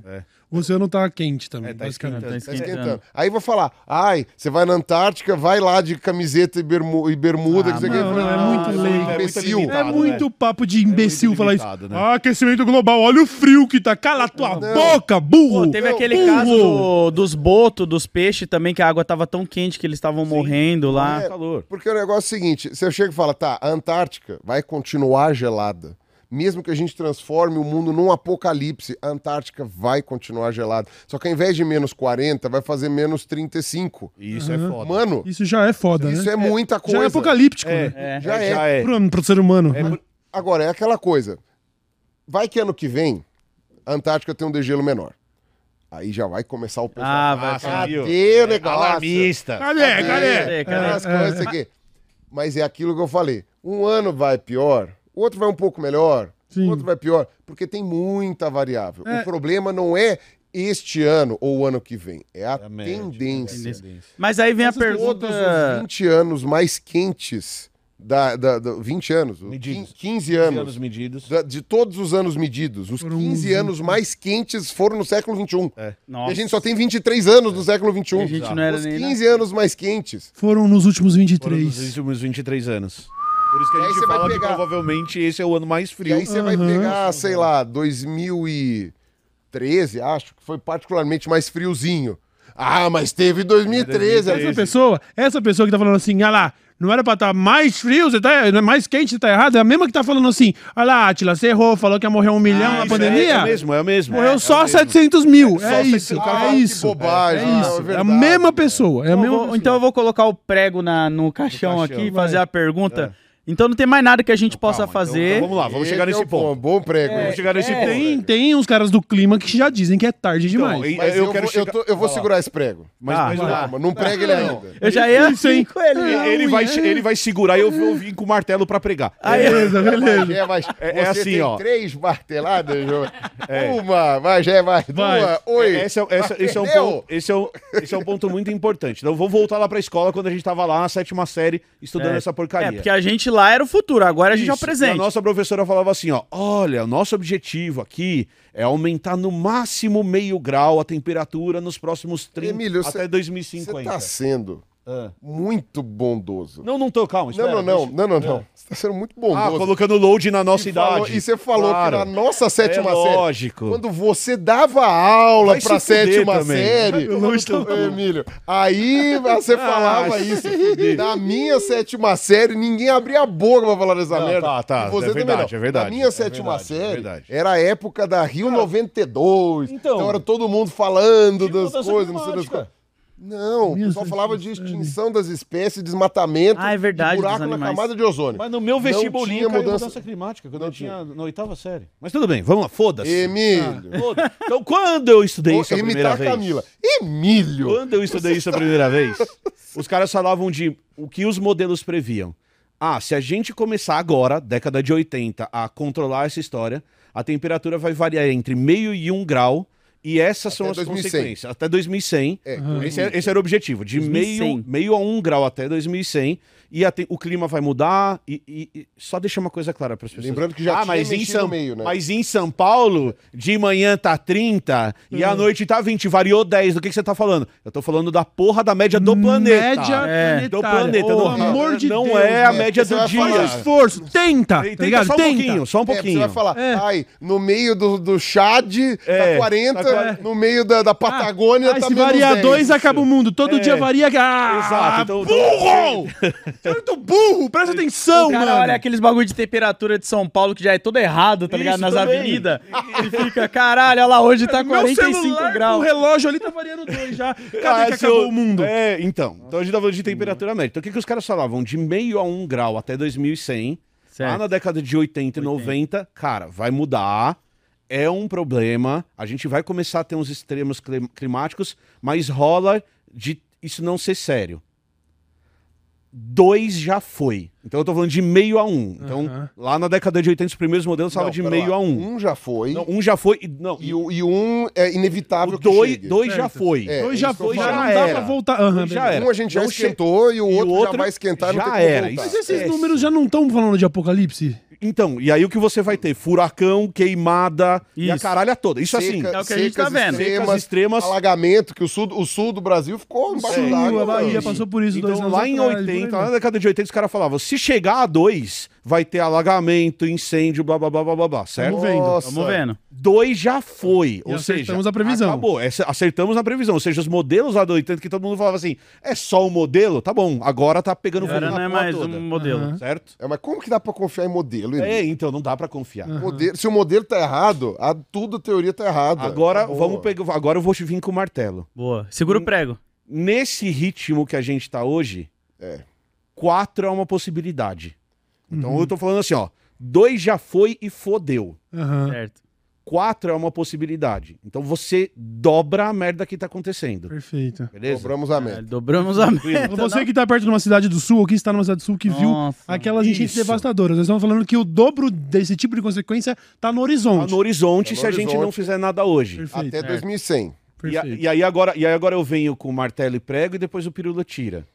O problema que a gente tem quando eu faço toda essa análise pra você é que todo o discurso que você escuta, que o Cauê escuta e que eu escuto diz o seguinte: que pra resolver esse problema eu preciso separar o lixo da minha casa. Uhum. Eu preciso comprar um carro elétrico. Eu preciso parar de tomar banho. Eu preciso resolver Cagar o dia sim, problema. Eu não. preciso cagar dia sim, dia não. Eu preciso individualizar um problema que não é um problema É individual. um problema coletivo. Então, e aí isso que eu vou dizer é pesado. A Camila fica brava comigo. Qualquer ação, Lodi, que você tomar para resolver esse problema de maneira individual é 100% inútil, Uhum. tá? Ela não tem efeito, ela tem efeito psicológico. Sim, Você tá colocando na sua cabeça que você tá fazendo o seu papel sim. Para salvar o planeta. E eu tenho uma explicação muito simples para te dar. Isso acontece porque nos Estados Unidos, em Los Angeles, existe uma casa de 195 milhões de dólares. Uhum. Então, tudo que eu fizer, tudo que você fizer, tudo que o Cauê fizer, tudo que a equipe inteira fizer e tudo que todo mundo que está assistindo essa live fizer para economizar qualquer coisa no planeta, aquele filho da puta que tem a casa de 195 milhões de dólares gasta sozinho. Sim. Uhum. Sozinho. Sim. Sim. Certo? E ele ainda é. Não, e ele ainda. Não, não. Não, mas o Emílio, Ah. explica como. Então, por quê? Porque ele concentra o uso de recursos. Porque. Não, mas, mas como que ele esquenta o planeta Não, Ah, sozinho? com jatinho Ele particular. o planeta com- ele O tem um jatinho jatinho particular, particular. ele tem 12 carros, Isso. ele tem uma casa que tem mármore que veio da Itália, na casa dele inteira. Como que esse mármore chegou? E- Ele foi não extraído chegou, lá ele na não chegou Não, por não- teletransporte. Então Pois ele é. foi extraído de uma, minera... numa, numa mineração lá na Itália. E mineração é uma das coisas que mais polui o ambiente. Aí eles cort... E não é qualquer pecinha, não é o porcelanato que nós colocamos na nossa casa, que é uma pecinha desse tamanho. Não, o cara tem uma peça de mármore na casa dele, ou de granito, que é inteiriça, tem 5 metros de altura. Então ele pegou a mina inteira pra escolher uma peça e colocar na porra da casa dele. E aí ele pegou um navio inteiro pra transportar só as pedras que foram pra uma das casas dele. Tem um filho da puta no mundo que tem um iate que precisa de outro iate pra ele conseguir sair do iate. Então, esse cara, ele consome tanto recurso tendo essas coisas que ele tem, que qualquer coisa que você faça como indivíduo, que a hora que você separa a garrafa PET, a hora que eu venho aqui no Desce a Letra e tem um lixo de orgânico e um lixo de separado ali, eu vou separar, porque eu preciso acalmar a minha consciência. Mas ou a gente tem uma. Ou a gente cria a ideia de que esse é um problema global E os burgueses têm que acabar e que todos. os burgueses têm que É. acabar todos. Chegar no cara que tem um iate pra desabastecer do iate e fazer assim, ó. Não fui eu que falei. Não adianta. Não fui eu que Não. falei. Porque vai ter Eu tô brincando. Ei, pessoal, tô brincando. Não fui eu que Tô falei. brincando, rapaziada. Ah, mas tem guilhotina perdeiro também, pô. Não, Tô brincando, tô brincando. Dá pra reutilizar. Dá pra reutilizar, é, é ecologicamente interess- interessante. É o mesmo sangue. esse tipo de coisa, esse tipo de coisa se muda com regras E Revolução Sim. Armada. cumprimento dessas regras. Então, A regra precisa ser cumprida. então. A regra precisa ser É cumprida. nesse ponto que a gente separa os reformistas dos revolucionários. Eu, eu, E aí- e eu discordo e aí revolução. e aí eu vou- e aí distribuição só- de hectares. Eu acho que a revolução eu gera Reforma mais... agrária, desapropriação. Não, reforma agrária de- eu concordo. isso. Taxar, não, des- desapropriar grandes É, fortunas, e, aí, esse é entendeu? e aí, é- essa é a questão. Eu tava vendo um dado outro dia que você pega o 10% americano, é dono de 76% da riqueza. Aí, e ó. o 50% americano é dono de 2% da riqueza. Então eu não posso colocar as mudanças climáticas na conta dos 2 por, dos 50% como se o impacto fosse igual. Então na- o Pirula, a gente tem uma discordância de um pontinho só nisso, mas é assim, ó. O que esses caras eles são especialistas em falar Z é falar o seguinte: a mudança climática é um problema do tamanho da população mundial. Tem seres humanos demais no planeta. Não, não, não. Cara, mas uma criança aqui em Carapicuíba equivale a 100 mil. Não, uma criança na Califórnia, rica, equivale a 100 mil crianças aqui, no, aqui Aham. em Itaquera. Sim, sim. Uhum. Ela pro- polui 100 mil vezes mais. Ela consome 100 mil vezes mais recurso. Uhum. Então eu vou falar pra pra vocês que, ah, não, então o problema é número, eu preciso eliminar uma criancinha de Itaquera pra gente resolver o problema. não, de não, não, não, não. Relação- mundo. Não, não, não. Não, eu- a gente concorda. Tá, mas- não, a gente concorda nesse ponto. Puta que pariu. Não, não é isso. Não. O pirula querendo É que o matar proble- criança. Não, é que o problema. Em Itaquera! Em Itaquera! Itaquera! Aí, Corinthians! É, aí, ó, em Itaquera. Aí, Gaviões! Olha o que tá acontecendo aqui! Menos corintiano, né? Mas, o, o, o Emílio, não, é que o pessoal confunde muito os problemas diferentes. A mudança climática é uma coisa, perda de biodiversidade é outra. Sim. A discussão com relação à perda de biodiversidade, eu possivelmente vou discordar de algumas pessoas. Aham. Porque eu tenho um, enten- um entendimento mais pragmático em relação à perda de biodiversidade. Porque o, o macaco da bunda azul, que só tem na, na- na, sei lá, na margem esquerda do rio Tapajós, ele só existe lá. Então Ele tem que ser aquela preservado. ali, entendeu? concordo. então é, é por isso que eu tô falando. Então, Querendo tenho- preservar burguês, pirula? Uma- É. Lá em... que papo é esse? O macaco amarelo da bunda azul, mas e o. E a tartaruga branca do Vale do Silício? Como é que fica? Quer preservar ela também, o unicórnio, tiozão? o unicórnio. O é unicórnio, Joe lá. É, unicórnio. Agora, com relação à mudança climática, não tenho o que discordar. Agora, o que eu acho é o seguinte: você tem que dar um jeito de que certas coisas não aconteçam mais. Aham. Entendeu? E essas coisas não aconteçam mais é. Nem deveria ser fabricado um iate em Sim, e aquele negócio. Sim. Mas você aí. consegue fazer isso proibindo e cumprindo, porque muitas coisas são proibidas e ninguém liga. Isso. Sim. Né? Você tem que proibir e tem É, que e, cumprir. e aí que talvez a gente chegasse nesse ponto de discordância que a gente não precisa ficar martelando, que é isso. A sua fé é de acreditar que a gente vai falar, bilionário, por favor, ganhe menos Não, não, dinheiro não pra gente poder fé, não ser extinto. A minha fé teria que ser governamental. Teria que ter um governo que resolvesse Teria essas coisas. mesmo. Vou te falar Mas que é governo o é esse. problema, o governo é... o Teria que ter problema- mesmo. Teria que ter mesmo. E é. outra e- Tem que ter um governo mesmo. Então, mas só que Verdade. o problema é que Só eu sei. Esse é o governo. E aí, Tá ligado? Ai, qual que é o governo que vai Ah, resolver? eu posso, eu posso entender porque eu acho que isso não funciona, mas tudo bem, deixa quieto. A gente pode deixar o pirula numa Então- sala assim, ó, Então, ouvindo. eu- por que que eu acho Enquanto que acontece, a, a primeira tentativa já ia só trocar, trocar o, o- Não, Trocar não, o- você tá errado. E tem Deixa outra, quieto, outra deixa questão quieto. que a gente, dentro desse regime, a gente criou para nos enganar. Que é a ideia de que a solução para o problema é uma solução de engenharia. Uhum. Então eu vou te trazer um exemplo muito fácil e muito claro de entender. Tem o cara que é o mais rico do mundo. Eu odeio esse cara com todas as minhas forças e essências, Putz, assim. E ele criou a ideia de que transporte é um problema, que ele Uhum. tinha a solução para esse problema que eram carros elétricos. e não, ele mentiu Ele men- relação a um negócio lá na Califórnia. Lá que ele- Não, o Ah, Bo- The foi. Boring É Company. mentira. Isso, É é. uma, é É uma uma mentira atrás da outra dele finge que não aconteceu. É muito Sim, fácil. sim, sim. Então ele cria uma ideia de que se o queimar combustível fóssil é o problema, o que a gente deveria fazer é criar máquinas que não queimam combustível fóssil. E essa é uma solução de engenharia. Então eu vou criar uma máquina que não faz isso. E tem dois pontos. O primeiro é, da onde vem a energia elétrica? Sim. Então, se os caras continuam queimando carvão, foda-se. Tá bom, o motor é mais eficiente. Ah, meu pau de óculos. Uhum. Dane-se. Muita gente E já. a segunda coisa que, quando eu li esse artigo, é de explodir a cabeça. Imagina que eu tenho um carro, a gasolina, combustão. A gasolina não é nem híbrida essa porra, é um carro Uhum. a combustão. E aí eu sou uma pessoa que tem uma consciência ambiental. Então o que, que eu imagino? Pô, se eu tô queimando combustível fóssil, eu deveria trocar o meu carro por um carro elétrico. Isso tem uma lógica. Só que tem um problema. O problema que isso tem é que a gente não está colocando nessa conta a quantidade de carbono que é usado para construir esse carro, carro. elétrico. Uhum. Não, e outra, de onde vem a energia? Isso, carro? Sim, um- sim. Mas, mas, mas vamos pensar só na construção do carro. Não vamos pensar nem da energia. Pensa que você tem painel solar na sua casa, dane-se. Certo? A economia de carbono que você vai fazer trocando de carro não compensa a energia que você gasta e o carbono que você fez para construir esse carro. Uhum. Isso é uma troca burra. Sim. Você deveria ficar com o seu carro a gasolina até virar galinheiro, até você morrer. O problema A é gente- ficar trocando O problema é de ficar É, trocando de todo ano. carro. Não importa o carro. Sim.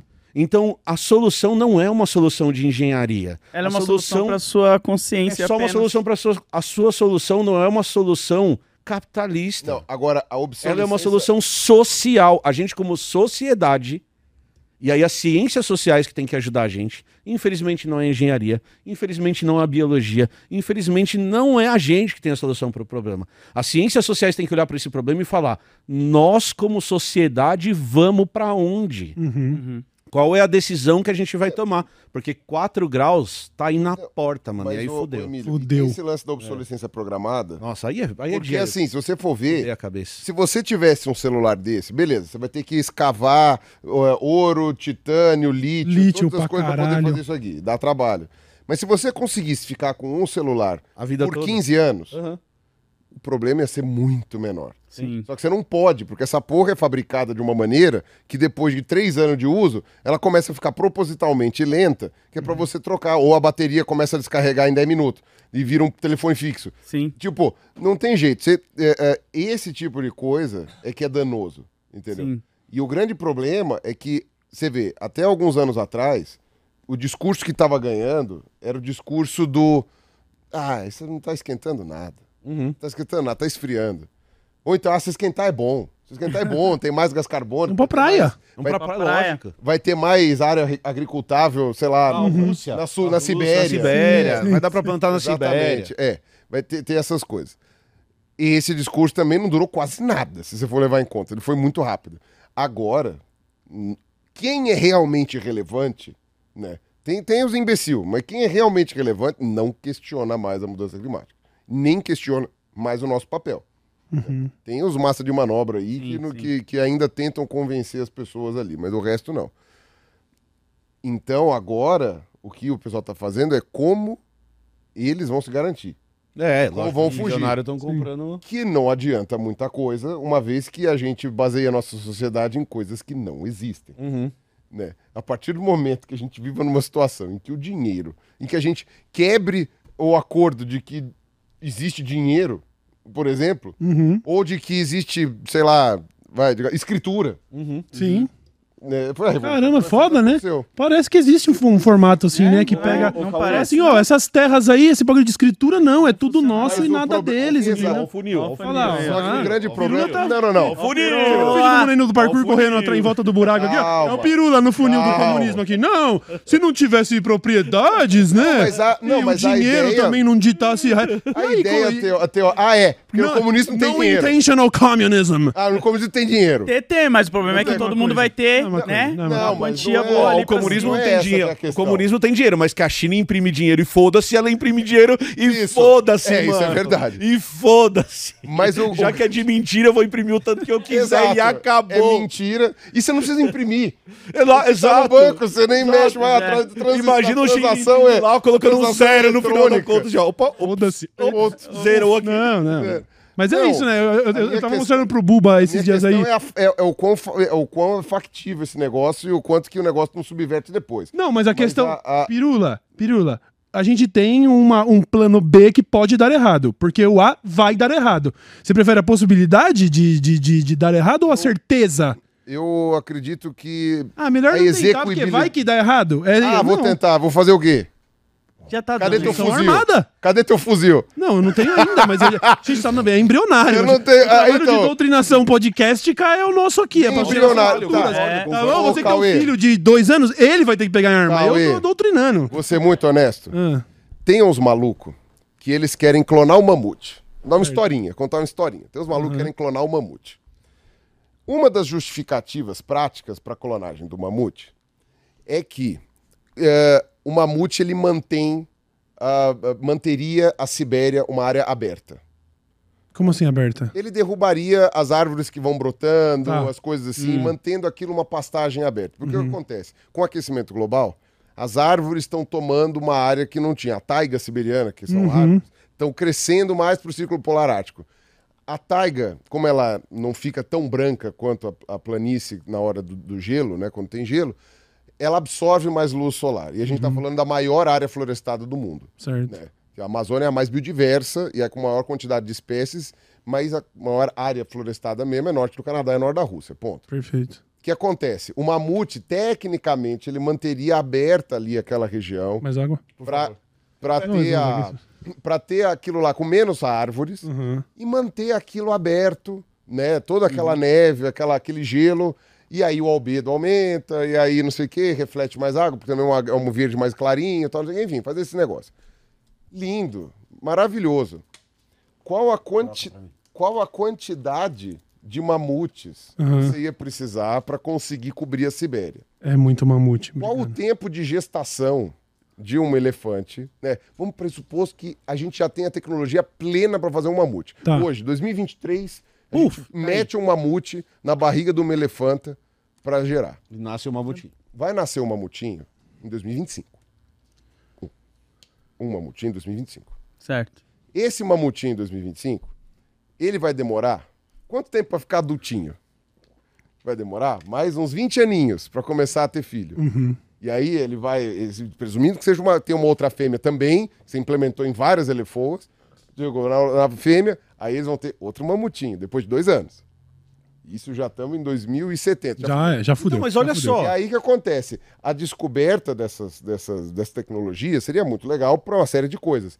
Mas, na prática, Não é desculpa factível. esfarrapada do mamute para limpar a Sibéria Aham. é nula. Porque Entendi. isso só aconteceria muito depois de 2100. Pode ser feito. Aham. né? Mas é um tipo de coisa que só vai ser depois de 2100. Entendi. Entendeu? Então você tá refutando. Esse sistema tem que acabar. Você tá solução é- refutando o comunismo porque não vai dar tempo, então. Não vai só- O único problema é que não vai dar tempo. Mas a gente já é os mamutes que tá aí, pô. Você tá falando dos filhos que estão. Não, eu tô falando porque realmente é uma utopia tremenda. Que nem você falou, cadê seu fuzil? Não, realmente, nós não vamos fazer revolução agora. E aí, te- Mas a que o resto é tentar é, que um andar. hoje. Ah, Não, tudo bem, mas o que eu acho é, se todo mundo tomar consciência do que está acontecendo, e esse é um papel que todos nós temos, nós não vamos poder fazer nada, porque Vai quem dita o que vai ser feito é a burguesia. É. Não Agora- adianta tomar consciência. Consciência não vai Mas o mudar pro- nada. Entendeu? Não, é sério. Que, é, é, realmente tem que ver isso aí. E aí o Elon Musk vai falar: né, né. Pronto, ele decidiu pelo. pelo Sabe o que, que pelo os caras estão fazendo? humanidade. Você sabe disso tão bem quanto eu. O cara tá contratando pessoas para construir modelos para dizer onde a Terra vai ser menos esquentar afetada menos, pela é. mudança climática. Ele compra aquele país É, e é a foda. gente que se ferra no final das contas. Vira cara. Elysium lá, Essa aquele é filme lá, tá ligado? Que É, que eles foram pra sabe órbita que- Sabe o baixa. que me deixa mais louco? Eu fico puto.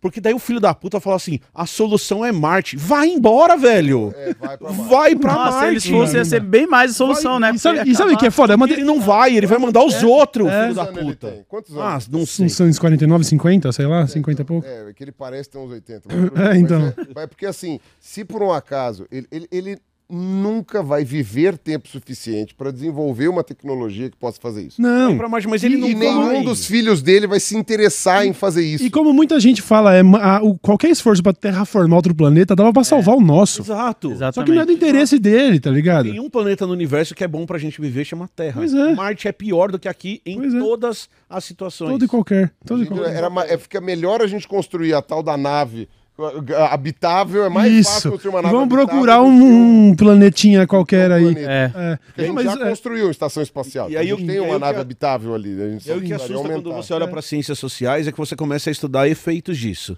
E aí os efeitos eles são claros e eles aconteceram sempre na história da humanidade. Então quem vai ser afetado? Quem vai ser afetado é quem é preto. Quem vai ser afetado é quem é pobre. Quem vai ser afetado é quem é periférico. É indiano. É indiano, é, ma- é gente marrom. É gente, gente marrom é quem vai ser afetado. E os dados mostram isso. Então a gente estava discutindo outro dia lá nos Três Elementos, e eu trouxe um artigo muito louco sobre Miami. Que os caras estão falando de gentrificação em Miami. Climática. Então olha que louco. Caralho. Olha que mano, louco. olha. As casas mais caras de Miami são na beira da, mar- na beira da praia, como acontece em qualquer cidade litorânea. Aham. Só que eles estão prevendo que o nível do, do mar vai subir. E aí tem um lugar chamado Little Havana em, em Miami. Então os caras fugiram de Cuba e construíram um bairro na região mais pobre de Miami, que é consequentemente a mais alta de Miami, porque você fica longe do mar. Morar no morro. É morar no morro. Olha que louco. Os caras da borda, eles começaram a se preocupar porque daqui a 20 anos o mar vai, subir, e vai chegar na casa deles. Então hoje eles estão comprando Little Havana. Quem mora no bairro tá indo para longe porque já não tem dinheiro para comprar mais lá, num processo Caralho, claro de gentrificação. E quem, quem, quem tá lá, cara, vai morar a 50 quilômetros de Miami e continuar trabalhando em Miami e foda-se. Sim. Sim. Foda-se, ninguém tá ligando pra o que vai acontecer com essa galera. Teve um comentário do Ben Shapiro, que até deu uma viralizada, aquele, aquele animal, ele fala, ué, mas se estamos falando que vai inundar a sua região, vem da sua casa e vai morar numa região que não vai inundar. É. E aí eu vi um cara fazendo um react É, e tal, que cara, ele tomando abre o vídeo assim no meio e fala, pra quem, Ben? Pra quem que eu vou vender minha casa? Quem que vai morar embaixo d'água? Quem? quem O que eu vou vender minha vai vir nessa porra aqui comprar. Exato. É. E isso tá acontecendo, tipo, de novo. Quem vai comprar essa merda?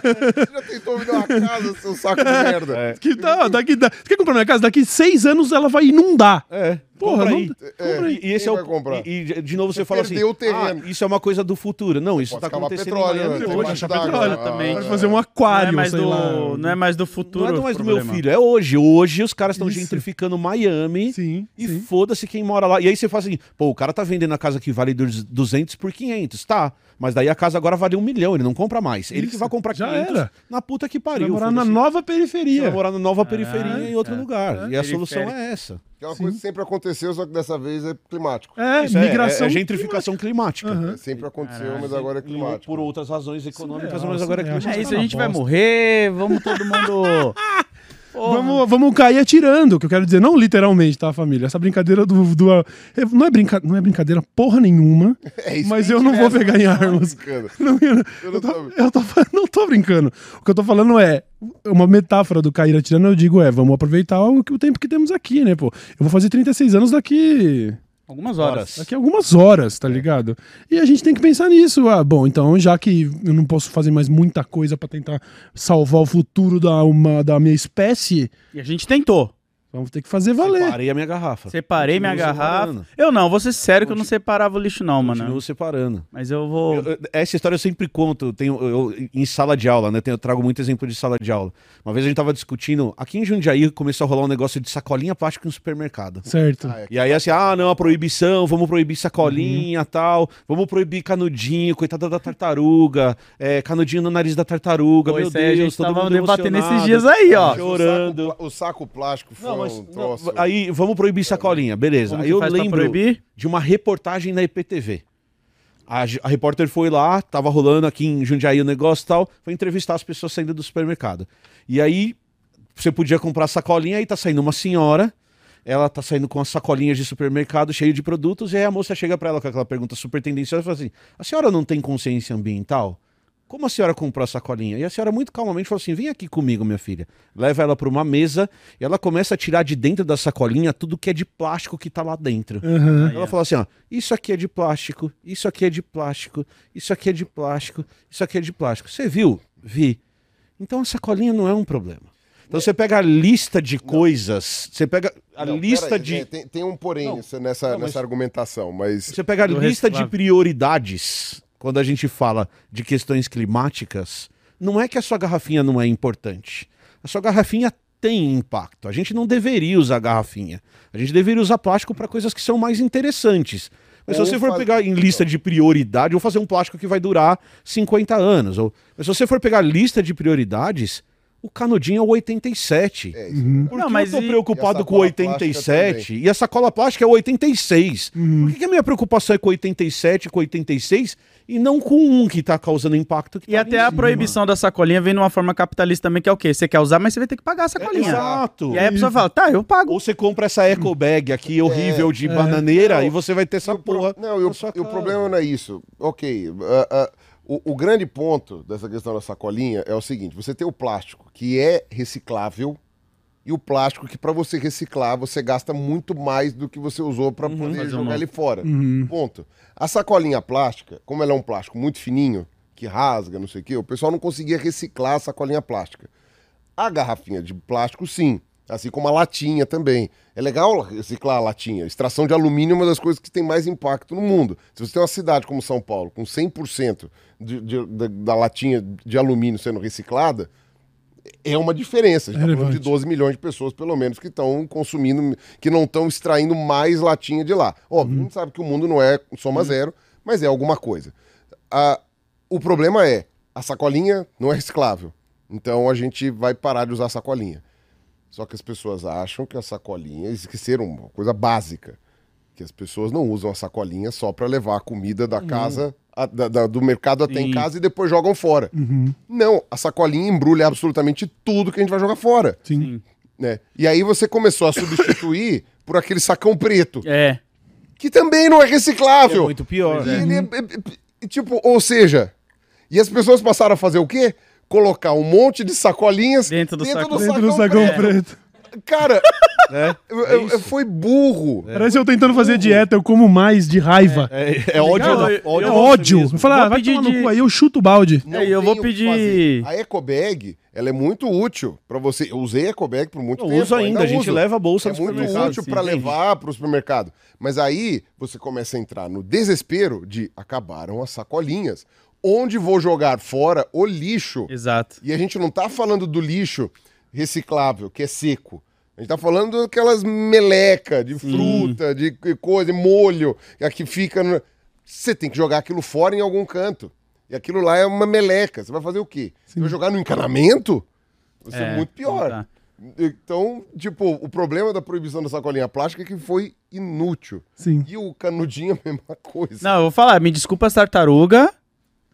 Eu senti falta, não tô brincando, eu tô não, brincando. Canudinho não, canudinho da Tô canudinho- brincando. canudinho é tranquilo. É. Quantas Canudinho de vezes- papel é uma merda. Não, é uma merda. Pra você Não, tomar, é uma fica desgraça. tudo derretendo de na metal boca. também. Nossa, de metal não. Você sabe- Não, e o Não, e canudinho outra, de metal de bate- aço inoxidável, cara. Você teve que minerar pra tirar canudinho de metal pra produzir aquela porra que fica tudo suja por dentro. Não, e o aço ainda é liga. Droga. Nossa. O aço ainda é liga. Eu usava. Precisa de mais Mas, de um metal. mas assim, é, entende errado quem acha que não tem uso também o canudinho de metal, porque você bota a bolinha do hash na ponta dele assim, vira um, vira um pipe. Da hora. É, é um, é um cachimbinho. Não que você tenha feito Caralho, isso. não que eu tenha feito isso, que eu não pude nunca mais beber nenhuma bebida com isso, porque tá cheio de.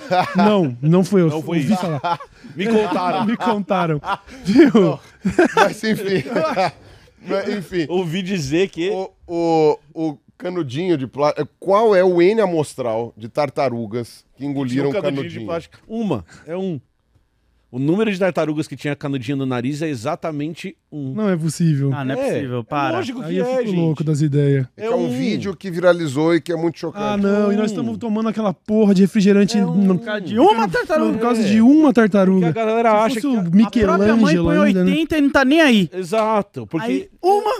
Bem ficou- lembrado, é. viu, Lodi? Olha, essa foi ótima. A própria mãe põe 80 e cagou pra Pra eles. galera não ficar assim, é a mesma coisa da temperatura. Gente, a gente sabe que a poluição nos mares é um problema muito sério. Sim, a, gente sim. sabe- a gente tá falando de soluções macro. Uhum. Se preocupar com o canudinho é o problema 85. Depois que a gente resolvesse os 84 antes, a gente olhar e falar assim, porra, e canudinho? O que Isso. nós vamos fazer com essa merda? Talvez a gente não E devesse por que, usar. que a gente rese- resolve 85, 86? Porque é o que dá pra passar pra, É. pros menos abastados. É exatamente ah, para de usar isso. essa colinha aí. Ô, ô, É. Emílio, aí eu já acho que há um, um perigo falacioso nisso. Ah, Eu acho que você não precisa obrigatoriamente abandonar. É que assim, eu concordo com você que sacolinha e canudinho, as, qualquer solução é burra.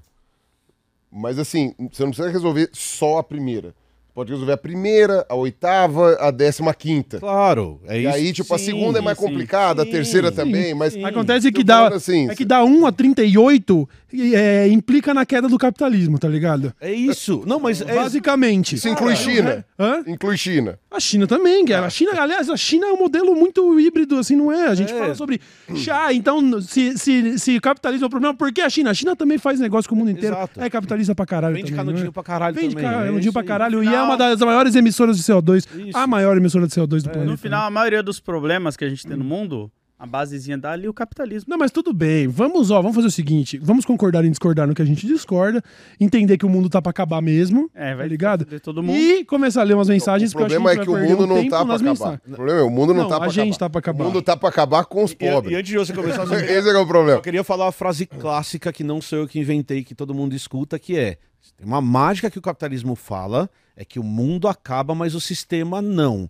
E esse sistema tem 120, 130 anos. A gente tem que parar com essa porra de que o capitalismo é biológico, explicado, é natural e ah, não, o capitalismo não existiu sempre e sim ele pode acabar e a gente bolar uma coisa nova. pro- Então, ah, vamos esperar o mundo acabar é um conformismo porque tem gente fazendo a gente pensar Sim. e esse é o único Exatamente. modelo que não tem solução. Isso não é verdade na história da Esse é o conceito de realismo É capitalista aí. que você pode dar uma aprofundada se você quiser, porque realmente a gente acha que é, é a coisa Esse humana. é incri- conformismo. Não, nós somos assim. A gente é assim. É o caralho, cara. Não, não dá pra não ser também.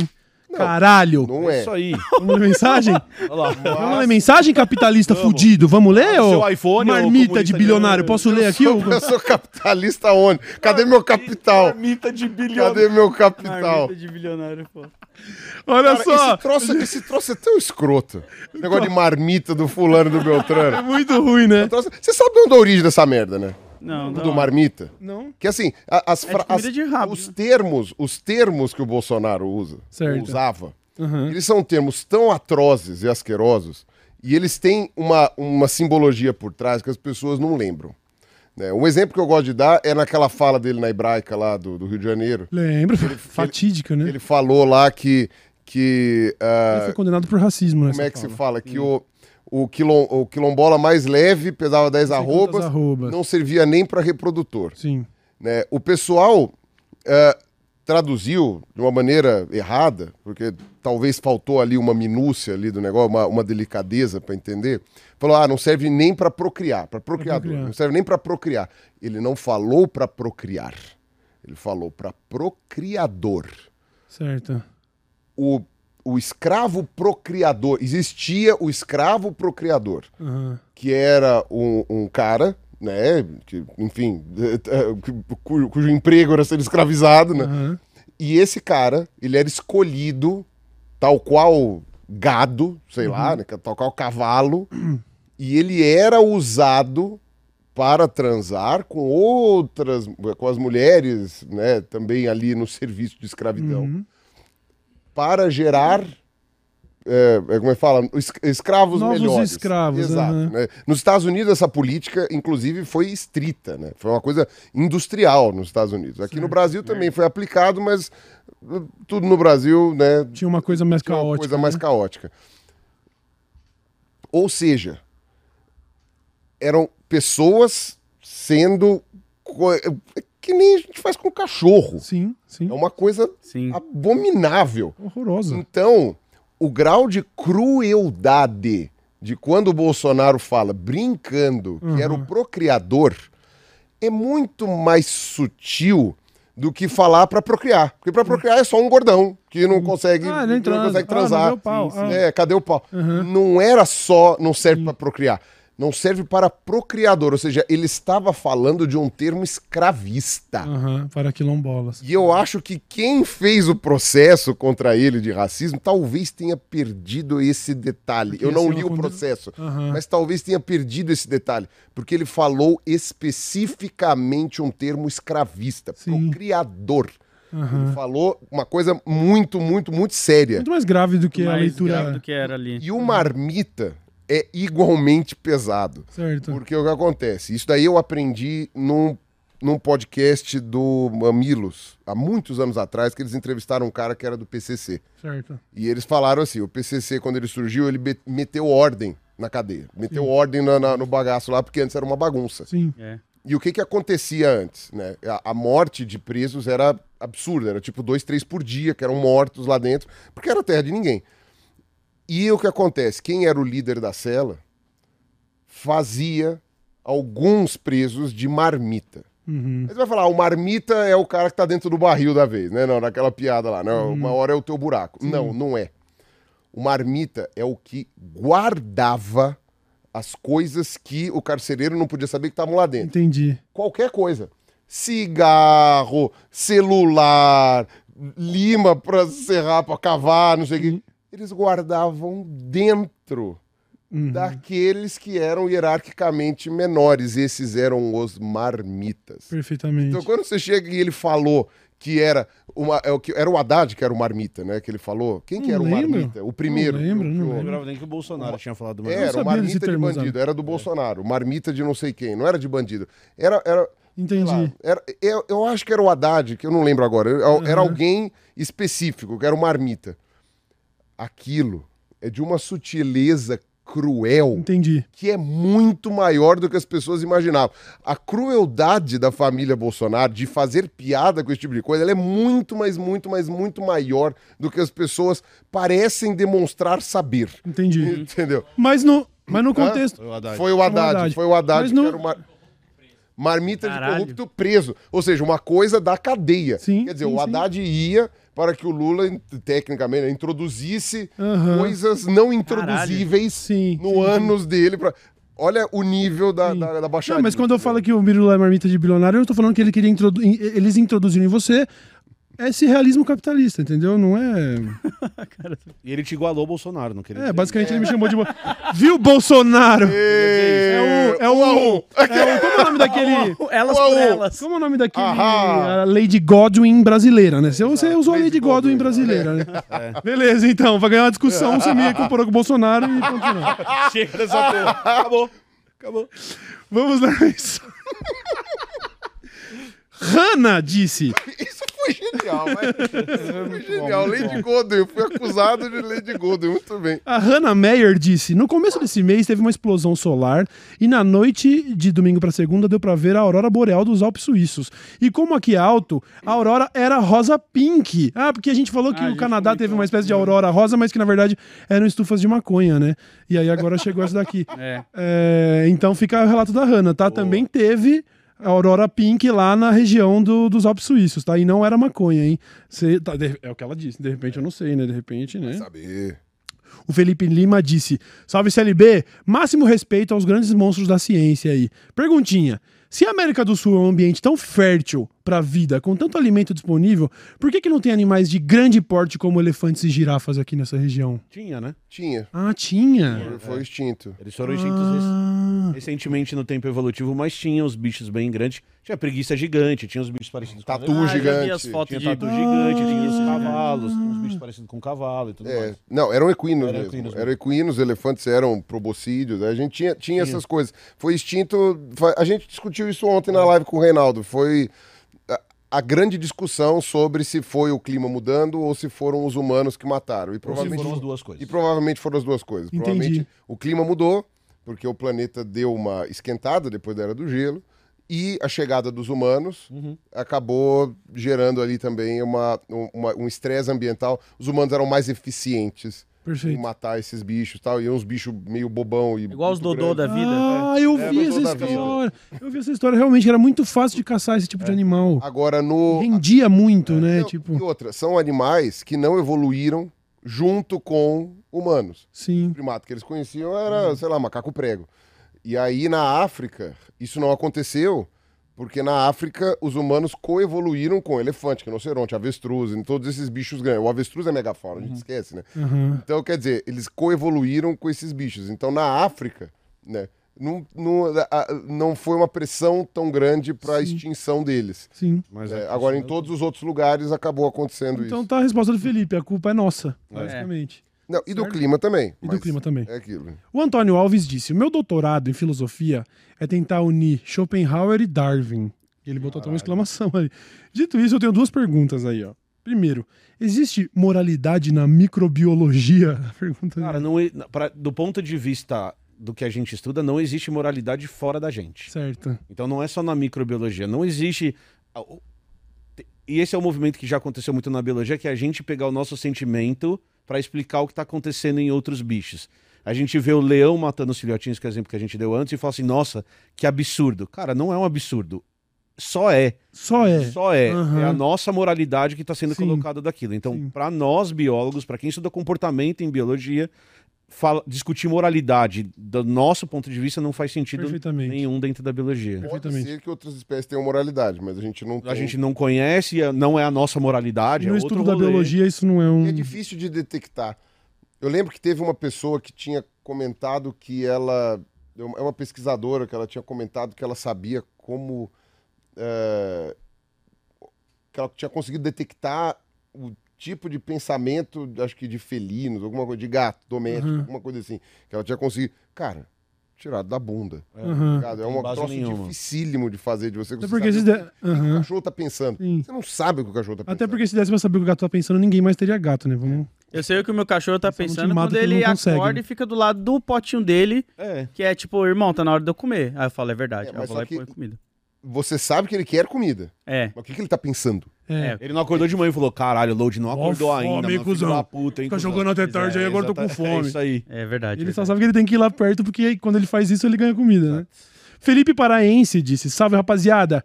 Que, peraí, fechou aqui. Aí. Quem me vê fotografando os Playboy na Europa não tá ligado que eu cresci nadando com búfalo na ilha do Marajó. Aham. Pique Mogli. E a pergunta é: como que eles foram parar, parar lá no Pará se eles são asiáticos? Foi, que, Foi, o português trouxe.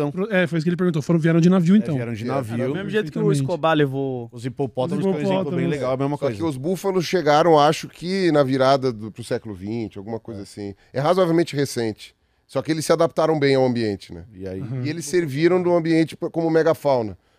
É, por exemplo, eles são uma, uma- um animal introduzido, mas que a gente não considera muito como invasor, porque eles têm uma população controlada e, e eles ocupam um nicho que ninguém ocupava. Entendi, entendi. Legal. Olha, eu não sabia que isso era algo, tipo, possível, assim. Achava que todo tipo de. Você introduz um animal lá, ele vai causar uma disrupção ambiental. Então, mas essa, quê. é que assim. O ideal de- é não de- fazer isso. Não, mas é que de novo a gente tá, tá se tirando da jogada. Pensa assim, ó, um coqueiro.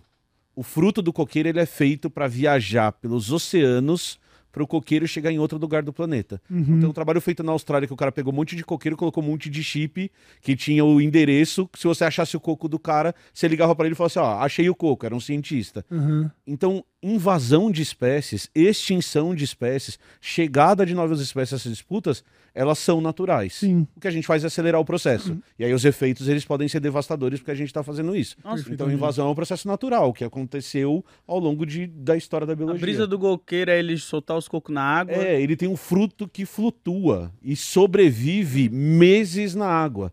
E aí ele vai chegar, germinar e dar origem a outro coqueiro onde ele chega. É um tipo de dispersão de semente pela água. Mano, por isso que- que o desenho clássico de uma ilha tem sempre um coqueiro. é exatamente, é exatamente isso. Isso explodiu! É. E é Você verdade. aprendeu isso agora. Não vem fingir que você tá me assistindo que você não aprendeu isso agora, não. Caralho. Que a ilha tem um coqueiro porque o fruto viaja ao mar, tá ligado? É exatamente e digo isso. mais, e digo mais, o coqueiro, ele era uma, uma planta só do Oceano Pacífico. No Oceano Atlântico foram os europeus que trouxeram. Então não tinha coqueiro no E aí Brasil. se espalha do mesmo jeito. Não existia coqueiro no Brasil Imagina o antes de primeiro filho da puta que abriu um coco e tomou a água. Que Então, pra mim, tem coisa pior. Tipo, a primeira pessoa que comeu pipoca.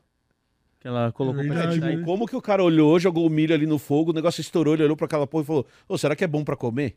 É. Mas cara, isso é mas menos é bizarro muito do que o óbvio. primeiro cara que tomou leite do, da Tomou vaca, leite, né? tomou leite. É, o Hum, leite da gostosinho. É bizarro. Nossa, comeu- que delícia. queijo. Mas aí, nojento. Comeu queijo, o leite apodreceu, o cara Não. olhou e falou assim: Ô, da hora esse É, negócio aqui, né? vou comer. Não, mano. É, então o E queijo o eu concordo. gorgonzola, então.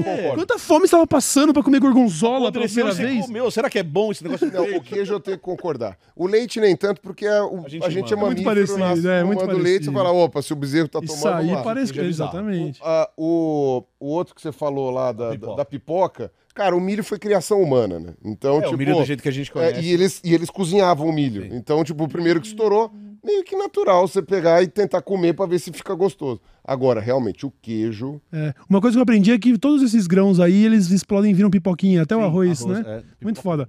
Paula Lua disse: Olá meninos, passando aqui pra dizer que eu tô com saudades da, da palestra que eu vi do Pirula no bar.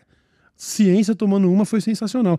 É. Você sabe exatamente qual que é esse contexto? Não tenho a menor ideia de É, qual bebeu, foi. bom, bebeu bem, bebeu bem. Bebeu legal. Na verdade, se, se você sentar na mesa comigo, provavelmente vai parecer uma palestra. rolar, mas- Tem um né? evento mundial que chama Pint of Science. Pint of Que a galera vai Science. pro boteco encher a cara e aí tem um cientista dando uma palestra. Caralho, incrível E isso. aí a, a- a galera fica debatendo. E Incrível aí isso. tem o Pint of Science Brasil e aí fica lá. Esse, esse papo que a gente tá tendo num boteco com a galera Incrível, fazendo incrível. pergunta. É bem legal. Ela conclui dizendo: Quero dizer também que o Pirula cura, tá? Porque ele fez a minha mãe deixar de acreditar na Arca de Noé. Olha aí. Isso é uma coisa legal de ouvir. Então, não Isso é uma coisa legal de A ouvir. gente tava discutindo em off? Isso é muito da boa. Arca de Em- Noé, em off, né? a Arca de Noé foi em off. Adriano Parra disse: Boa tarde, pessoal. Lukács estudou as diferenças do mesmo ser, inorgânico, orgânico e social, sendo o humano o ser social que pode projetar e, por isso, escolher o que irá fazer. Único animal que supera seus instintos, logo ele é livre. É uma, é uma mensagem do Adriano Parra aí que eu li. Entendi, não. Não, eu dei, eu compreendi uma parcela. Eu pensei que horas ia chegar a pergunta, mas não, era uma. É, um- é uma, é uma É afirmação. um statement. Ele tá ali fazendo um Pensamento. statement. é. Perfeitamente. Será Da que hora. é, ele vai defender alguma coisa no TCC? Ele falou, vou mandar lá pra testar essa introduçãozinha aqui. E aí, às vezes, os caras vão olhar e falar, pô, legal. Legal, Da legal, hora, Aí legal. ele vai Legal. colocar lá no começo. Legal, legal, é da legal. hora. É. Olha só, o Adriano Parra disse se- também o seguinte: vale a pena a leitura do Ontologia do Ser Social, do Lukács, e também dos manus, do Manuscritos Econômicos Filosóficos do Marx, para fugirmos do determinismo biológico. Não, e aí a gente tem que concordar, lembre-se do começo da live, determinismo biológico é furada. Furada A gente total. tem outras coisas influenciando em como a gente é. Furada total. Ah, esse cara que ele recomendou acreditando. É, Não, eu não sei o que o cara escreveu, porque, mas a hora que ele fala pra gente entender do determinismo biológico é aquilo que a gente falou antes, que, cara, Ah. tem base biológica no que a gente é, mas a gente não é só um Uhum. conjunto de células, a gente tem construção social, a gente tem um monte de outras Esse é o coisas. que entra do que são eu te falei da garagem? O que da garagem? Garagem. Que se balançar o Boeing lá. Cara, não, Não, isso, não, isso isso é era uma outra questão coisa, mais de né? evolução Isso e de outra- como as Ah, é. espécies se organizam Tá, e tudo tá. mais. Francisco Neto disse: Fala, queridos, como eu amo esses convidados maravilhosos. Aqui vai minha dúvida. Como vocês acham que o aquecimento global vai, vai mudar a fauna? Répteis, mamíferos, insetos? Lembro de ver que répteis iam ficar maiores, o Francisco diz. É, isso daí não é é uma coisa que a gente está fazendo num curto prazo muito. Assim, não vai dar tempo de fazer grandes mudanças de espécie, uma coisa assim. O que as, o que as espécies estão fazendo é que elas estão se adaptando, elas estão mudando de área de ocorrência. Então, tem espécies que estão ocorrendo agora em, em em latitudes mais altas. Qual é o exemplo que você tinha dado? Malária, Camila que deu. A malária. É, não, mas Camila aqui, aqui exemplo da tava, malária. aqui tava é, andando, sei lá quantos quilômetros por ano Ai, pra, pro norte. Era, um, era uma vespa, não, era o. era o carrapato. É. Ah, o carrapato que gera doença de Lyme. E, e- e isso é uma história bem legal pra falar de como o mundo funciona, que é tem uma doença que mata muita gente e que era uma doença periférica chamada malária. E a malária nunca foi preocupação dos países mais ricos do mundo. Por isso que malária existe. Malária existe no Brasil e malária existe na África, existe em países pobres da Ásia. E com a mudança climática que está acontecendo, é que o mundo está esquentando e o pernilongo está chegando mais alto. E aí agora você vê os governos dos Estados Unidos, do Canadá, falando: ô, e se a gente bolasse uma cura para malária? É, né? Vamos estudar esse negócio, puta. essa tal de malária aí. Não, mas, porque mas tá- tem um remédio que Lá fizeram lá ele, malária lá que vai, era lá muito vai. eficiente. Pirula, pirula tá foda, né, mano? Mas é verdade. E esse Lá, remédio, lá, esse remédio, esse remédio que inventaram pra malária, alguém tentou Ah, ensocar sim. pra cloroquina, pra, pra covid. Ah, e a sim, cloroquina, a cloroquina é um remédio bom pra malária. malária. Só que não resolve, só que tem outros remédios. É, porque a malária é um, é um, é um protozoário. Não, você tem outros remédios. Sim. Tem vários remédios pra malária. Só que Mas só virou um problema na hora que chegou na Itália ou no sul dos Estados Unidos. Uma Ou- coisa que é difícil, que, que, que realmente foi. Não teve praticamente nenhum esforço tirando o Brasil, foi, foi dengue, né? Dengue, também né? tá chegando nos Estados Unidos, daqui a pouco tem a solução. Dengue, também. exatamente. Ah, tinha saído uma notícia aqui de. Ah, não, acho que foi um, ah, um meme lá da mulher que levou a dengue na mala pra abrir lá e jogar nos Estados Unidos. Aí a galera começou a ficar Caralho. em choque. Podia ser na Califórnia, na casa de 195 milhões de dólares. Olha aí, não ia mais ser uma ideia, né? Tem água parada pra caralho naquelas piscinas Exatamente. panorâmicas.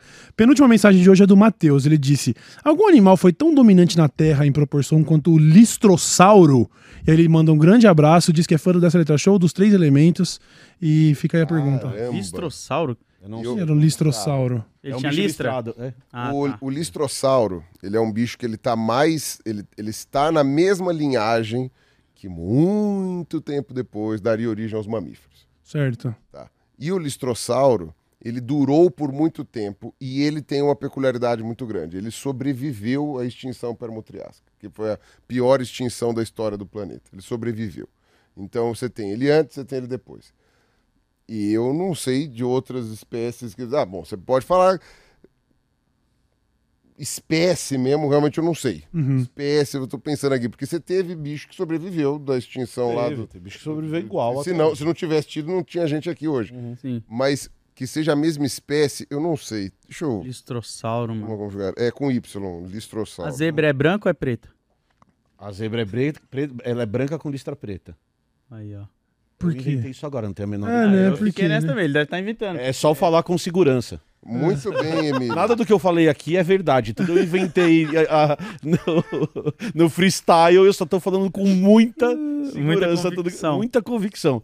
Não sei. Mas é, cara, é que aí eu vou abrir É um outro estudo que espaço. tem deles lá. Tem, porque o, o legal de zebra é que zebra é um tipo de camuflagem. Aí você vai falar assim, mano, Cada zebra é única, né? Camuflagem a quê? como camuflagem? esconder no, no, no- um bicho- na Arena Corinthians. Mas é, mas é, e isso que é da hora, isso que é legal, porque todo mundo ficou assim, caralho, por que, que esse bicho é dessa cor, desse jeito? E aí a, a zebra camufla na zebra. Na hora que você tá vendo um monte de zebra correndo, você não sabe onde começa uma zebra e onde termina a outra. Meu E aí o Deus. predador não consegue traçar o, o que é Aí, uma ó, zebra vai. e diminui a chance de caçar. Pô, mas a natureza é muito foda! Eu ouvi falar que as listras da zebra é igual a de as digitais é mesmo, também, é né? mesmo. Cada uma é muito única. Só que as filhas têm, têm digitais parecidas com a da- das mães. Então tem Caralho. essa similaridade. Mano, isso é muito foda. O bicho vê de longe meio. Cordou meio pau. O leão tá lá falando. Uma Caralho, ba- que porra é esses bichos gigantescos? É- é exatamente São isso. 600 zebras. É. Caralho, Ele não muito sabe onde começa uma e onde termina a Não, outra. Caralho. felinos, principalmente, eles atacam no pescoço. Aham. Onde é Que o pescoço? É Vai verdade. morder e Aonde fala, "Me eu ataca, ataco?" Ah. E você já viu o vídeo de leão caçando, a primeira coisa que ele faz é separar uma zebra do bando pra evitar Sim. a defesa e Dividir onde conquistar. tá o bicho. Olha aí, dividir para É, E conquistar. aí ele consegue ver, ah, o pescoço dessa arrombada tá ali, vamos lá. né? Na próxima vez que vocês vierem aqui, a gente tem que falar do dragão de Komodo, que é um filho da puta também, esse bicho aí, mano. É. Já viu os vídeos do dragão de Dragão Komodo de é gostoso. Capiroto. comendo filhote de bezerro inteiro, vivo? É isso aí. É, A rapaz. não é linda. A última mensagem é muito aqui, incomodado. Hum. A última mensagem que é do Rafael Fernandes, ele disse: Ah. Salve dessa letra show, excelente episódio hoje. Gostaria de pedir pro Pirula contar a história da vez que ele foi cuidar das cobras e estava de ressaca. E ele assina: Emílio, Pirula e Ruas são fodas demais, adoramos vocês. Valeu demais, mano. Quem quis ouvir essa história da Cobra de ressaca? Cobra. Você, você foi, tava de ressaca e foi cuidar de cobra? Isso é, isso é uma ruim? coisa que eu só Ou a posso. cobra tava de Eu ressaca. só posso contar isso também. Eu só posso contar isso agora porque já passou muitos anos. né? É um cúmulo da irresponsabilidade. Quando eu fui fazer estágio no Butantan, eu comecei fazendo estágio na extração de venenos. E o pessoal da Venenos é super legal, não sei o quê. E uma característica muito típica dos, dos funcionários da, da- da extração de venenos é que eles são todos muito, muito, muito, muito calmos. Certo. Todas pessoas muito cuca fresca. Ser, né? Tem que Mas ser. assim, não é cuca fresca no sentido de, de coisa. Não, são pessoas que não se estressam. Uhum. Ai, meu Deus, fugiu a cobra. Relaxa. Cobra. Aham. Tira, não sei. Qualquer desespero é, é, é, é é- é- é ruim, é negativo. Pode ser catastrófico. Então você tem que ser uma pessoa muito tranquila. Mas até isso é poder. seleção natural também, né? pra Quem não poder- era assim morreu, né? É, é verdade. né? Cadê aquele cara da Venenos que era estressado? Hum, amigo. Cara, Deixa você eu te contar uma coisa. Contar um bagulho sobre Você seleção natural. Se tem um lugar no universo em que se- é o menos pior pra você ser picado por uma É cobra, é o Instituto Butantan. Você vai conseguir sobreviver. Mas você Voltou a trabalhar lá, né? Pare de trabalhar exato, lá. É, então é uma semi-seleção natural. É. Não, mas não tem muito caso de acidente ofídico ali, não. Tanto é que você conta nos dedos quando aconteceu algum Que acidente. sobraram. Quando você fez assim, você conta nos dedos, eu eu pensei na cobra picando o dedo mesmo. Desculpa.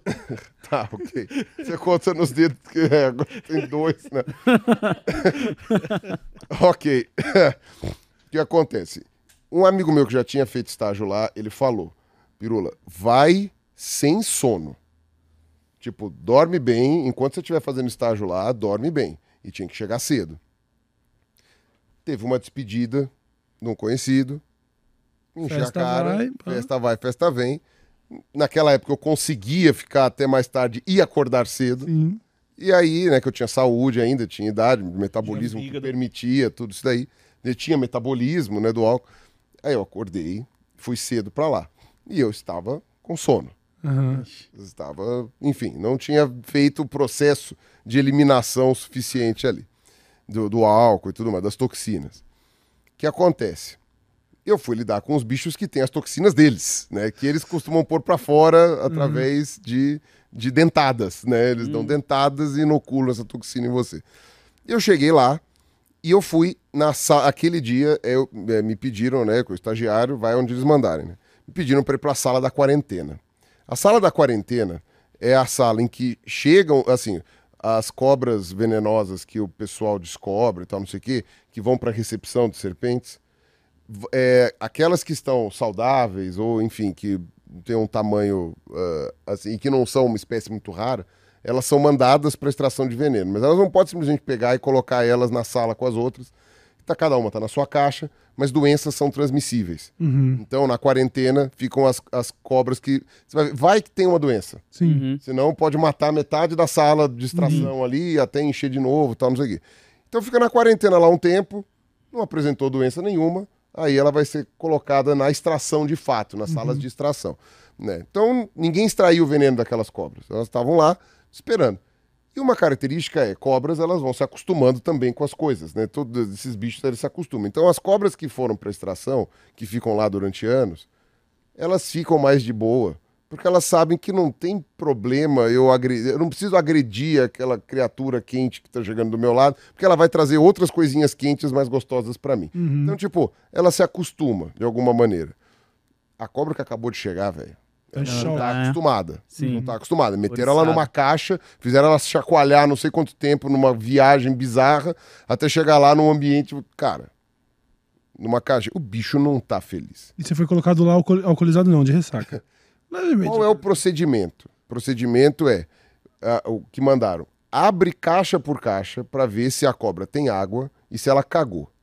Se ela cagou, ela não pode ficar junto no ambiente com cocô e nem sem água. Então você vai, se a cobra cagou, você tira ela daquele ambiente, ela que fica em gavetas, assim, né? É pra- prateleiras, né? Prateleiras. E como que você faz esse manuseio? Tira a ca... com gancho. Certo. Tira a caixa, abre a tampa, remove a serpente, põe ela do lado de fora, troca o papelão, põe água, pega a serpente e põe ela outra vez. Você aprende as manhas do negócio lá, porque tem uma questão lá biomecânica da serpente que você consegue organizar a coisa. Depois você vai lá e fecha a caixa, ponto. E põe de volta na gaveta, na, na, na- na prateleira. É um mecanismo simples. Você tem as prateleiras lá de baixo, que se você abrir a tampa e ver que não tem cocô, é só você fechar. Abre e fecha. E aí você E a água? e aí você trava. Isso. E a- E aí você trava com um ganchinho ali também que é de metal. Abre, fecha, abre, fecha. Ah, essa aqui tá cagada. Aí você deixa ou uma marquinha, uma coisa assim, e depois você vai ver as outras e aí é só tro- trocar. E aí tem aquela lá de baixo, a aí a, a prateleira daqui, aí a prateleira da altura do peito, a prateleira da altura da sua cara, a prateleira daqui e daqui de cima. Aí você tem que tirar uma por uma. Uhum. E existe uma distinção onde as mais peçonhentas vão ficar, que será menos perigoso? Todas ali estão com risco de estar. Toda- Todas estão. É, tô, tô, tá, Na tá quarentena. distribuído ali, tudo Uhum. na quarentena. né, era uma sala só pra isso. E aí, o que, que é o correto? Quando você chega naquelas caixas que estão no nível da sua cara, já é o suficiente pra você tirá-las pra abrir. Não abre ali com o seu narigão ali E olha. fecha e olha. Não faça isso. Né? Tira a caixa, põe ela num lugar mais baixo que o seu rosto, abre, olha, ah, não tem cocô, fecha É. e põe de volta. O que faz com que demore três vezes mais. Uhum. Resultado, né? Estava lá daquele jeito. Eu falei, dá pra só abrir com o gancho assim? Dá um bizu, fechou. Puta que pariu, pirula. Coisa que não é recomendável nem quando você não está com sono. Mas, às vezes eu via pessoas fazendo só naquela pressa, assim, ó. E o que acontece? Teve uma que eu abri, tinha uma cascavel. A cascavel é um bicho que causa menos acidentes que a jararaca. Por quê? Porque a cascavel avisa. A É. cascavel avisa, ela tem o chocalho. E além de avisar, ela tem toda uma dancinha antes de dar o bote. Porque é aquilo, a, a cobra não quer gastar veneno contigo. Uhum. Ela não vai te comer e ela vai gastar o veneno com você e ela vai ficar sem veneno para quando chegar a comida. Então, ela não quer isso. Então, ela vai te tentar te espantar e falar assim: seu burro, sai daqui o quanto antes, porque eu não quero gastar meu veneno contigo, Uhum. porque você é muito burro. Então, fora daqui. Então, ela tem toda uma dancinha que ela faz antes de dar o bote. Certo. Tá bom. Quando eu abri a tampa daquela, daquela cascavel e eu fui olhar, eu nem prestei atenção. Ela já estava no quarto passo de dança já. Nossa. Já estava no quarto passo de dança. Tô com arrepio na nuca, muito ruim, mano. Aí eu, Horrível, velho. aí eu tava, aí eu tava lá, olhei, falei, não tem cocô nenhum, então tá bom. E aí eu vi que eu, eu senti um, um tremidinho no óculos, assim, eu tava de óculos, eu senti um tremidinho no óculos, fechei. Ah. Só um tremidinho. Eu falei, nossa, que estranho, o que aconteceu? Eu Fechei. De repente eu olhei, eu falei assim, ué, um negócio amarelo escorrendo no óculos. Ela picou seu. Eu olhei, aí eu, Mano, ela picou seu óculos! Ela podia ter picado sua cara! Caralho, nem pirola. fodendo, nem fodendo. Aí eu peguei, peguei um papel, fui limpar o óculos. E aí eu acho que a veterinária que tava na sala percebeu, né? Falou assim: Está tudo bem? Tá, Nossa, mano. tudo bem. Caralho. Você, você tá fazendo negócio? Não, é que o óculos tá sujo aqui. Vou ali trocar minha calça marrom e já Nossa, pera. Ah, eu, tá tudo bem, não tem problema. O sono foi embora. Eu imagino, né? Você Assim, quase tomou uma picada E de, assim, de, todo de- o nem meta- viu. Todo o metabolismo alcoólico funcionou, assim, vlu, vlu, apareceu a ressaca, sono, tudo. E foi isso. Então, literalmente, o óculos me salvou. Você nem viu ah, o movimento dela de. Nunca mais fui de lente de contato no Butantan, sempre de Mas óculos. bêbado, várias. Várias vezes. Não, não O- fui. Não, Caralho. essa foi uma das minhas EQMs, assim, da experiência de quase morte. Experiência Foi de quase morte. Eu tenho mais umas três, mas não vem ao caso. Caralho, mano. pirola. Ainda bem que não tem mais dinossauro, você ia trampar com eles, né? Provavelmente. Tem 11 mil dinossauros. Tem os vivos, né? As aves são. Ah, Exato. você É, não tem falando os Velociraptor, né? né? De um tiranossauro. Opa, você já viu uma siriema, rapaz? Ah, mano, eu acho meio. Siriema? Eu acho um pouco broxante esse negócio de. Ai, tem sim, passarinho. Ah, eu tô falando de viu arpia? Spielberg, amigo. Já viu uma arpia? Falando de Jurassic É Park. que a gente normaliza. Isso aí, ó, vou falar. Isso aí é o que a gente normaliza, né? Porque, tipo, a gente normaliza essas aves que elas são fantásticas, como, tipo, ah, tá, eu tô vendo direto aqui no meu celular uma arpia. Tá suave. Legal. Não, Só que a gente. é Um avestruz. É. Sabe qual a altura do avestruz. avestruz? Eu já vi a Não te vez. esquece. Uns 3 metros? Se, se esticar bem, pode chegar a 3 metros. Pelo amor de Deus. Mas é assim, na bem. posição que ela geralmente fica, pode 2,30m, 2,50m. Mas ia ser patético uma cena de perceber, ah, duas crianças escondidas no refeitório e tem um avestruz atrás. Ninguém liga, tá Não, ligado? mano. É patético isso? você imaginar que o tiranossauro fazia. Isso, É, isso é que é foda, isso é que é o mais fazia triste, né? pogó. Isso é foda. Isso é o mais triste, que o Velociraptor. O Velociraptor era uma merdinha de pena também, não era? É, O imagina ele Velociraptor tinha pena também. É, pra caralho. Ele ciscava? Imagina ele ciscando Ah, pra trás Ó, O. Velociraptor é provavelmente velho. ciscava. Aí é, aí é constrangedor, mano. Alguma coisa. Alguém fazer um remake, remake historicamente, tipo, preciso. E aí tá sendo o Velociraptor o cara dá uma bica nele. Aquela série. Não. Teve uma o série que o Velociraptor Pirula. não era menos agressivo ou Mas ele era grandão daquele tamanho mesmo? Não, ele era Não pequenininho. o Velociraptor, não o gênero Velociraptor. Mas se você pegar outros gêneros que tinham na América do Norte. Outros Não, não, Raptors. tem Raptor mesmo grande. Tem raptor grande também? Tem.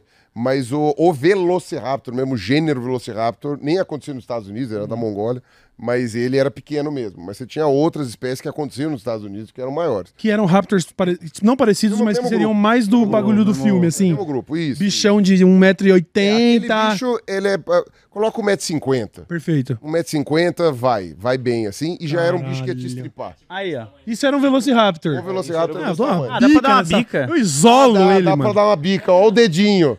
Ó o dedinho. E chega a 10 ao mesmo tempo. E, essa- e ele tinha uma asinha na ponta? É. É o É braço. muito- É o Ai, braço que dele. cringe, mano. Tem uma série que o Pirula Esse bicho deveria você ter fazendo feito propaganda, ele- a narração da Apple TV. Eu queria ter feito a narração Essa da série, MTV. mano, eu larguei ela acho que no terceiro ou foi no segundo episódio, como quando começou a mostrar aquele dinossauro acasalando embaixo d'água, dançando, falando que comia pedra pra de. Eu falei, irmão, como o cara vai me provar que o dinossauro acasala dançando embaixo d'água? Não, dá, pera, pera. Aí eu larguei. Mas aí é uma sugestão. É, a su- é, e a sugestão. Tinha vários dinossauros que eu achava mó da hora nessa série ali. Começou a mostrar uns bagulho. Eu falei, ah, irmão, É. dinossauro Rex nadando no oceano. Não, não vem estragar, Porra, é não vem estragar minha diversão com Os fatos, bracinhos. não, tá ligado? legal, Os bracinhos. Você imagina o T-Rex nadando no oceano? Ridículo, não consegue nem coçar Na o série eles mostram. É ridículo. Você fica, mano, não É dá. ridículo, Ele meu Deus. Elefante é? É, ele nada. fica tipo cachorrinho com vários outros. nada. Mas o elefante não é um bicho do material do, do terror de um filme de. É.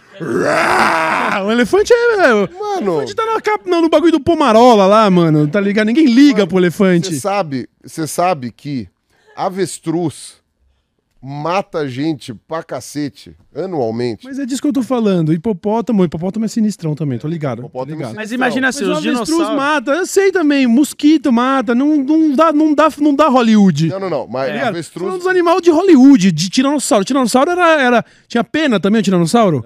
Ah, tomar no para. Chega, Ó, chega, chega, chega. Na nossa, eu mais, acredito não na, minha- na mais. imaginação da gente aqui, pelo menos na minha, os dinossauros que a gente tem imaginado é tipo o Pinherhead. Aí imagina alguém que você fica com medo. Se ele... Imagina alguém falar, não, pô, isso é BDSM, é só andar de preto, é um emo, é, um você gótico. fala, ah, aí, aí Aí acabou, você fala, acabou aí tudo. Não, aí Cara, não. não, é o Não. contrário. É o contrário. Você acha que é um emo, mas ele pode te matar. É o contrário. Ah, Tipo, você mano. pareceria algo assim. Isso são muito mais os do Spielberg, como se fosse escolher, né? Mano, eu sou muito mais a versão do Spielberg. Isso aí eu não tô, sei lá, hein?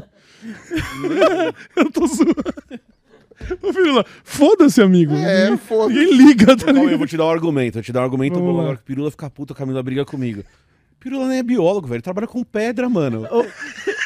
Caralho, Ele é um aí tirou pra merda, hein? Geólogo que trabalha com umas Caralho. pedras com Ó. um formato diferente. ó, ó, eu, pra ser o governo, para ser o governo, eu acho que tecnicamente eu sou o único biólogo dessa. verdade, para a é lei, verdade, é. para a lei, Você é o único. eu sou o único biólogo desta sala. Pior que é. Então, Você é, tem razão. Carteirada. Perdi, carteirada, perdi. carteirada. Caralho. Você tá certo, você tá certo. Pô, mas aí, você pensar que o trampo do peru é pegar uma pedra e falar, essa aqui é uma pedra. essa aqui. É, né? Aquele, aquele livro, tá ligado? Já viu esse livro do Identificando Madeira? Aí o cara escreveu, alguém escreveu por cima assim, opa, é madeira. O cara tá olhando assim e fala, é, isso aí é madeira. eu Isso aí ia- é madeira. Eu ia corrigir, mas existe uma pequena parcela do trabalho que é isso que você falou. Pequena Pedra, pedra, pedra. Não, Dinossauro, pedra, posso. pedra. É. Rinha de Pedra, biólogo, pedra, então, vai. Qual animal teu pau mais pedra, da hora? pedra, Valendo, não tô zoando. Eu quero agradecer. Mas da hora é que, né, que tem o pau dividido em três, assim. Quem? mas- Oi? Qual tem dividido em três? Não é que é dividido É em três? quatro. É em quatro, são quatro pontas. Quem? Ecdina. Quem é o Equidna? É um Que que dos é que põe ovo. Na verdade, assim, tem um pau ornitorrinco- qua- o ornitorrinco quatro divide em dois. O pau dele é tipo a cabeça do Demogorgon? É. É, o, o, o ornitorrinco tem o pau dividido em dois e aí é que dividido em quatro. Dividido em É. quatro. A Caralho. gente fica falando mal e o cara é mal. E, o- e ele tem o pau dividido em dois, ele consegue fazer que nem as pessoas que bifurcam a língua. Ele faz assim, ó. não, pirocão. É exatamente isso. Caralho. Não pode nada. Pode, tá te pode, chapando, pode, tá pode, chapando. Não pode. Não pode Pode. mostrar pau de. pau. pau, Não vai pau- cair a live. Pode Não, deixa quieto. A gente tá com um biólogo aí, ó. Eita. Olha lá, ó. Credo, Ah, fecha essa porra. credo, fecha Uma mão. Nojento, É uma luva nojento. vazia. Caralho. Nossa, tá vendo? É igual o cara. Velociraptor, mano. Na minha cabeça, na minha ideia. No plano das ideias era muito mais da hora. É o Knuckles. É o Knuckles. Lembra? Esse é o Jogou Sonic? é o Knuckles. É o Knuckles. Tem um pau dividido em quatro. O Knuckles tem um pau de. qua- É, o Knuckles. E é quando o ele fica tirando aquele rabo. Na verdade, é o pau dele que é assim. Não, aquele lá é o que são- Tails. Ah, É, o o Knuckles é o, O Knuckles é o vermelho. É, que É, tem o porradeiro, o Por isso que ele tem porradeiro. quatro ganchinhos aqui na mão. É, aí Cê- você que tá eu falando. Já não sei. Quem Analogia inventou? ao pau dele. Foi, o, foi o, o-. Como é que é? O Xota na cama que inventou? Quem, quem que foi? Quem inventou? Não, ele só Caralho. Tá bom, nessa, nesse ensejo então do pau quádruplo, nós vamos encerrar o nosso papo, que foi o mais longo da história. Não tinha mais um, uma Caralho. pergunta, não? Não, acabou. Era essa, era essa. É, Então acabou. esse Por foi quê? o Você, tem, você programa pegou mais alguma alto. aí que. Não, não, não. É que eu- vocês Não. tinham falado. Porque às vezes eu faço uma curadoria na hora também. Quem aí. Mas eu li, eu li tudo, eu li tudo, eu fui até o final. Certo, eu quero agradecer vocês. Agora, mano, agora é seis da tarde, mano. Isso aqui era um programa de almoço. A gente Caraca, bateu todos os esse- recordes, esse tá? aqui foi o maior programa que a O gente maior fez até agora. programa Mandou de me todos. chamar. É isso. Não, e aí veio com o Emílio junto, É, e aí é, porque, do- porque das outras vezes que eu fui, vocês me cortaram. É, lógico. Dessa vez tô sendo Hoje que vocês, cordial com a primeira vinda Hoje do que vocês estão aqui. tipo, tão perto de casa. Isso. É. É. Quem E tá longe são os outros. E vocês que se fodam, vou pegar a Quem estrada tá sexta-feira essa hora. Exato. Nossa, Exatamente. voltar pra São Paulo essa hora, ó. Nossa, vocês eu vou mamaram. pro outro lado. mamaram. Vou pro outro Não, lado. e foi É verdade. sangue de barata na foto do teu pai ainda. Tipo, Nossa, meu pai vai dar me carona levar. pro pirula. Nossa, cara, que sangue de barata, mano. O cara que tá nem aí com a família. Não, Isso dorme aqui aí, Pirula, define o que a gente falou no começo do programa. Dorme aí, minha O casa que não é tem o barata. amor. Aí, ó, o que é, o É o amor? amor. Dorme aí que a minha casa nova não tem barata, não. Tem aranha só, tem... Muito bem. Acabou de ser dedetiz- dedetizada, né? Não vai ter barata, não. Não, não vai pra São Paulo, Vai se. Dá- Obrigado a vocês, de verdade. Nós, mano. Muito valeu, foda. valeu. Eu espero que demais. vocês tenham gostado. Com certeza. Quem maluco. quiser ver mais de vocês juntos, procura o que nas redes aí? Cara, nós juntos estamos nos Três Elementos, é o nosso podcast novo que a gente lançou há dois meses. O projeto tá bem legal. Terça-feira a gente tem um programa que é gravado, que a gente fala das maluquices, fala de coisa séria também. Então a gente tem uma série que a gente gosta bastante, que é do design gambiarra, que a gente mostra que quem criou a gente é um grande gambiarrento, que cria a gente cheio de problemas. Legal. Tem, Quinta-fe- tem o Carlos Ruas. Tem o Carlos Ruas, Carlos que, cara, Ruas. disparado o melhor de nós. Vocês vão trazer. Ele ainda tá em Jundiaí, porque ele morava aqui, né? Não, É, agora ele ele tá em São pra São Agora Paulo ele e voltou. agora Ele ele tá em pra Águas de São Paulo. São Pedro. Isso. Ah, Nômade, um nômade. É, daí tem o Carlos Fonte, Ruas, que, cara, Pedro, é. disparado é o melhor de nós. O cara é um gênio de Ele verdade. tem que colar aí com nós Ele- também. ele é muito foda, o trampo do Ele só cara não fala na frente é muito legal. É, daí é demais, mas ele é um gênio, ele, ele, ele é muito foda. E aí procure os três elementos de quinta-feira a gente tem entrevista. Então a gente faz o que vocês fizeram conosco aqui. A gente recebe a galera pra falar de ciência, pra falar de cultura, pra falar de arte. São as coisas que a gente acha importante. E aí, do mesmo jeito que você já declarou várias vezes, você foi o nosso exemplo, a gente não dá palco pra maluco, mano. Então Legal. assim, não é um ambiente democrático que Aí. a gente quer receber todo mundo. Legal. Nem fodendo, eu recebo quem eu quero, Pirula recebe quem ele quer, e a gente tem poder de veto, então não vai ter maluco, É vai ter uma isso. galera muito Aí, ó. foda É lá. isso. Quem falou que po- Quem prometeu que o podcast era uma democracia? Não é, Ninguém não prometeu. é. O Três Elementos Nunca quem foi, de ninguém. É claro quem determina o que acontece nos Três Elementos que é a Camila que tá sentada ali, ela que Vocês manda também a têm uma Camila É, que tem determina. O- também. Ah, que que é Vocês- isso aí? Ih. Peraí, um segundo então. Caralho, é verdade. Olha, eu tô vendo um negócio muito interessante ali que vai entrar agora pra nós Só, todos, eu- tá? Chama fim de dieta. Mas por fim, ó, de vocês, né? Porque eu Eu mesmo. de dieta, mano. é mesma dieta desde que eu nasci. A dieta da engorda, de você crescer. tem Eu, eu só tenho mais uma coisa pra falar. A hora que o Pirula te chamou de Bolsonaro, ele fez um comentário ali. Ah, eu vou- ele fez um comentário ali que eu achei. Te chamou de que eu- que que-.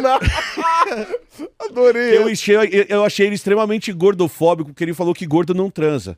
E eu queria Não, dizer em. é do. Ele disse. Ele disse. Lá, E aí eu queria dizer em rede nacional, que a gente conversou aqui em off, e o único cara que nunca broxou nessa porra é o mais gordo dessa merda É aí. verdade. Calma aí, eu É verdade. calma aí, eu não falei nada disso, não. Que isso? Eu virei broxa de graça. Não, não é virar broxa. Uba não falou nada, ninguém falou nada. Não, mas supõe-se, né? Faz parte da vida humana. cara. Supõe-se, né? Tô fazendo ciência, é uma questão estatística, tá ligado? A maioria das pessoas aqui afirmaram que já broxaram. É isso É aí. isso, Mano, porra. e nem foi a maioria.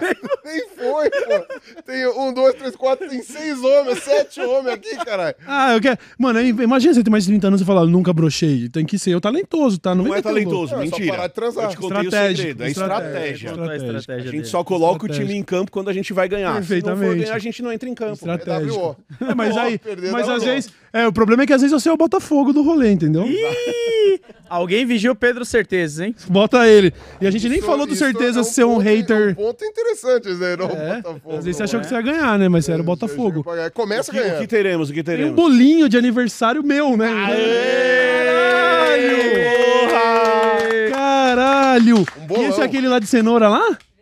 Vegano. Caraca. Mano, tem uma faca aí, Ué, eu mas quero bolo de fazer. cenoura vai Vegano. vai o quê? Não, ovo, leite. Leite, tá. E eu tinha comido um bolo vegano de cenoura que a Camila que tinha tá dado. E que é. Vegano. E que é realmente muito bom, tá? Então a gente vai começar a fazer o corte do bolo, mas eu não vou ficar fazendo, não vou degustar na frente de vocês, não. Vou me despedir, deixar todo mundo cestar, agradecer pra caralho a Agora presença que dos você pegou senhores. a faca aí, É. O que, que você tá falando que eu sou quem mesmo? Bolsonaro, né? Bolsonaro? você vai Morou. o... Só que esse Bolsonaro aqui ele dá a facada, é É, não, diferente. é, vai... aí o cara vira, né? Flim! Meu Quem Deus. que eu sou? Bolsonaro? Meu Bolsonaro-. Meu Deus.